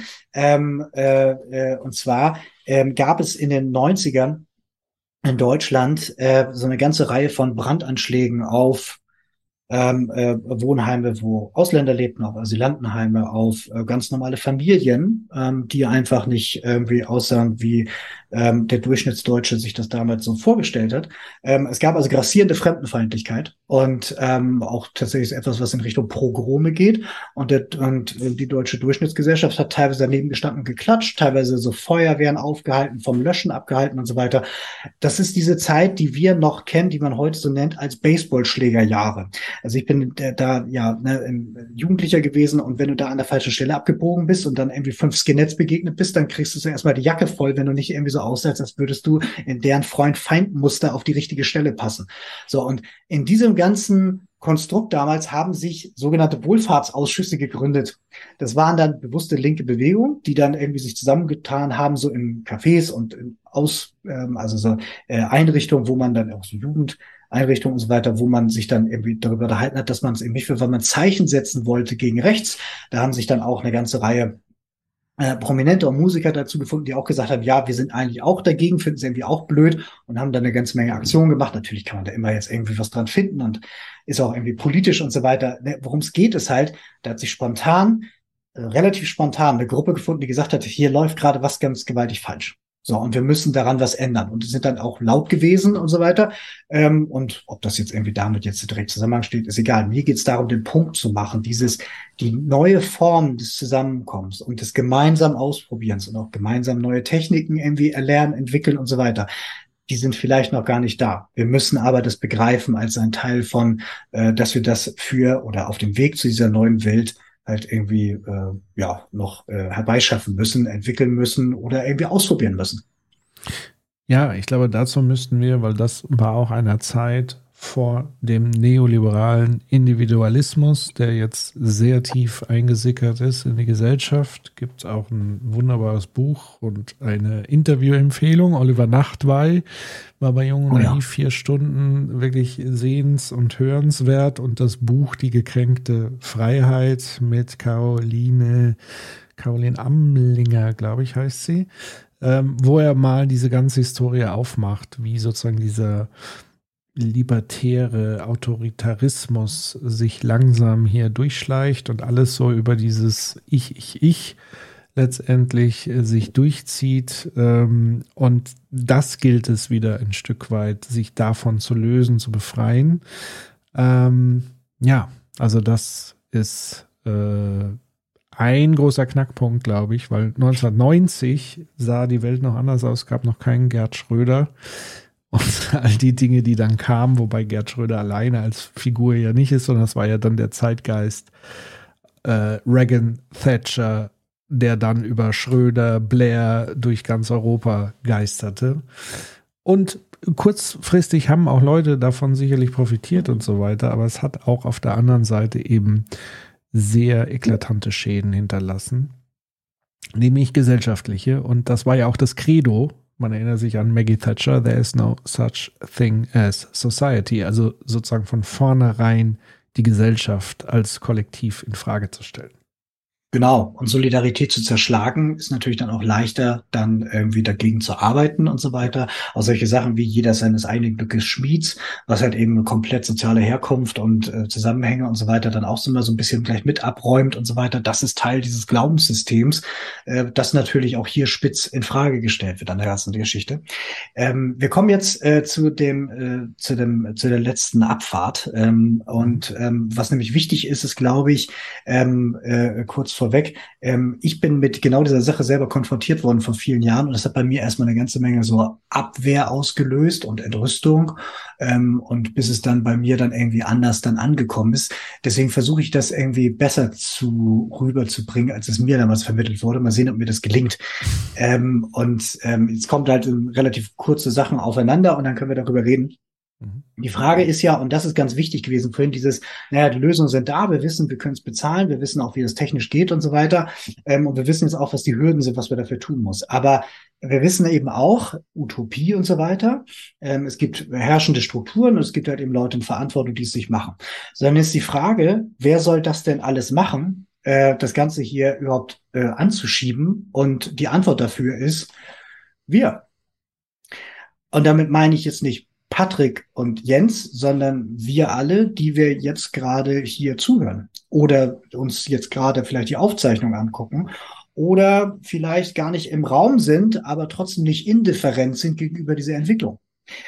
Das meint nicht jetzt per se, dass wir jetzt irgendwie anfangen, uns irgendwo festzukleben oder Steine zu schmeißen. Es geht vor allen Dingen darum, dass es uns nicht egal ist wenn es uns egal ist, dann sind wir eben Aktivist für eine Welt, ähm, die äh, sich selber verunfallt, so und dass wir uns selber abfinden mit der Situation, Opfer dieser Verhältnisse zu sein, oder ob wir sagen so, nein, wir versuchen halt, wir kommen gleich drauf, welche Möglichkeiten das sind, etwas dagegen zu tun, dagegen etwas zu unternehmen. Ich sehe sonst gerade keinen. So, ne? Also wir wissen selber, die Medien, äh, die werden da weiterhin ihre ganz normale äh, medienökonomische Sache fahren. Wir wissen, die Wirtschaft wird von alleine nicht machen. So viele Reiche, die dann irgendwie sagen, ich verzichte jetzt irgendwie darauf, gibt's nicht. Und die Politik äh, macht auch nur, wenn dann etwas sehr langsam. Also das Thema ist hier, würden wir heute noch 50 Jahre Zeit haben, wäre es ja kein Problem. Aber wir haben nur noch das Zeitfenster von wirklich wenigen Jahren, um auf einen Pfad zu kommen, der äh, nach unten führt im Sinne von Reduktion zum Beispiel von Emissionen. Und dafür braucht es eine aktive, mündige Zivilgesellschaft, die eine Haltung dazu entwickelt, dass es nicht egal ist. Und das bedeutet halt eben, man kann sich jetzt als Aktivist verstehen und so weiter. Ich glaube aber, was wir viel eher bräuchten, wäre uns zu verstehen als APO, als außerparlamentarische Opposition, als eine politische Kraft, die halt eben sich einerseits durch Wahlen und so weiter hörbar macht, aber eben auch auf verschiedene anderen Arten, wie halt eben Politik in der Demokratie stattfindet.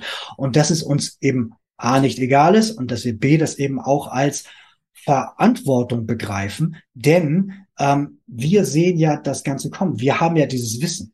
Wollen wir da jetzt irgendwie sagen, so dieses, äh, ich vergesse das, es klappt ja nicht. Oder will einfach sagen, so mein Teil davon, der ist mir egal. Nein, es, es ist manchmal nur ein ganz kleiner Schritt, nur ein paar wenige Handgriffe, die man tun muss, vielleicht nur ein kleiner Zeitansatz, alles auf der, von der Grundhaltung, dass es einem nicht egal ist, dass sich etwas bewegt. Ja, weil dieses so, ich selber kann ja nichts machen, weil ich bin ja nur einer. Wenn das 83 Millionen Leute denken, dann ist das tatsächlich natürlich blöd, aber wir sind ja nicht allein in dieser Sache. Und wenn wir uns verstehen als tatsächlich Teil einer äh, einer tatsächlich politischen Bewegung von mündiger Zivilgesellschaft, dann sieht das eben ganz anders aus wir haben früher, wir sind ja aufgewachsen, also die jetzt auch alle so irgendwie Mitte 40 sind, in verhältnismäßig ruhigen Zeiten. Da gab es dann irgendwie einen Blog und so weiter und da war der aufgelöst und da war der große Friede. Und dieser Punkt von, ähm, äh, wogegen soll man denn rebellieren und so weiter, gibt es denn überhaupt einen Kurs? Ja, es gibt einen guten Kurs. Ne? Wir haben nämlich hier Verhältnisse, in denen wir leben, die uns tatsächlich äh, bedrohen. Und vielleicht ist es halt irgendwie unsere Verantwortung, vielleicht ist es auch unsere historische Verantwortung, dass wir äh, hier etwas dagegen tun weil wir haben keinen großen Krieg, wir haben keine große andere Sache. Das ist sondern unser, unser Kampf ist quasi genau das, dass wir halt in dieser Situation drin stecken, eines Systems, was uns sicher Richtung Abgrund führt. Wir wissen darum, wir wissen auch, was man dagegen tun muss. Und will man jetzt zuschauen dabei, dass es nichts passiert? Wir haben jetzt schon 50 Jahre zugeguckt, dass nichts passiert ist. Jetzt das nochmal irgendwie so mitzumachen, wie soll das irgendwie funktionieren? Klar kann man das vielleicht irgendwie einbauen, aber wie soll das gehen? Und wer jetzt glaubt, irgendwie, das ist ja irgendwie alles so eine Kleinigkeit und so. Nee, eigentlich stehen wir hier in der Traditionslinie ähm, von großen anderen Bewegungen. Ich, äh, äh, wenn ich jetzt irgendwie Gandhi aufrufe, dann mache ich natürlich jetzt nicht den Punkt, dass wir jetzt irgendwie unterdrückte Nicht-Weiße sind. Also das ist nicht mein Punkt. Und ich weiß selber, der hat auch irgendwie Dinge am Laufen und so weiter. I totally get it. Das ist nicht mein Punkt. Mein Punkt ist, dass dieser ähm, dass eben äh, äh, gewaltfreier Widerstand oder weitestgehend gewaltfreier Widerstand halt wirklich ganze Imperien verändern kann durch Beharrlichkeit und durch Geschlossenheit. So, ne? Die haben gesagt, so, wir gehen hier nicht weg, ihr geht weg.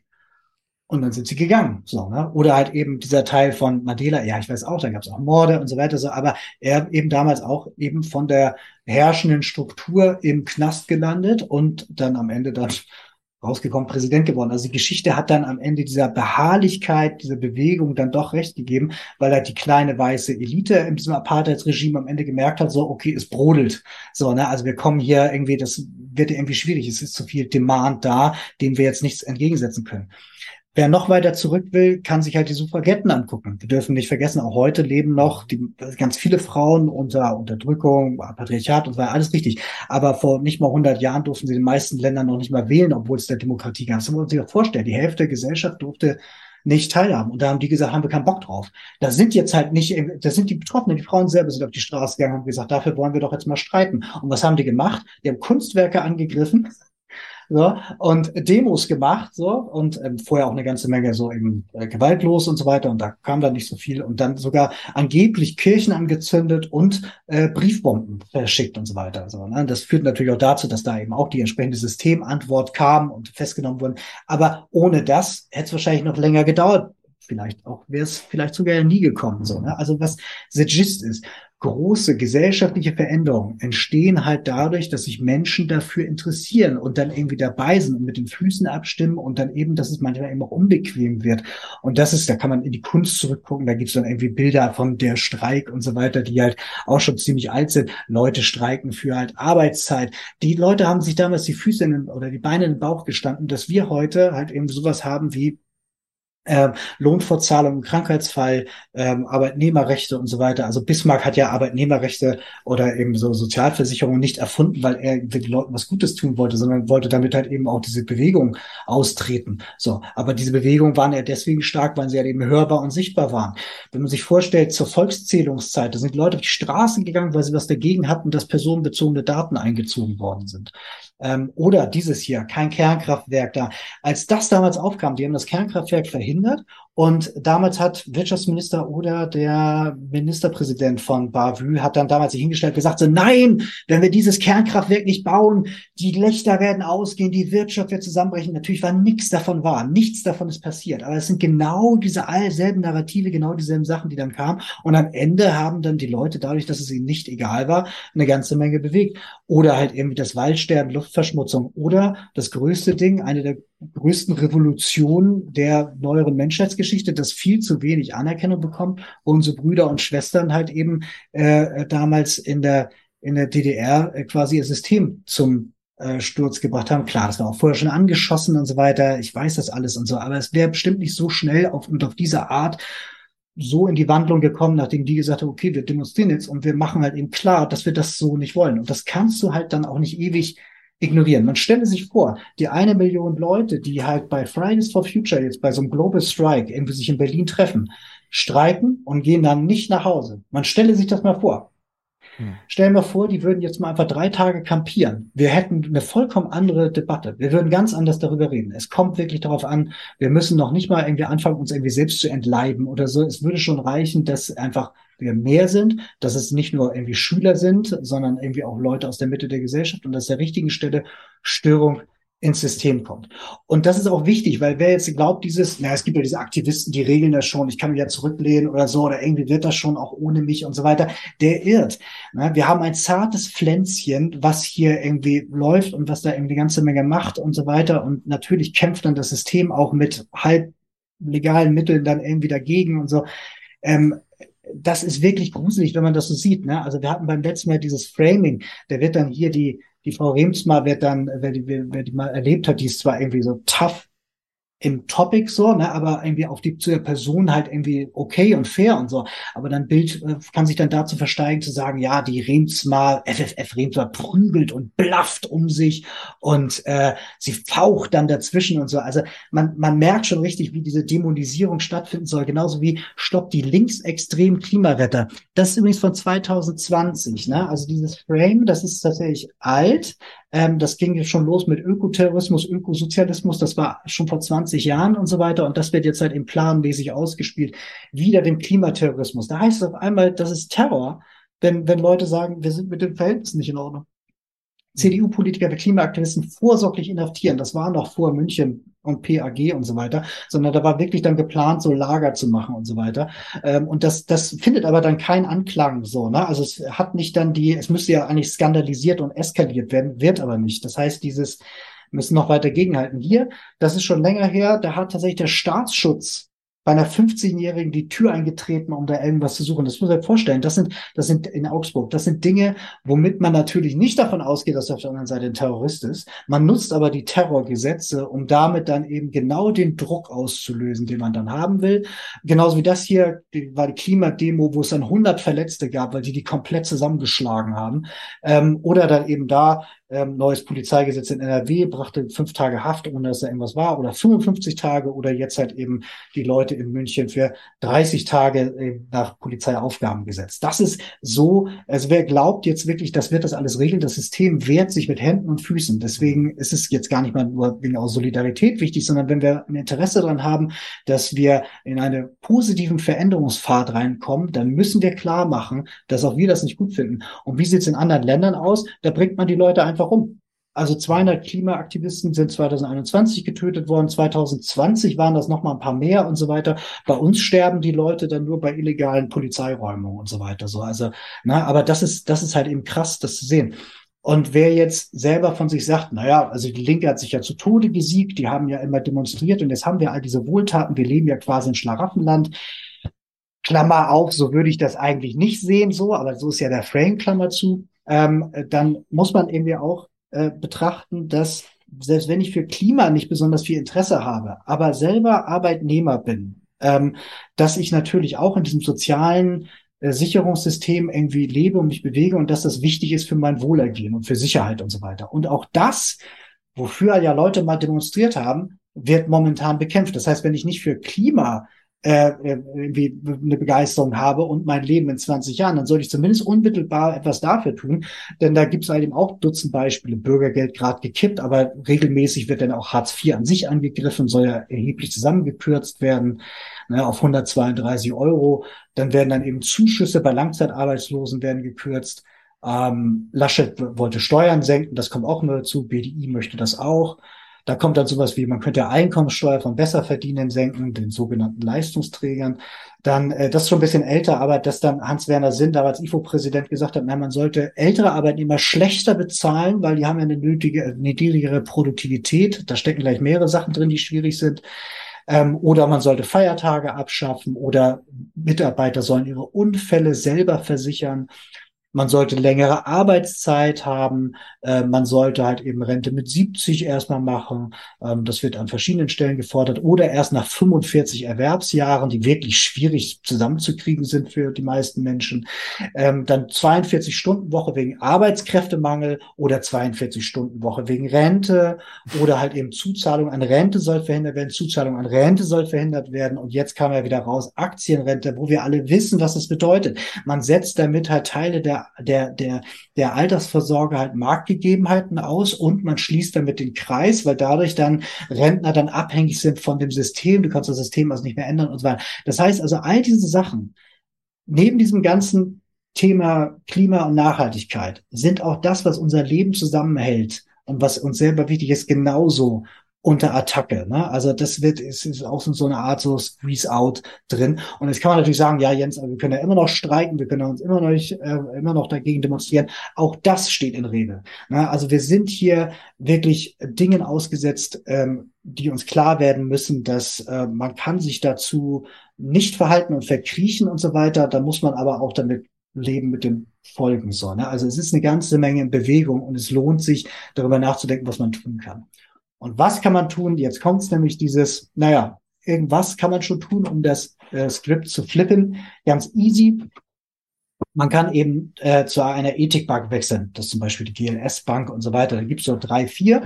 Ähm, die legen nach bestimmten Kriterien an und so weiter. Die kosten dann meist auch nicht mehr als eine, das Girokonto woanders zu haben, aber das Geld fließt zu einem Geldinstitut mit einer anderen Haltung. Warum ist das wichtig? Ähm, wenn dieses ganze System der, der, der Wirtschaft, da fließt halt eben Geld dadurch wie durch ein Nervensystem. Und wenn an dem an der Stelle eine andere, eine andere Antwort in dieses System hineinkommt, dann fließt das eben auch woanders hin. So, ne? Also wenn jetzt normale Geschäftsbanken ihr Geld dann woanders anlegen und so weiter, dann kannst du sicher sein, dass da auch mal was dabei ist, was zum Beispiel halt irgendwie fossil irgendwie eine Verbindung hat. Bei Ethikbanken kannst du davon ausgehen, dass die das schon vernünftig machen. Genauso, dass wenn du Geldanlage hast. Seit August diesen Jahres muss, wenn du Geld anlegen willst, irgendwie sei es jetzt irgendwie, du hast ein bisschen was über, willst so einen Fondssparplan haben und so, dann müssen sie dich fragen, wie sieht's denn mit Nachhaltigkeit aus? Wollen sie da investieren? Dann sollte man sich da näher informieren mit der Person und am ehesten vielleicht ein Ja sagen. Ne? Also Geld anlegen in Industrien, die halt die Umwelt weniger belasten, wäre schon klasse. Ähm, Ökostrom genau dasselbe, ähm, äh, kostet meist ähnlich viel, selten ein bisschen mehr. Also ich zahle für Ökostrom jetzt hier zum Beispiel dasselbe wie für normalen Graustrom, macht aber auch eine Menge aus. Und ich weiß selber klar, mit Netzentgelten und mit Monopol und so, es gibt nur wenige, die das tatsächlich auch wirklich rein, Ökostrom, weiß ich alles. Aber sich damit zu befassen, und es gibt ein paar Anbieter, wo das dann auch tatsächlich gut zusammenpasst, das lohnt sich total. Weiterer Punkt, informieren, sprechen, konfrontieren in Kommune, Land und Bund, also überall da, wo ich halt ähm, äh, am, am, am, am politischen Geschehen teilnehmen kann, dort, wo ich vielleicht Vertreter treffe, die damit zu tun haben, da sollte ich dann auch irgendwie das Thema mal aufbringen. Das ist das Thema unserer Zeit. Also wenn es irgendwas gibt, du brauchst mit dem jetzt nicht reden über irgendwie Abfallwirtschaft oder also Abfallwirtschaft, sondern eben mit dem ganzen Thema eben, äh, wie sieht es denn jetzt aus mit Klima und Nachhaltigkeit? Dann, ähm, ich habe jetzt nur ein Beispiel aufgezählt, da gibt es eine ganze Menge, kann man zum Beispiel bei Utopia gucken. Ecosia kann man zum Beispiel als Suchmaschine nehmen. Ne? Ich kann Google benutzen oder Ecosia benutzen. Bei Ecosia kriege ich meist ähnliche äh, Suchergebnisse, ähnlich gute Suchergebnisse auch. Das Positive ist nur dabei, deren Werbegelder fließen dann nicht irgendwie halt in den Moloch Google hinein, sondern in Projekte wie zum Beispiel, die dann eben Bäume pflanzen. So, das heißt, ich kann mit kleinen wenigen Schritten schon etwas anderes machen, nur dass ich mein Habit verändere. Ich persönlich zum Beispiel nutze Ecosia als Default. Und wenn ich dann irgendwie merke, okay, ich muss jetzt doch an irgendeiner Stelle tiefer oder ich bin mit dem Suchergebnis nicht zufrieden, dann kann ich immer noch was weggoogeln. Aber ansonsten ist das da eben meine aufmerksamkeitsökonomische äh, Eingabe ist an der Stelle halt eben äh, anders dran. So, ähm, oder führt zu anderen Ergebnissen. So, Konsum ich kann man wieder was gelernt. Ecosia kannte ich noch nicht. Ja. Sehr schön. Ähm, und dann ähm, Konsum überdenken ist dann immer die Frage, befriedigt mich das? Warum will ich das überhaupt kaufen? Also Essen und so weiter ist ja eine Sache, aber dieses Konsumieren ist ja manchmal auch einfach nur Dinge neu kaufen. Und das mit, sehr häufig ist es ja, oder bei vielen Menschen ist es so, dass dieses, das erfüllt dann eine emotionale Sache. Warum ist das so und so weiter, kann man dann auf einer anderen Ecke, auf eine andere Art ergründen. Aber dieses so, ähm, ist das jetzt wirklich etwas, was mich jetzt glücklicher macht? Oder ähm, ich zum Beispiel nutze auch viel mit anderen Leuten gemeinsam. Ich brauche jetzt nicht irgendwie im, in diesem Haus leben auch noch andere Menschen. Ich brauche jetzt nicht noch eine weitere Bohrmaschine kaufen, sondern kann mir die auch leihen. Dafür habe ich aber einen tollen Akkuschrauber, den ich dafür verleihen kann und so weiter. Also was ich sagen will, ist halt, über Konsum kann man auch einfach anders nachdenken ähm, und das führt dann zu anderen Ergebnissen. Das ist der Abschnitt easy. Das kann man relativ schnell einbauen, irgendwie aus, aus unserer Sicht in den Alltag. Übung meint jetzt irgendwie so, da muss man jetzt ein bisschen mehr dran machen. Da, das ist dann etwas, was mehr Effekt hat, also wesentlich mehr Effekt. Ähm, also gerade die unteren beiden Punkte, also der, drei Punkte insbesondere, ähm, aber ähm, wo man tatsächlich sich ein bisschen ähm, stärker umstellen muss. Also Wer zur Miete wohnt, hat auf Heizung und Energie, Energie hat wegen Ökostrom, aber auf Heizung meist wenig Einfluss und man kann ja trotzdem mit seinem Vermieter reden. So, weil der hat natürlich auch bei steigenden Energiekosten dann irgendwann Schwierigkeiten, das umzulegen auf neue Mieter, wenn man selber umziehen muss, wenn man sich das leisten kann. Also irgendwann wird er Ersatzinvestitionen machen müssen, vor allen Dingen, weil bei ihm ja auch irgendwann der CO2-Preis dann aufgeschlagen wird. Wärmepumpe ist also dann irgendwann Thema. Genauso wie ähm, Gesamtenergieverbrauch von so einem Haus durch eine PV-Anlage sich halt irgendwie auch dann äh, relativ schnell rechnet. Also zum Beispiel gibt es auch so Solartische, ähm, die kosten irgendwie knapp ein Taui. Jetzt ist das natürlich trotzdem irgendwie noch viel Geld, aber ich kann mir überlegen, ob ich dann irgendwie jetzt zwei Wochen Urlaub fahre oder mir das irgendwie so leiste. Das ist etwas wie so eine Art Tisch, den man sich auf den Balkon stellen kann, der aber PV ist, so, der auch kratzfest ist, und man kann auch drauf essen, so, und der sammelt aber die ganze Zeit Solarenergie ein, kann ich direkt an die Steckdose stellen und ähm, äh, speist damit das Haus. So, ähm, äh, da, solche Sachen gibt es ja, man muss sich nur damit auseinandersetzen. Das macht aber schon eine ganze Menge. Und da ist ja hier erstmal sich dafür zu interessieren. Wer selber in einem Haus wohnt, hat ja Einfluss, darauf. also wenn das Haus gehört, hat selber Einfluss drauf. Wer zur Miete wohnt, kann es zum Thema machen. Sich auch vielleicht mit anderen abstimmen, wenn da mehrere Parteien drin sind. Nahrung ist viel eher ein Thema. Also fleischarm wäre toll, am besten noch fleischlos. Das geht erschreckend schnell. Ähm, ich habe vor vielen Jahren gedacht, das klappt niemals.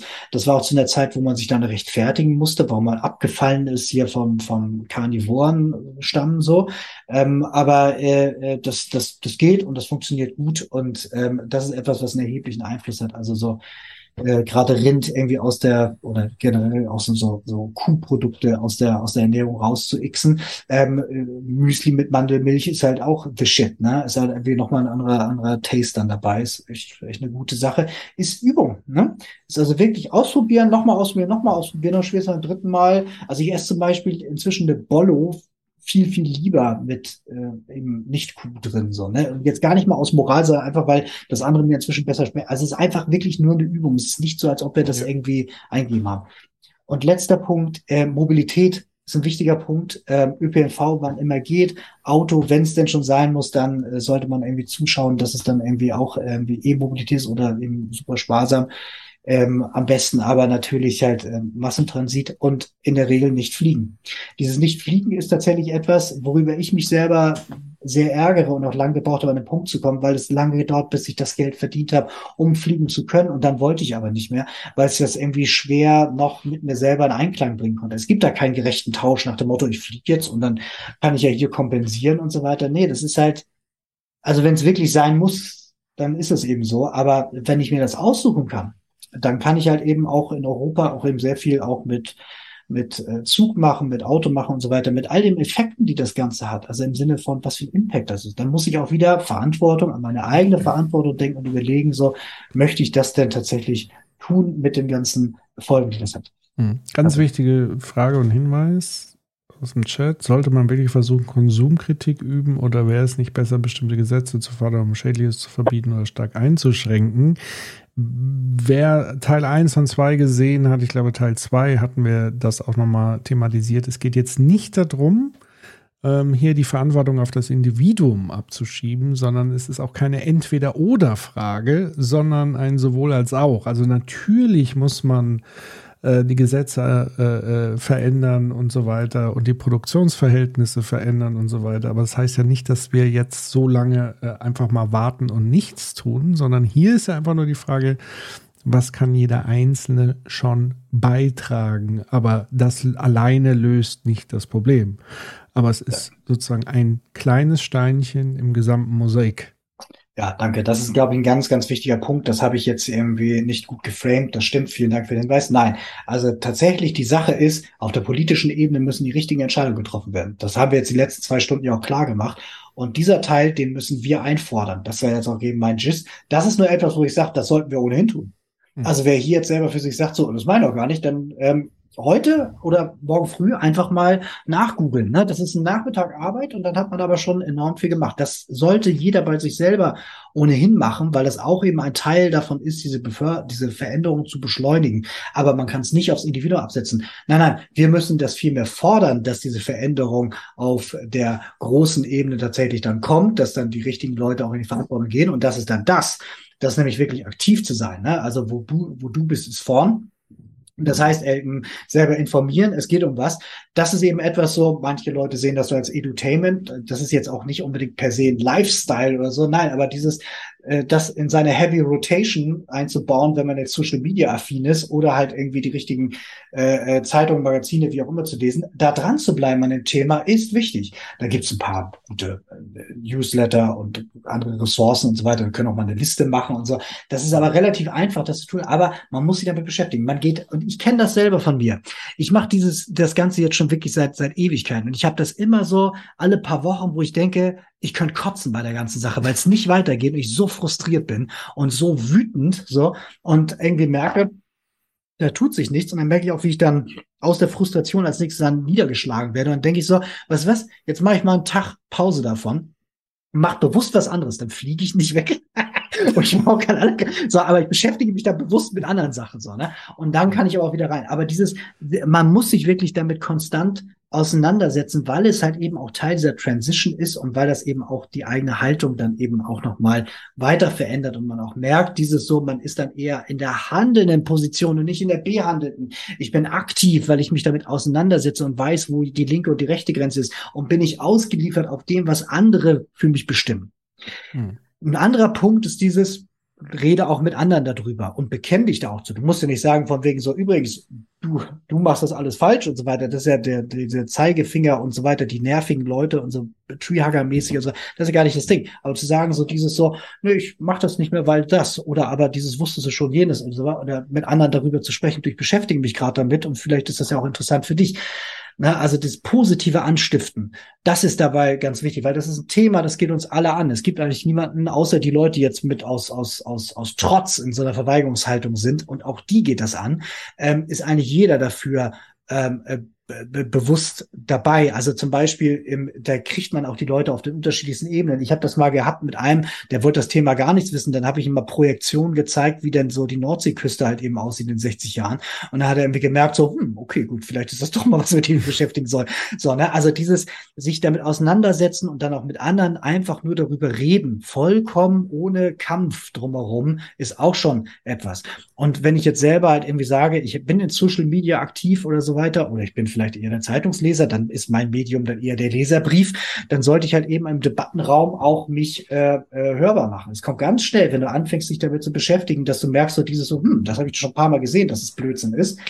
Da kann ich doch jetzt was zu machen. Aber es klappt nur, wenn man sich tatsächlich auch irgendwie mitteilt. Und dann Punkt ist halt dieses Petitionen mitmachen, teilen, supporten, starten. Ja, ich weiß, viel davon ist einfach so äh, totale äh, Blödsinn, Papier, Tiger, Rohrkrepierer. Das war nicht der Punkt. Der Punkt ist, das kostet mich 60 Sekunden, so, und ich habe trotzdem da etwas halt eben mit unterstützt, was eben an dieser Sache dranhängt. So. Ne? Also ich kriege von Kampak und von diesen ganzen anderen äh, regelmäßig so Sachen mit von wegen, hier, guck mal, das passt doch zu dir und so weiter. Da kostet mich das ein paar Klicks und so weiter, aber dadurch ist dann auch wieder ein Stück weit äh, äh, Masse geschaffen, dass es eben nicht egal ist, das Ganze. Ähm, viel wichtiger ist aber tatsächlich das, und das ist auch Patrick ja immer wichtig, der darauf immer wieder hinweist, dieses so, wir müssen uns eben dort begegnen, wo wir sind, und das ist eben auch in der echten Welt, und dort muss es dann auch real werden. Und das heißt halt eben, wir haben beim letzten Mal ja gehört, eben 77 äh, Städte haben hier schon Klimanotstand angemeldet und ähm, äh, oder Klimaentscheide dann irgendwie rausgelassen. Ja, geh doch mal auf so eine Stadtverordnetensitzung oder in der Kommune, wo du da bist, und bring das Thema doch mal ein oder fragt mal, was man denn dagegen tun will oder dafür tun will und so weiter.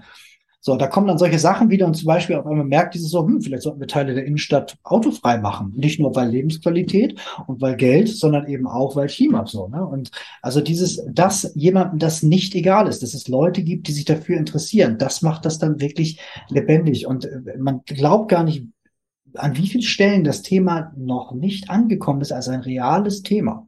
Und deswegen lohnt es sich auch halt eben Unternehmer, wohlhabende Freunde oder eben Politiker zu fragen, was machst du denn konkret? Oder wie ist denn dein, äh, wie verhältst du dich denn dazu? Oder wie ist denn dein Verhalten? Wenn dir jemand erzählt, er fliegt jetzt irgendwie jetzt nach Bali und im, im halben Jahr noch mal dahin und dann noch mal nach Athen und so weiter, da kann man ja auch mal darüber sprechen, dieses so, und wie kompensierst du? Oder eben einfach so dieses so, warum geht dann nicht auch woanders und so weiter. So, ne? Also dieses, äh, es geht ja nicht darum, das zu schämen, aber darüber in Diskurs zu kommen, ist halt ein wichtiger Punkt. Mhm. Ähm, du wolltest dazwischen, genau, bitte. Genau, also was, was auch noch wichtig aus meiner Sicht zu erwähnen wäre, es, und da ist halt wieder dieses ähm, äh, mythologischer Individualismus, hat, glaube ich, hier Left to See das im, im Chat gesagt. Also dieses Ich-Zentrierte, was uns ja sozusagen ideologisch eingebrannt ist mittlerweile, führt halt leicht dazu, dass man so sagt, okay, ich muss hier alles abhaken. Erst dann ist es gut und perfekt sondern nein, wir müssen es sozusagen arbeitsteiliger sehen. Also wir sind in vielen anderen Gebieten arbeitsteilig, sondern hier geht es darum, nicht hier all, überall einen Haken dran zu machen. Wenn du das machst, okay, kriegst du von mir aus ein Fleißbildchen. Aber äh, oft führt es ja eher dazu, dass man dann die Scheu hat und sagt, oh, das ist aber so viel und so aufwendig und so eine Umstellung für mich persönlich und wo soll ich denn die ganze Zeit hernehmen? Nein, such dir eines davon und das ist schon ein Anfang, wie sozusagen alle Viere von sich zu strecken und sagen, oh, das ist mir alles too much, ich halte genau. mich da lieber komplett raus. Also das ist nochmal ganz wichtig und ja. eben auch versuchen, diese solidarischen Bande wieder zu knüpfen. Also auch wenn, wenn man irgendwo beobachtet im Diskurs, da ist gerade jemand in der Diskussion mit unterstützen und so weiter und so fort. Also den anderen auch immer wieder mitsehen und einhaken hört sich jetzt beknackt an, aber ihr wisst, was ich meine. Also erst dieses Gemeinsame, dieses Arbeitsteilige und so weiter. Genau, das ist ein wichtiger Punkt. Dankeschön. Ähm, das ist bewusst ein Menü, auf dem unterschiedliche Sachen stehen, damit man selber auch sagen kann, ich in meiner Lebensphase, wo ich jetzt gerade stehe, ich kann jetzt nur das oder aber wo man sagt so, nö, ich habe eigentlich dafür, das ist so, ich verstehe das als irgendwie mein Teil meiner Verantwortung, meiner Generation, hier etwas zu tun und Teil der Lösung und nicht des Problems zu sein. Und weil ich mehr Zeit habe, gehe ich halt eben jetzt hier stärker an der Stelle rein. Das soll ja jeder für sich selber dann irgendwie gucken. Aber dieses, dass es einem nicht egal ist und dass man sagt, ich möchte gerne etwas verändern, ich möchte gerne ein Teil davon sein. So, da kann man eben dann genau schauen, was es ist. Und dieses, ne, deswegen ist auch sowas dabei wie informier dich oder rede halt mit anderen drüber und so weiter. Das heißt jetzt nicht, dass man das irgendwie alles abfackeln muss.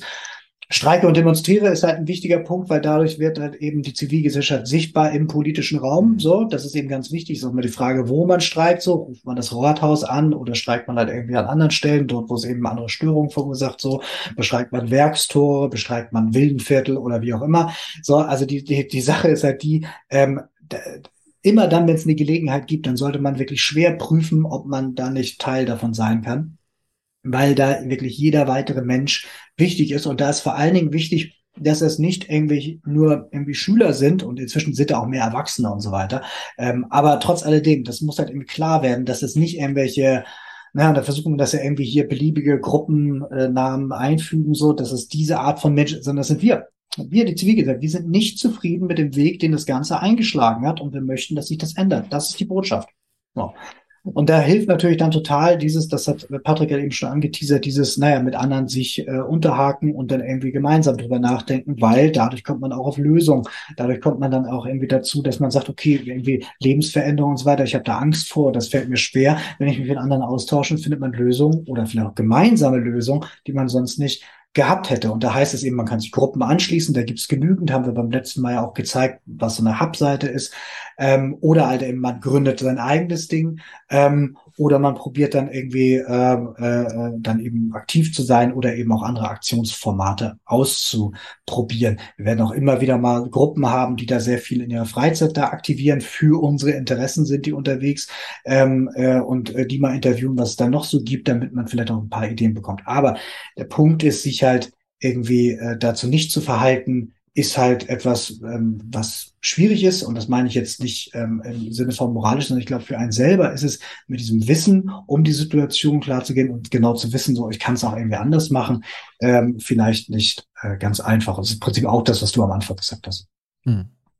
So, letzter äh, äh, Punkt im Prinzip, ähm, dieses eine Armee von Eichhörnchen ist immer noch eine Armee. Ja, genau das ist es. Wir fühlen uns schnell schwach und einsam und irgendwie, wir können ja eh nichts machen und so weiter. Und das ist auch die Erfahrung, die viele in ihrem politischen Leben ja gemacht haben. So, ne? Also wer jetzt selber irgendwie nie ehrenamtlich oder politisch tätig war und so weiter, der ich verstehe das total, aber äh, es es ist so, dass wir nicht alleine sind. So, es gibt eine ganze Reihe von Leuten, das zeigen ja auch genügend Umfragen, die da sehr wohl dafür sind, da irgendwie was zu ändern. Wir müssen nur halt irgendwie uns hörbar machen. Und dafür habt ihr ja gerade irgendwie mit gesehen. Und wenn man das jetzt mal versucht in Kontext zu setzen von irgendwie, wie sieht denn das aus mit, wie gestaltet sich die Politik über Zivilgesellschaft? Da hat hier die Frau Figueres was Interessantes gesagt, nämlich hier eben Civil Disobedience is not only a moral choice, It's also the, ich muss das Fenster mal verschieben, the most powerful way uh, of shaping world politics. It's time to participate in non-violent political movements wherever possible.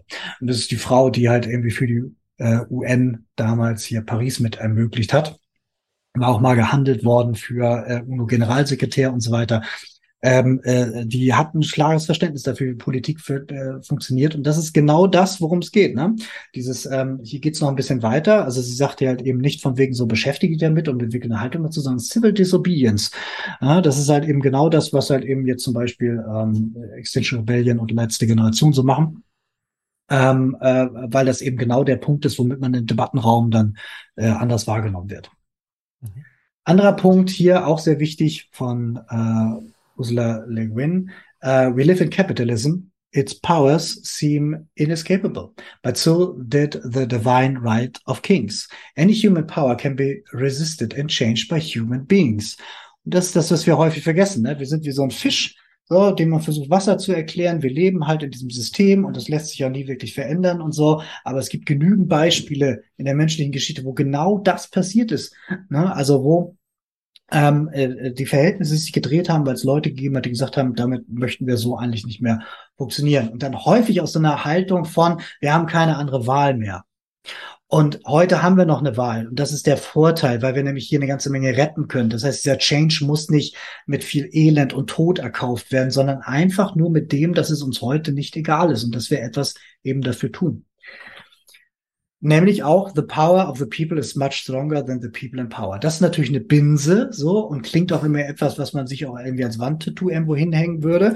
Aber es ist trotzdem wichtig, weil nämlich das ist etwas, was wir schnell vergessen. Wir sehen dann irgendwie so etwas und vergleichen uns mit meinetwegen äh, dem Chef von BlackRock oder Olaf Scholz oder so weiter und sehen natürlich die Macht, die die einzelne Person haben, weil wir aber den anderen und die Solidarität der Gemeinschaft halt irgendwie nicht begreifen oder nicht verstehen oder nicht wahrnehmen. Aber genau das ist es. Wenn wir uns heute zusammenschließen würden, stellen Sie sich mal vor und sagen würden, wir machen so nicht weiter, dann machen wir so nicht weiter, dann ist vorbei. So.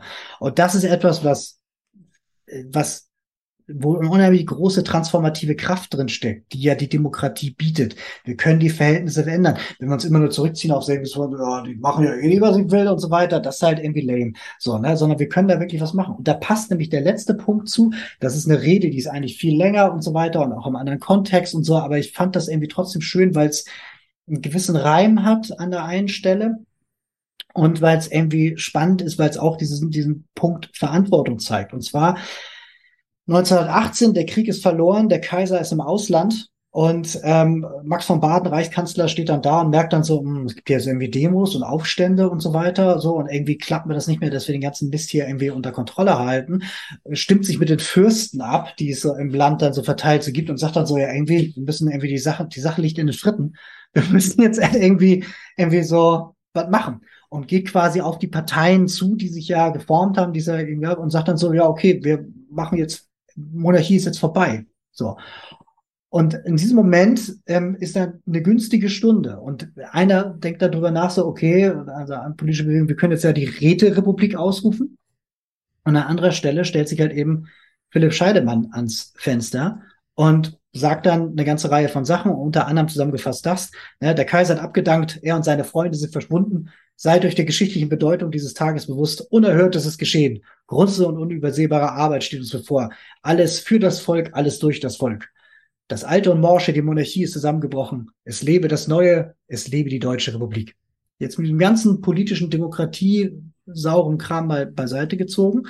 Ähm, das, was da passiert ist, halt eben äh, die, die äh, Personen Power haben quasi die Welt in Klump geschmissen und sich verabschiedet vor der Verantwortung.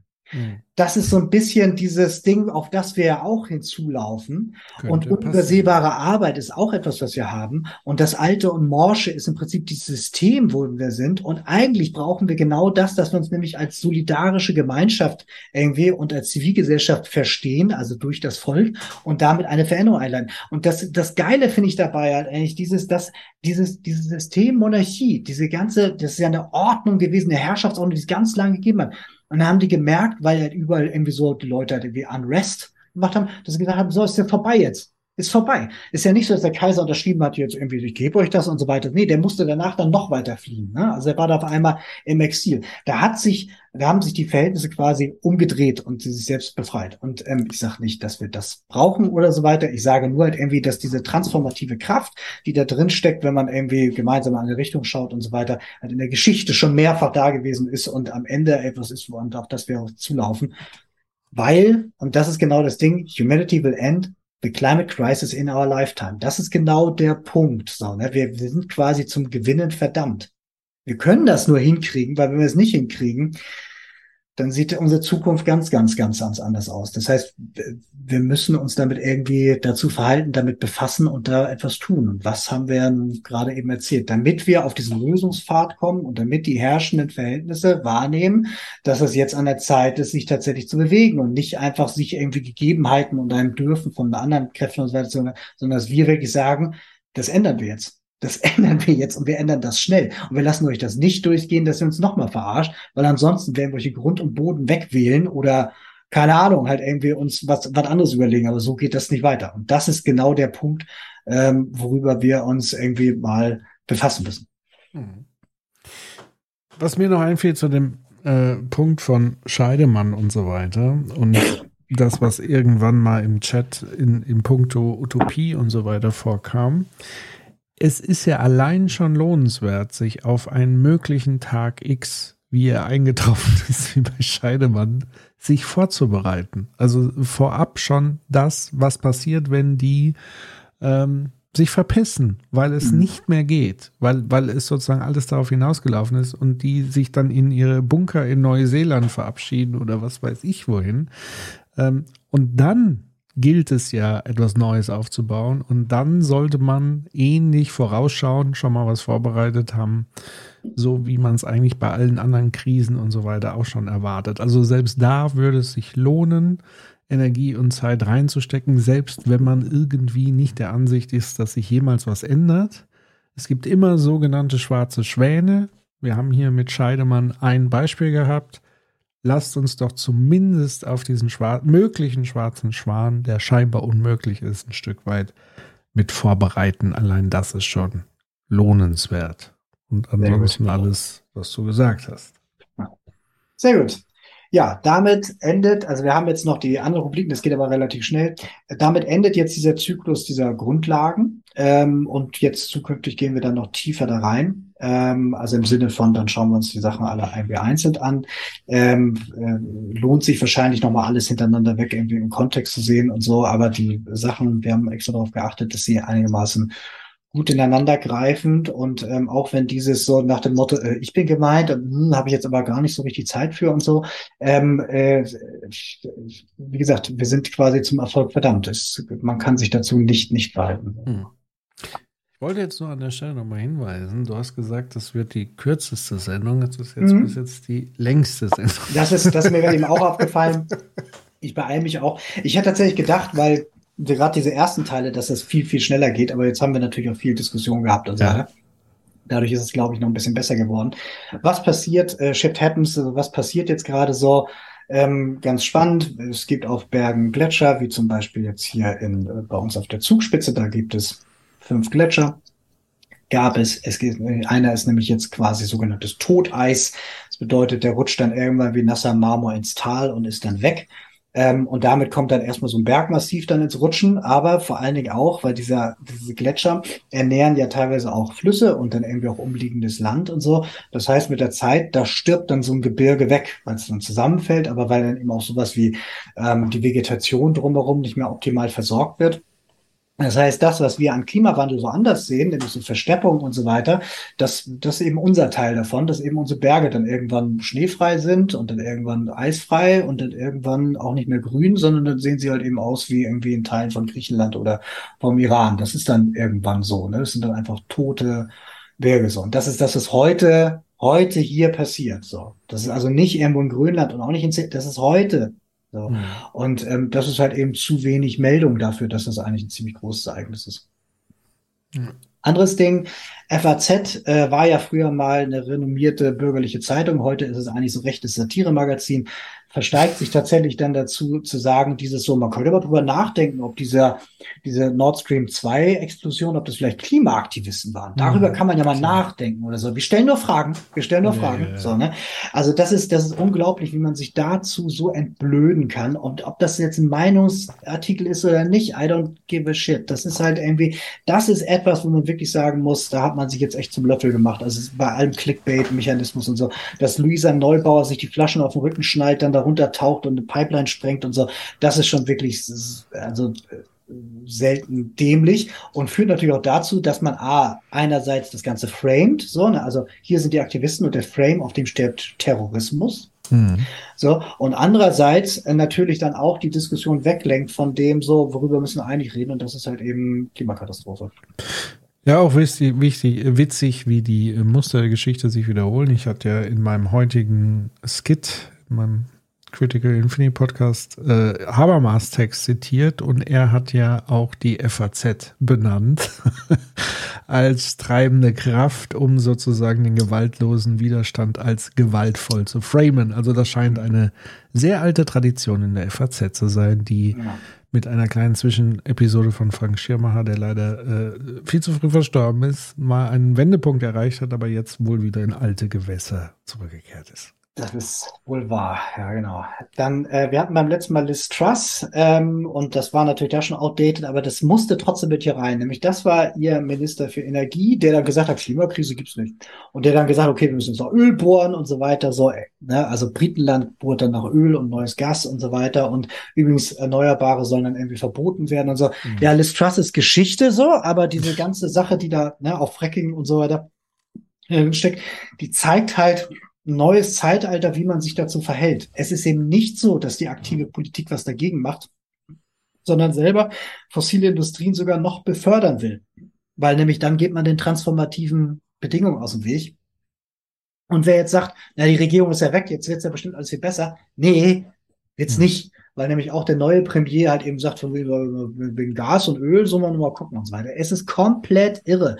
Und wenn man jetzt denkt, bei uns ist besser, nee, bei uns ist halt wir diesen irrlichternden äh, äh, hier Kassenwart, so, der halt irgendwie meint, er müsste in allen Ressorts irgendwie rumfuhrwerken. Ist vollkommen klar. Wir haben seit Jahren wissen wir, dass Fracking in Deutschland halt irgendwie richtig schlimm wäre für wie sonst auch für Grundwasser, Umwelt und so weiter so. Und deswegen haben wir es verboten. So. Und da möchte er jetzt ran, damit wir dann hier quasi Erdgas fördern. Das ist komplett, komplett gestört, ja.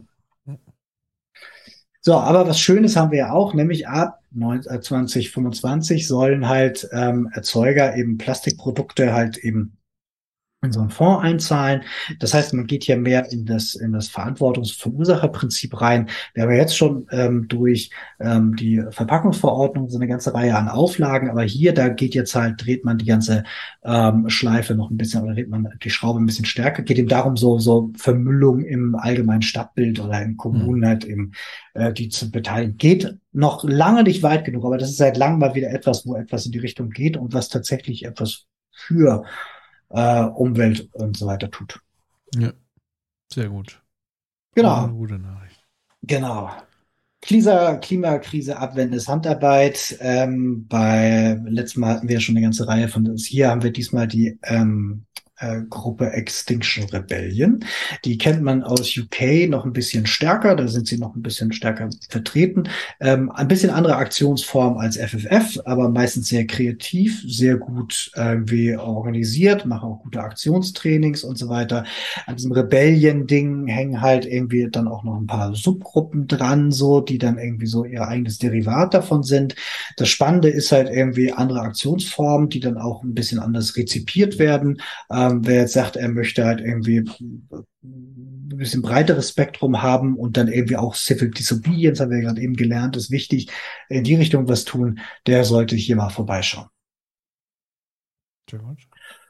Genau, was sich auch lohnt, ist, mal bei Telegram vorbeizuschauen. Da gibt es einen Kanal, der heißt Strata, also das Mehrzahl von Stratum. Und das ist ähm, etwas, äh, wo ähm, versucht wird, ähm, Klimaaktivismus, ähm, äh, Vernetzung zu betreiben in dem Kanal Telegram. Warum Telegram? Es gab da halt eben da die ersten Gruppen, die da waren, die dann ähm, äh, teilweise auch irgendwie Angst um ihre eigene Aufdeckung hatten und so weiter, weil sie da irgendwie geglaubt haben oder vielleicht auch tatsächlich ähm, von Strafverfolgungsbehörden oder vom Verfassungsschutz irgendwie überwacht zu werden. Das gab ja eben dieses auch 2019 mit Besetzung von Baggern. Da gab es dann irgendwie so ganz harsche, harsche Dinge. Das heißt, man hat sich dann eben organisiert und versucht dann gleichzeitig die Mitglieder zu schützen. Das heißt, bei Telegram gibt es da einige, die unterwegs sind.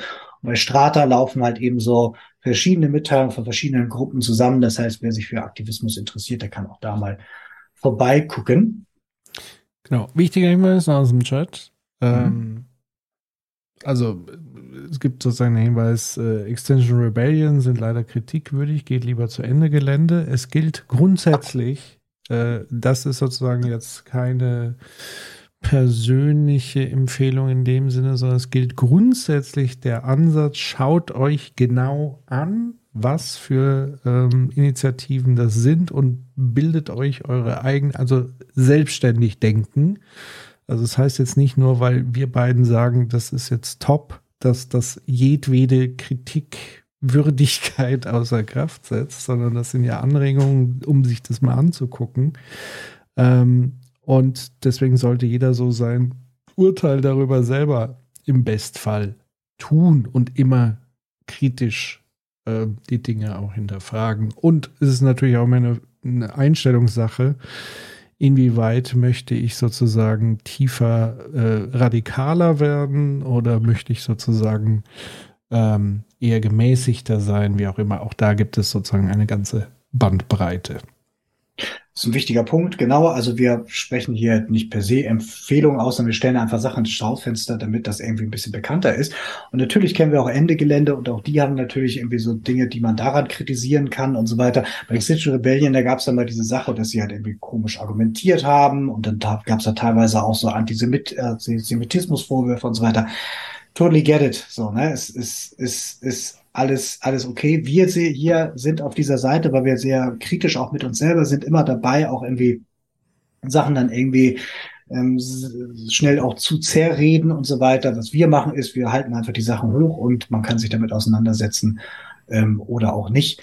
Ähm, und äh, genau das äh, ist es dann. Ähm, man muss das auch irgendwie so ein bisschen so FFF Ende Gelände, Extinction Rebellion, die machen ja nur noch irgendwie unterschiedliche Sachen mit unterschiedlichen Formen und so weiter, auch mit unterschiedlichen, teilweise ja auch mit äh, konkreten Zielen und so weiter. Ich glaube, es lohnt sich damit, sich auseinanderzusetzen und diese, diese Art von, dieses so, das ist aber so Stück geiler und so weiter und das auch in so eine Hitliste zu bringen und so weiter, kann man machen. Ich bin da nicht so ein Fan von. Hm.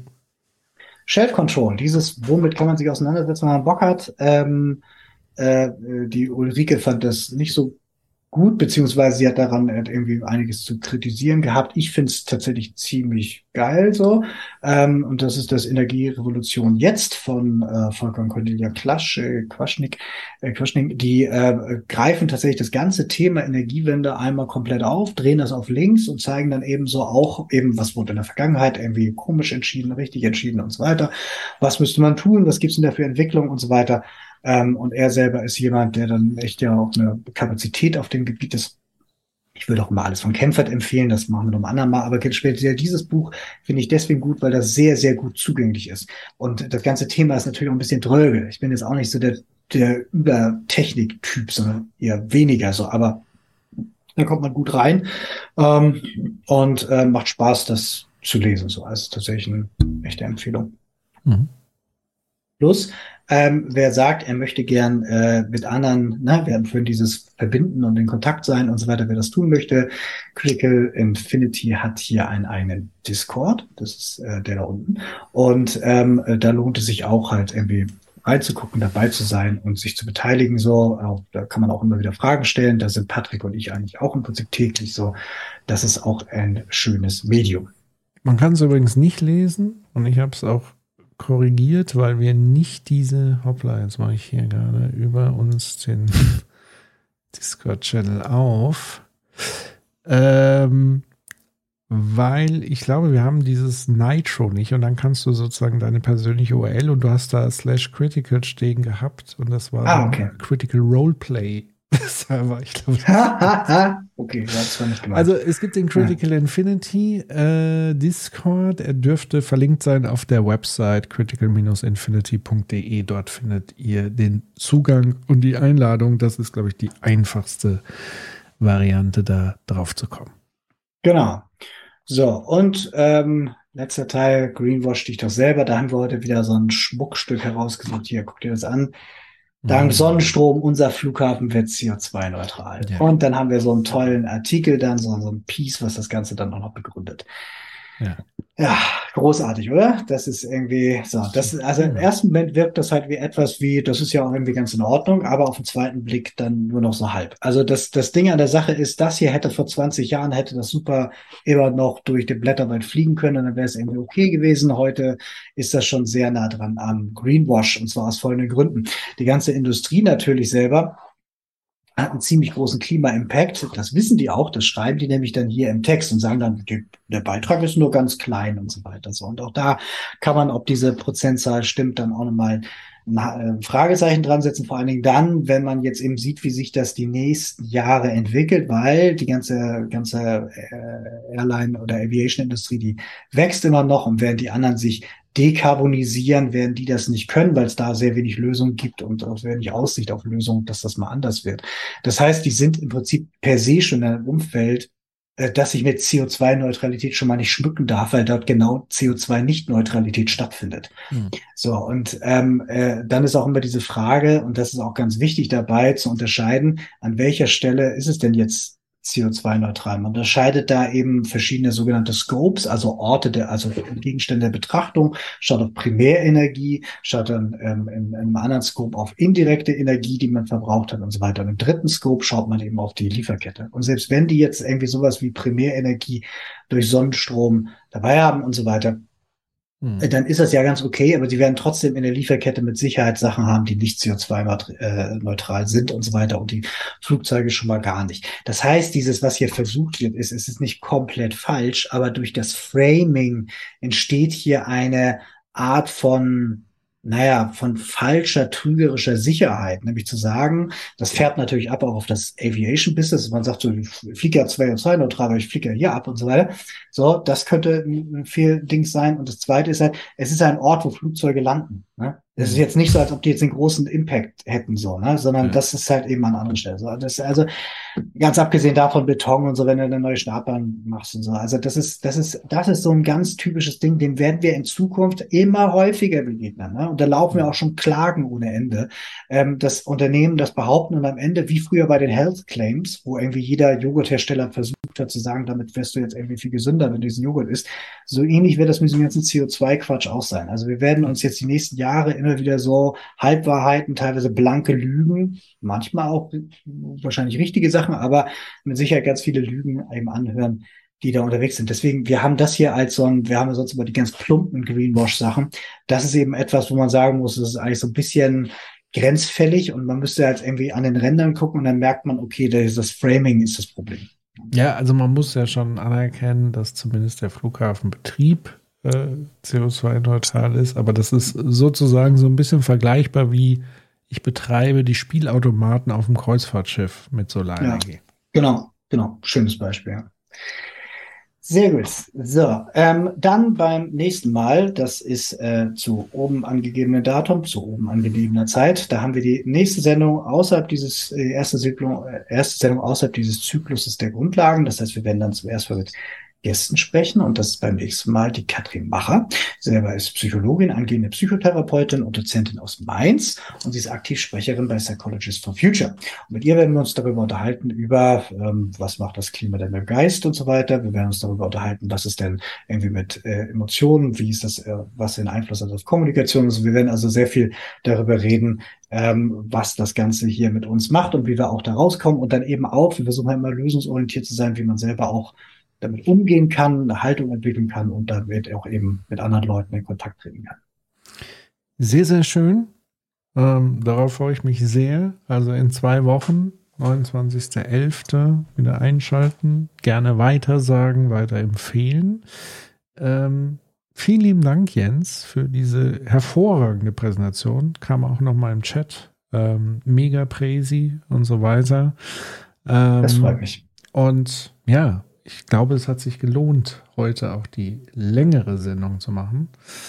Ähm, in diesem Sinne, vielen Dank. Danke an euch, dass ihr zumindest auf den letzten Metern auch noch durchgehalten habt.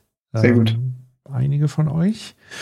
Und ja, ähm, weiter Teilt die Sendung, würde ich sagen Genau, mhm. teilt die Sendung, empfiehlt es, sagt es euren Freunden, teilt es mit den Leuten, die sehen sollten und so weiter. Das Ganze, wir verdienen damit kein Geld, sondern wir machen das tatsächlich, das ist unser Teil, wie wir auch einen Beitrag leisten wollen, dass wir halt eben andere anstiften und informieren und so. Und es lebt dann auch davon, dass, wenn es euch gefällt, dass ihr dann eben damit interagiert und das weitergebt. Das hilft der ganzen Sache. Mhm. Genau, und falls jemand Interesse hat, das irgendwie noch anderweitig äh, zu unterstützen, in dem Sinne zum Beispiel, weil wir gehört haben, die Länge ist für viele abschreckend und so weiter. Wenn ihr daraus Clips schneiden wollt, tut das, teilt sie mit uns im Discord, dann können wir sie wiederum für Social Media weiter nutzen und so weiter. Wir haben einfach im Moment sonst keine Zeit, all diese Fleißarbeiten zu machen. Also das heißt, wenn ihr irgendwelche interessanten Passagen gesehen habt, über Twitch geht es ja relativ einfach. Da gibt es ja ein eigenes Tool. Ich glaube, über YouTube tatsächlich auch. Schneidet ruhig raus. Das Ganze ist sowieso Creative Commons. Ja, also ihr könnt da gar nichts urheberrechtlich verkehrt machen. Ähm, unterstützt es auch dahingehend. Das wäre super. So ein bisschen Arbeitsteilung dahingehend. Ansonsten seid einfach dabei, empfehlt es. Und habt jetzt erstmal eine gute Nacht, würde ich sagen. So. Und wir sehen uns bald wieder in zwei Wochen. Und äh, der nächste Critical Infinity Livestream auch mit Jens, wie gesagt, nächste Woche Dienstag ähm, zu Ulrike Hermann und ihr Interview bei Jung und Naiv. Und dann schauen wir uns das mal gemeinsam aus einem anderen Blickwinkel an. Aber ansonsten macht's gut, ihr Lieben. Vielen Dank. Und bis bald. Ganz bald. Ciao. Ciao. Und dann noch einmal anzufügen, und dann noch einmal anzufügen, und dann noch einmal anzufügen, die Irreversibilität der Veränderung ökologischer Systeme in ihrer Regeneration ist, glaube ich, einfach noch nicht begriffen worden. Wenn wir diese Kipppunkte erreichen, wo das Klima kippt, wo die Biodiversität kippt, wo die Ozeane kippen, dann können wir nicht einfach sagen, wir schalten diese Technologie wieder aus. Und dann noch einmal anzufügen, die Irreversibilität der Veränderung ökologischer Systeme in ihrer Regeneration ist, glaube ich, einfach noch nicht begriffen worden. Und das World Economic Forum schreitet ja inzwischen voran, wo ich mich auch wirklich frage, wenn die CEOs und wirtschaftlichen Entscheider dieser Republik und der Welt inzwischen sagen, die Top 6 globalen Risiken sind fünf ökologisch und das sechste Massenvernichtungswaffen. Und dann noch einmal anzufügen, die Irreversibilität der Veränderung ökologischer Systeme in ihrer Regeneration ist, glaube ich, einfach noch nicht begriffen worden. Wir haben komplett veränderte Lebensgrundlagen für die Menschheit, für die nächsten Generationen. Und das wird in keiner ökonomischen Kalkulation adäquat berücksichtigt. Das ist nicht mal planbar oder prognostizierbar. Und dann noch einmal anzufügen, und dann noch einmal anzufügen, dann ist doch einfach die Zeit vorbei, wo man darüber reden muss, ob jetzt Ökologie was kosten darf.